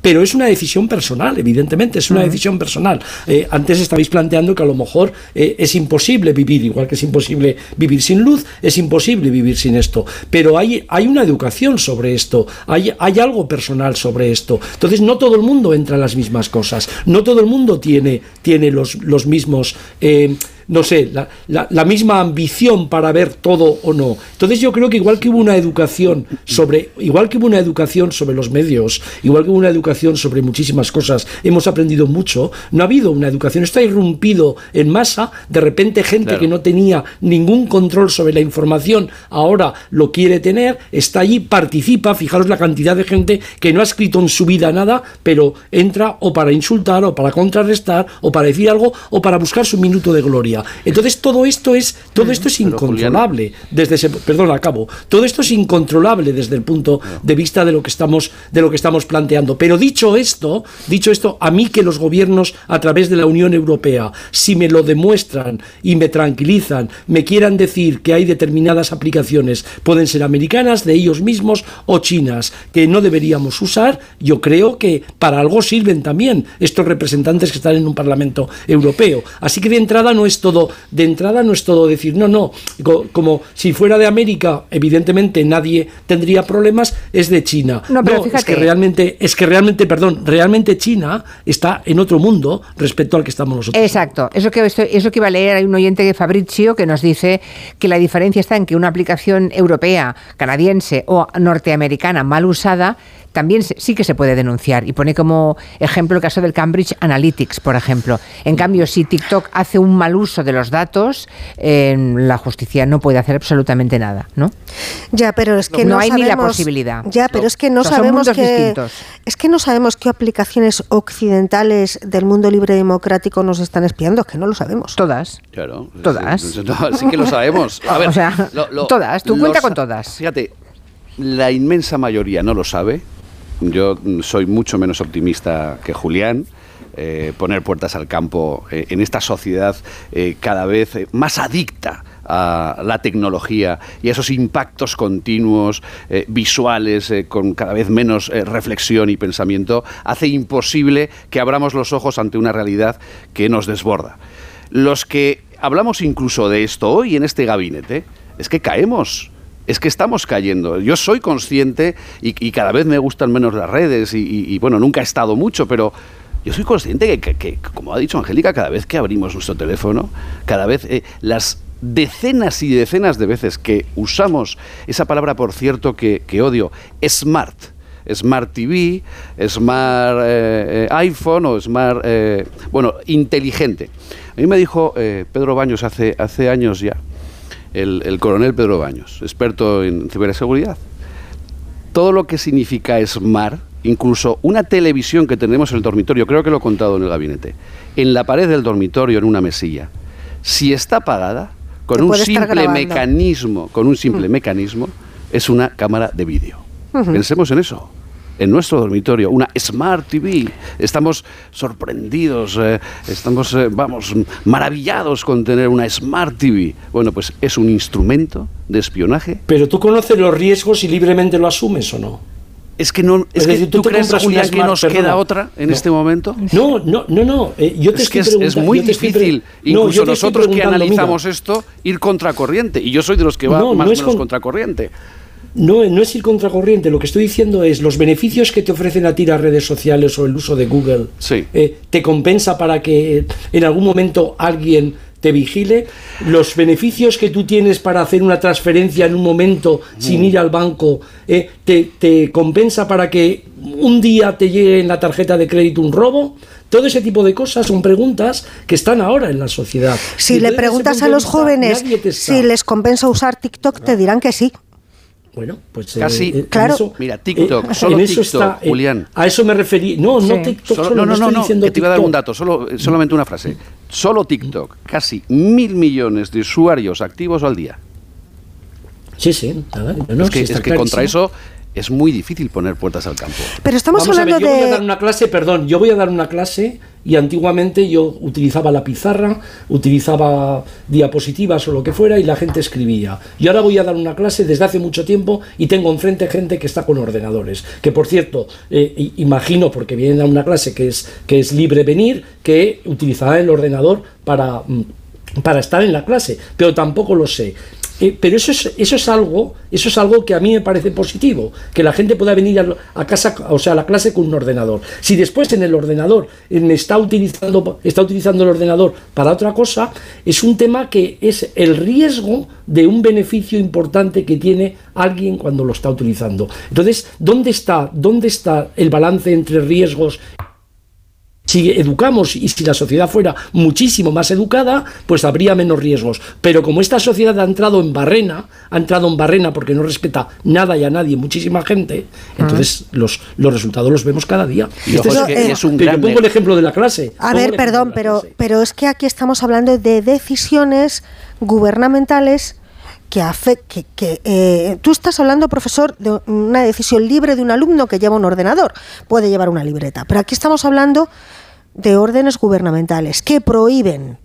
Esa es otra cuestión, porque ya aquí entra- entramos en una legislación y en una intromisión, si le queremos llamar así. O sea, los gobiernos tienen que regular, yo lo defiendo, porque hay que regular la convivencia. Lo que yo planteo aquí es hipocresía, porque yo estoy absolutamente convencida que si TikTok, el mismo TikTok, en vez de ser una compañía china fuera californiana, no habría ningún veto en ningún lado.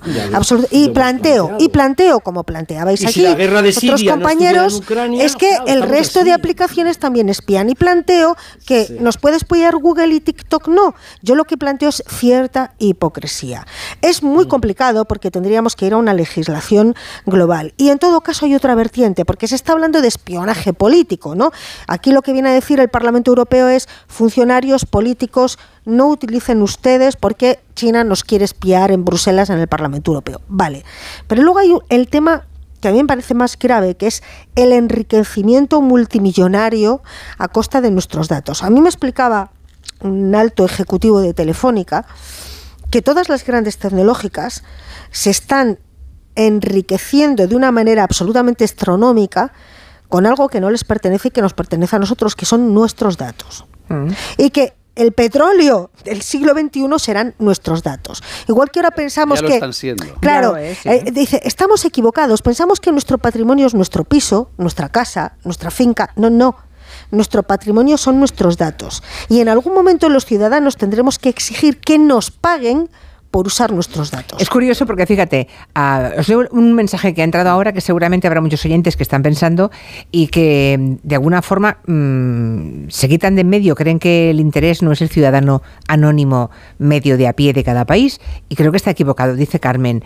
Ah, igual soy ingenua, pero creo que la gente de a pie como nosotros, el, el único peligro que corre es económico, o sea, que te roben el dinero a través de las redes o de una aplicación. Por lo demás, no creo que le importemos a nadie y somos la mayoría.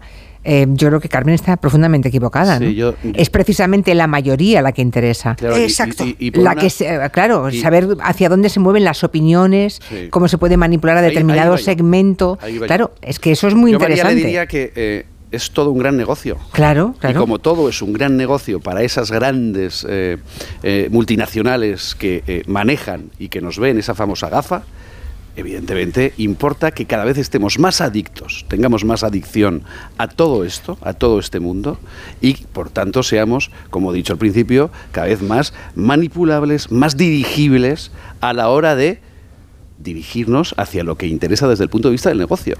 Y ahí es donde yo soy muy pesimista. Al contrario, entiendo lo que quiere decir Julián, que ojalá hubiera un esfuerzo de educación, de, de- de abrir los ojos, de intentar, pero navegar contra esa corriente, contra esa catarata del Niágara, yo lo veo en este momento del siglo XXI imposible. Y los mensajes dirigidos, habría que hablar de eso. Es decir, que yo creo que a través de las, de las redes, con, con todos esos datos que, que arrojamos por, la, por los medios de comunicación que buscamos, por los temas que nos interesan y por todo, yo creo que ah, y la ojo- inteligencia artificial sabe, conoce exactamente. Pues más o menos a quién podemos votar, Y es que ahí qué yo, compramos, es que claro, se está entonces, ya, en la claro, política se está utilizando ya se y aquí usa en España claro, ya se usa, por ejemplo, para estas te elecciones. envían mensajes especialmente dedicados a determinado segmento. porque un partido, claro, un partido. Sí, un partido puede sí, un partido puede pagar, por ejemplo, para que de- determinados mensajes lleguen a un segmento de población entre tal y tal edad que vivan en ciudades de tal proporción y que se dediquen más o menos a este y este trabajo. Y a esa persona Cuando les llega una publicidad, sociales, claro, les llega la publicidad no adecuada para que vote claro. lo que quiere ese partido que votes. Perdona, perdona, cuando no había redes sociales, las grandes compañías del mundo sabían quiénes eran los que iban a comprar su producto y engañaban a la gente a través de la publicidad. Este es un debate pero, eterno. pero eso no era solo, a través no de un mecanismo tan arcaico como las encuestas. Sí, de un eh, mecanismo privado, de privado de gente Sí. poderosa que fastidiaba Sí, a los no, de demás. acuerdo. Pero ahora no, ahora lo damos todo, claro. Y saben exactamente de qué pie cojeamos todos y lo que nos tienen que enviar para reafirmar nuestra opinión o qué pueden intentar hacer para hacer que cambiemos de opinión. Claro, y ahí lo has dicho tú, lo damos, lo regalamos. Lo regalamos, está claro. Bueno, una pausa y seguimos. Y a ver qué nos cuentan los oyentes en el 638-442-081. Ahora nos cuenta algo de la mutua Marina. Si tu seguro no tiene un servicio manitas, diles dos cosas. La primera, no me echas una mano con las pequeñas reparaciones de mi casa. La segunda, yo me voy a la mutua. Vente a la mutua y además del servicio manitas, te bajan el precio de tu seguro, sea cual sea. Llama al 91 555 5555 y cámbiate. Por esta y muchas cosas más, vente a la mutua. Consulta condiciones en mutua.es. Me comunican que el aeropuerto ha desaparecido. Hay que cubrir el colapso de los transportes, ¿vale? ¿Y si cubrimos la crisis de abastecimiento? Oiga, ¿Cómo que no hay aeropuerto? Que no hay aeropuerto, caballero. ¿Te imaginas un día sin aeropuertos? Descúbrelo en undiasinaeropuertos.com. AENA, aeropuertos para ti. Ministerio de Transportes, Movilidad y Agenda Urbana, Gobierno de España. Muchas gracias, cientos de gracias, miles de gracias. Que digo miles, millones. Concretamente 8,5 millones de gracias. Porque en 2022, 8,5 millones de personas marcasteis la casilla de la Iglesia en la declaración de la renta. Y más de 84.000 lo hicisteis por primera vez. Siempre junto a los que más lo necesitan. Por tantos. A ver esa foto, decir patata. ¡Hijolusa! Es que decir patata es decir hijolusa. Por eso, cuando nos busques en el supermercado, dale la vuelta al envase y encuentra nuestra marca para garantizarte una gran calidad en tu mesa. Patatas hijolusa. Amamos las patatas. Los mejores True Crime ahora se escuchan. Denise hacía el camino en solitario. La Peregrina. Nada se sabe de ella desde el momento de su desaparición. Nunca antes habíamos visto ningún caso en que una persona te viola y te deja en el sitio donde te cogió. Una misma marca sobre las víctimas. El asesino de la baraja. Dos cartas de la baraja situadas a su lado. Solo en Sonora. Ponle Freno convoca una nueva edición de sus premios que celebran 15 años. Su objetivo es reconocer aquellas iniciativas que hayan contribuido a promover la seguridad vial en nuestro país. Envía tu candidatura antes del 3 de marzo a través de la web ponlefreno.com. Juntos, sí podemos. A3 Media. Cuando Nico abrió su paquete de Amazon fue amor a primera vista. Con su diseño depurado y gran poder de succión, el aspirador derrochaba calidad por los cuatro costados y por un precio menor del que jamás habría soñado. Cinco estrellas de Nico. Empieza a buscar en Amazon hoy mismo. Soy Aida, de Carglass. ¿Sabías que pedir tu cita online es súper fácil? Entra directamente en carglass.es, introduce la matrícula, elige tu taller más cercano, día y hora y listo, reserva hecha. Carglass cambia, Carglass repara. Onda Cero Madrid 98.0. Un día descubres que tienes humedades en techos, paredes, están por todas partes. ¿Qué puedes hacer? Llama a Murprotec. Llama al 930 1130 o entra en murprotec.es. Si con las humedades te las tienes que ver, ¿qué puedes hacer? Llama a Murprotec. 930 1130. Murprotec. Cuidando tu hogar, cuidamos de ti.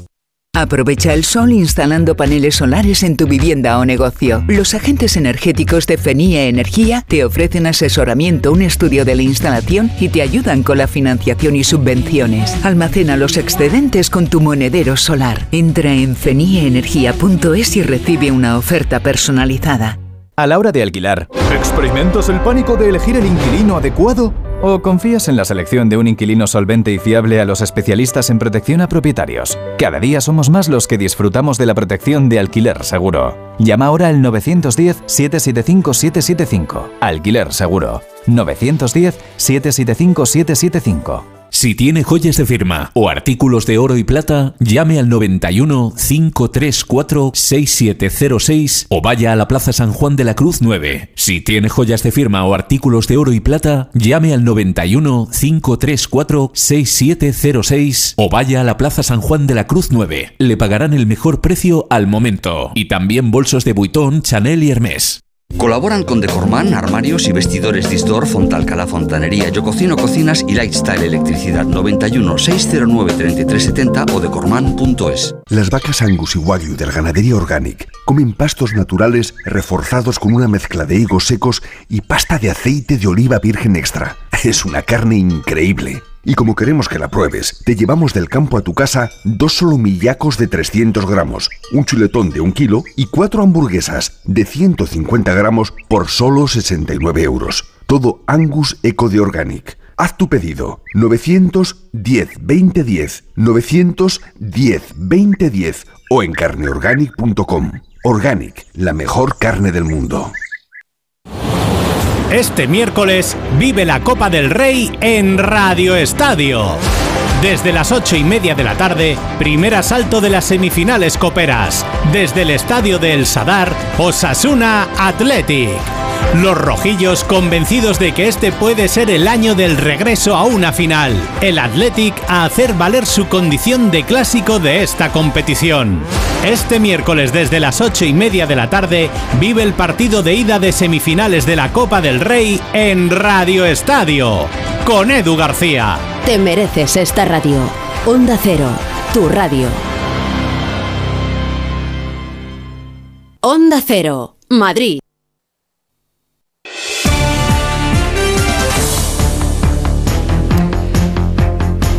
Hoy estamos hablando en el tiempo de gabinete de la prohibición que ha establecido la Comisión Europea, la Unión Europea, también el gobierno americano y el canadiense de que en medios gubernamentales, diferentes organismos europarlamentarios, por ejemplo, o funcionarios públicos gubernamentales no tengan eh, la aplicación de TikTok en sus teléfonos móviles.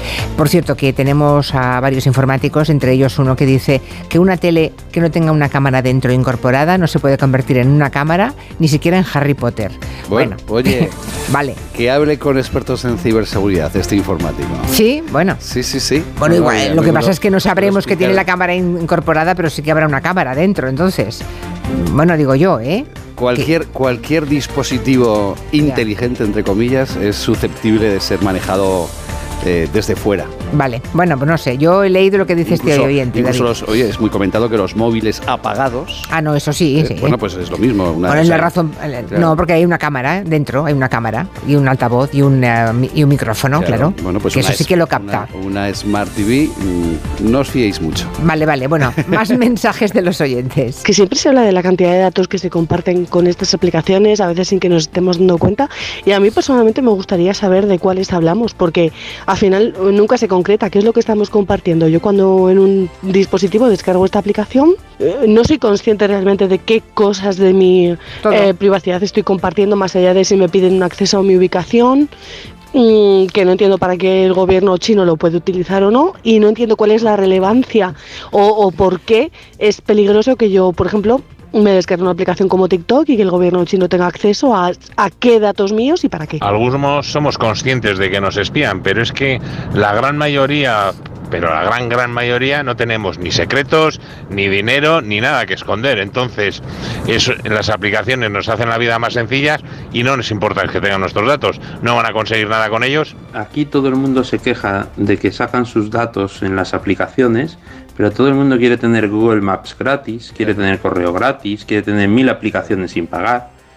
Bueno, pues señores, si no pagamos, habrá que pagar de alguna manera. Me parece impresionante que las empresas de ingeniería, eh, los que hacemos estructuras, que la, construcción en aluminio y fibra de carbono hace 40, 50 años que no son secretos de Estado, eh, tengamos un control totalmente férreo de lo que visitamos, no visitamos, de qué es lo que se puede ver en las páginas web, que no, incluso no podamos utilizar el móvil personal dentro de la oficina y los altos funcionarios haya que decirles que no se instalen esas aplicaciones, que debería ser de, cajón de madera. Eh, tienes unos puestos en los que no puedes tener esas aplicaciones y menos en tu móvil de trabajo, en tu móvil corporativo. O sea, eso es de mm, seguridad básica nivel cero. Bueno, mi teléfono es un Xiaomi, o sea, es chino. Y para desbloquearlo utilizo nada menos que mi huella digital, como tanta gente y todo, para entrar en el banco. Hay gente incluso que utiliza para entrar en el gimnasio. No es mi caso. En fin, por cierto, mi teléfono sabe cuando voy al gimnasio porque lo necesito para entrar en el gimnasio, necesito para reservar horas de, de, de visita en el gym, en el ambulatorio, en la seguridad social, en todas partes. Para entrar en el banco, claro, para hacer transferencias, para Bizum. Nadie habla de Bizum. También se puede hablar de eso, sí. En el- aquí había alguien en, Twitter que también mencionaba el ámbito sanitario. La información sanitaria eh, está protegida por ley, es extraordinariamente materia sensible y desde luego ninguna enfermera, ningún eh, médico o médica, nadie que trabaje en, un área de hospital, aunque sea un auxiliar de, de- de hospital, puede dar nunca ningún tipo de información sobre un paciente, ¿no? Eso todos lo sabemos. En teoría. No en, no, en teoría, bueno, ha habido algún caso juzgado de quien se fue de la lengua y es un caso gravísimo además, ¿eh? para el ámbito sanitario es uno es una de las eh, de los delitos que se pueden cometer. Pero, Pero, entonces- si hay colaboración público-privada en la sanidad, un gobierno También. autónomo, un gobierno autonómico puede darle a la clínica privada los datos de los pacientes. me temo que no. No, no, no, no, no. no. Pues No, pero, fi- dado, pero ¿eh? fíjate, tú, tú ahora imagínate, te pongo, te, te- fíjate, te pongo un ejemplo. Tú tienes VIH, por ejemplo, ¿verdad? Y obviamente mm, no tienes por qué comentarlo, ni que nadie de tu empresa, ni que nadie sepa nada, ¿no? Es decir, tienes todo el derecho a que tu intimidad, eh, tus enfermedades, si tienes alguna, la que sea, no sea difundida públicamente, que nadie se entere, ¿no? Sí, pero una cosa es eso No, pero en cambio tú googleas y buscas y por tanto pueden saber exactamente por qué, qué, qué te motiva a tener Claro. o a buscar determinada Tus información. De modo que lo que no, claro, de modo que lo que necesitas, lo que compras, eh, en qué laboratorio estás consultando, qué prospectos eh, sanitarios. Pongo el tema de la sanidad porque es muy claro que es un derecho que tenemos, no tenemos por qué decirle a nadie. Alguien puede estar de baja y ni siquiera el jefe de esa empresa tiene derecho a saber por qué ese trabajador está de baja. Ojo esto, ¿eh? Sí, pero Pero tú llevas una baja a la es- empresa y ni siquiera el consejero delegado tiene por qué saber cuál es la razón que te mantiene de Sí, baja. pero En una- cambio, te pones a navegar por internet y dejas absolutamente Ahí todo el rastro de lo que eres. Ahí dejas los garbancitos Todo, que lo son dejas todo. utilizados. Yo, este Claro. oyente que decía que, bueno, no En- tengo nada que esconder, mi información... Por eso lo revés. cuento, para que los que creen Sí, que no va con ellos se den cuenta de lo que significa. Exacto, es que dejamos garbancitos cada vez que, que abrimos el móvil y, y damos a esa palabra aceptar, por ejemplo, lo que he dicho antes. Oye, y en TikTok, en TikTok, eh, cada vez que entra eh, en un vídeo alguien, eh, so- imaginemos esos mil millones activos diarios. Bueno, cada vez TikTok tiene el vídeo que has visto, cuánto tiempo has estado en él, los mensajes privados a raíz de ese vídeo. Eh, Esos mensajes están, por tanto, incluso la información que tú mandes en mensajes, en ciertas plataformas o aplicaciones, son utilizados o pueden ser utilizados, incluso aunque sean de índole sanitario. Por eso he dicho yo que... que Estoy viendo. Sí, sí, perdona, Estoy viendo Julián. una cifra, estoy viendo una cifra, dos tercios de los ciudadanos americanos entre 13 y 17 años usan la aplicación. Claro, claro. Dos tercios, imagínate. Dos tercios entre 13 y 17 años de los eh, ciudadanos americanos, de los teenagers, usan la Yo tengo una hija de, de 15 años, innumerables veces entra en TikTok al día. Viven en TikTok los adolescentes españoles. Pero a mí me gustaría acotar dos cosas. Decía un oyente, nada es gratis. Claro, tiene toda la razón este oyente. Eh, la ganancia está en nuestros datos. Nos dan las aplicaciones gratis porque a cambio se quedan con nuestros datos, que es una materia prima muy valiosa y con la que se hace muchísimo negocio en operaciones comerciales. Decía otro oyente, eh, ¿cómo es posible que yo en mi empresa no pueda tener, ni siquiera pueda entrar con mi teléfono personal y en Bruselas no se den cuenta? Tiene toda la razón. Los funcionarios y los políticos Se me acaba el tiempo. de las altas instituciones tienen que ser mucho más vigilantes que un adolescente normal y corriente. Hemos empezado, perdón, hemos empezado el debate con las administraciones. A mí me parece que las administraciones tienen todo el derecho a ver qué ocurre con la seguridad. Lo- los ciudadanos es otra cosa. Hay quien dice que la próxima guerra va a ser una guerra de datos. Ahí lo dejo. Bueno, gracias Ya- a todos. ya lo es. Sí, ya lo es. No, las guerras están ya, las guerras Sí. están cerca de, de nosotros. Mm. Muchas gracias. Gracias a los tres. Adiós. Hasta mañana a las tres. Buenas tardes. ¿Y tú qué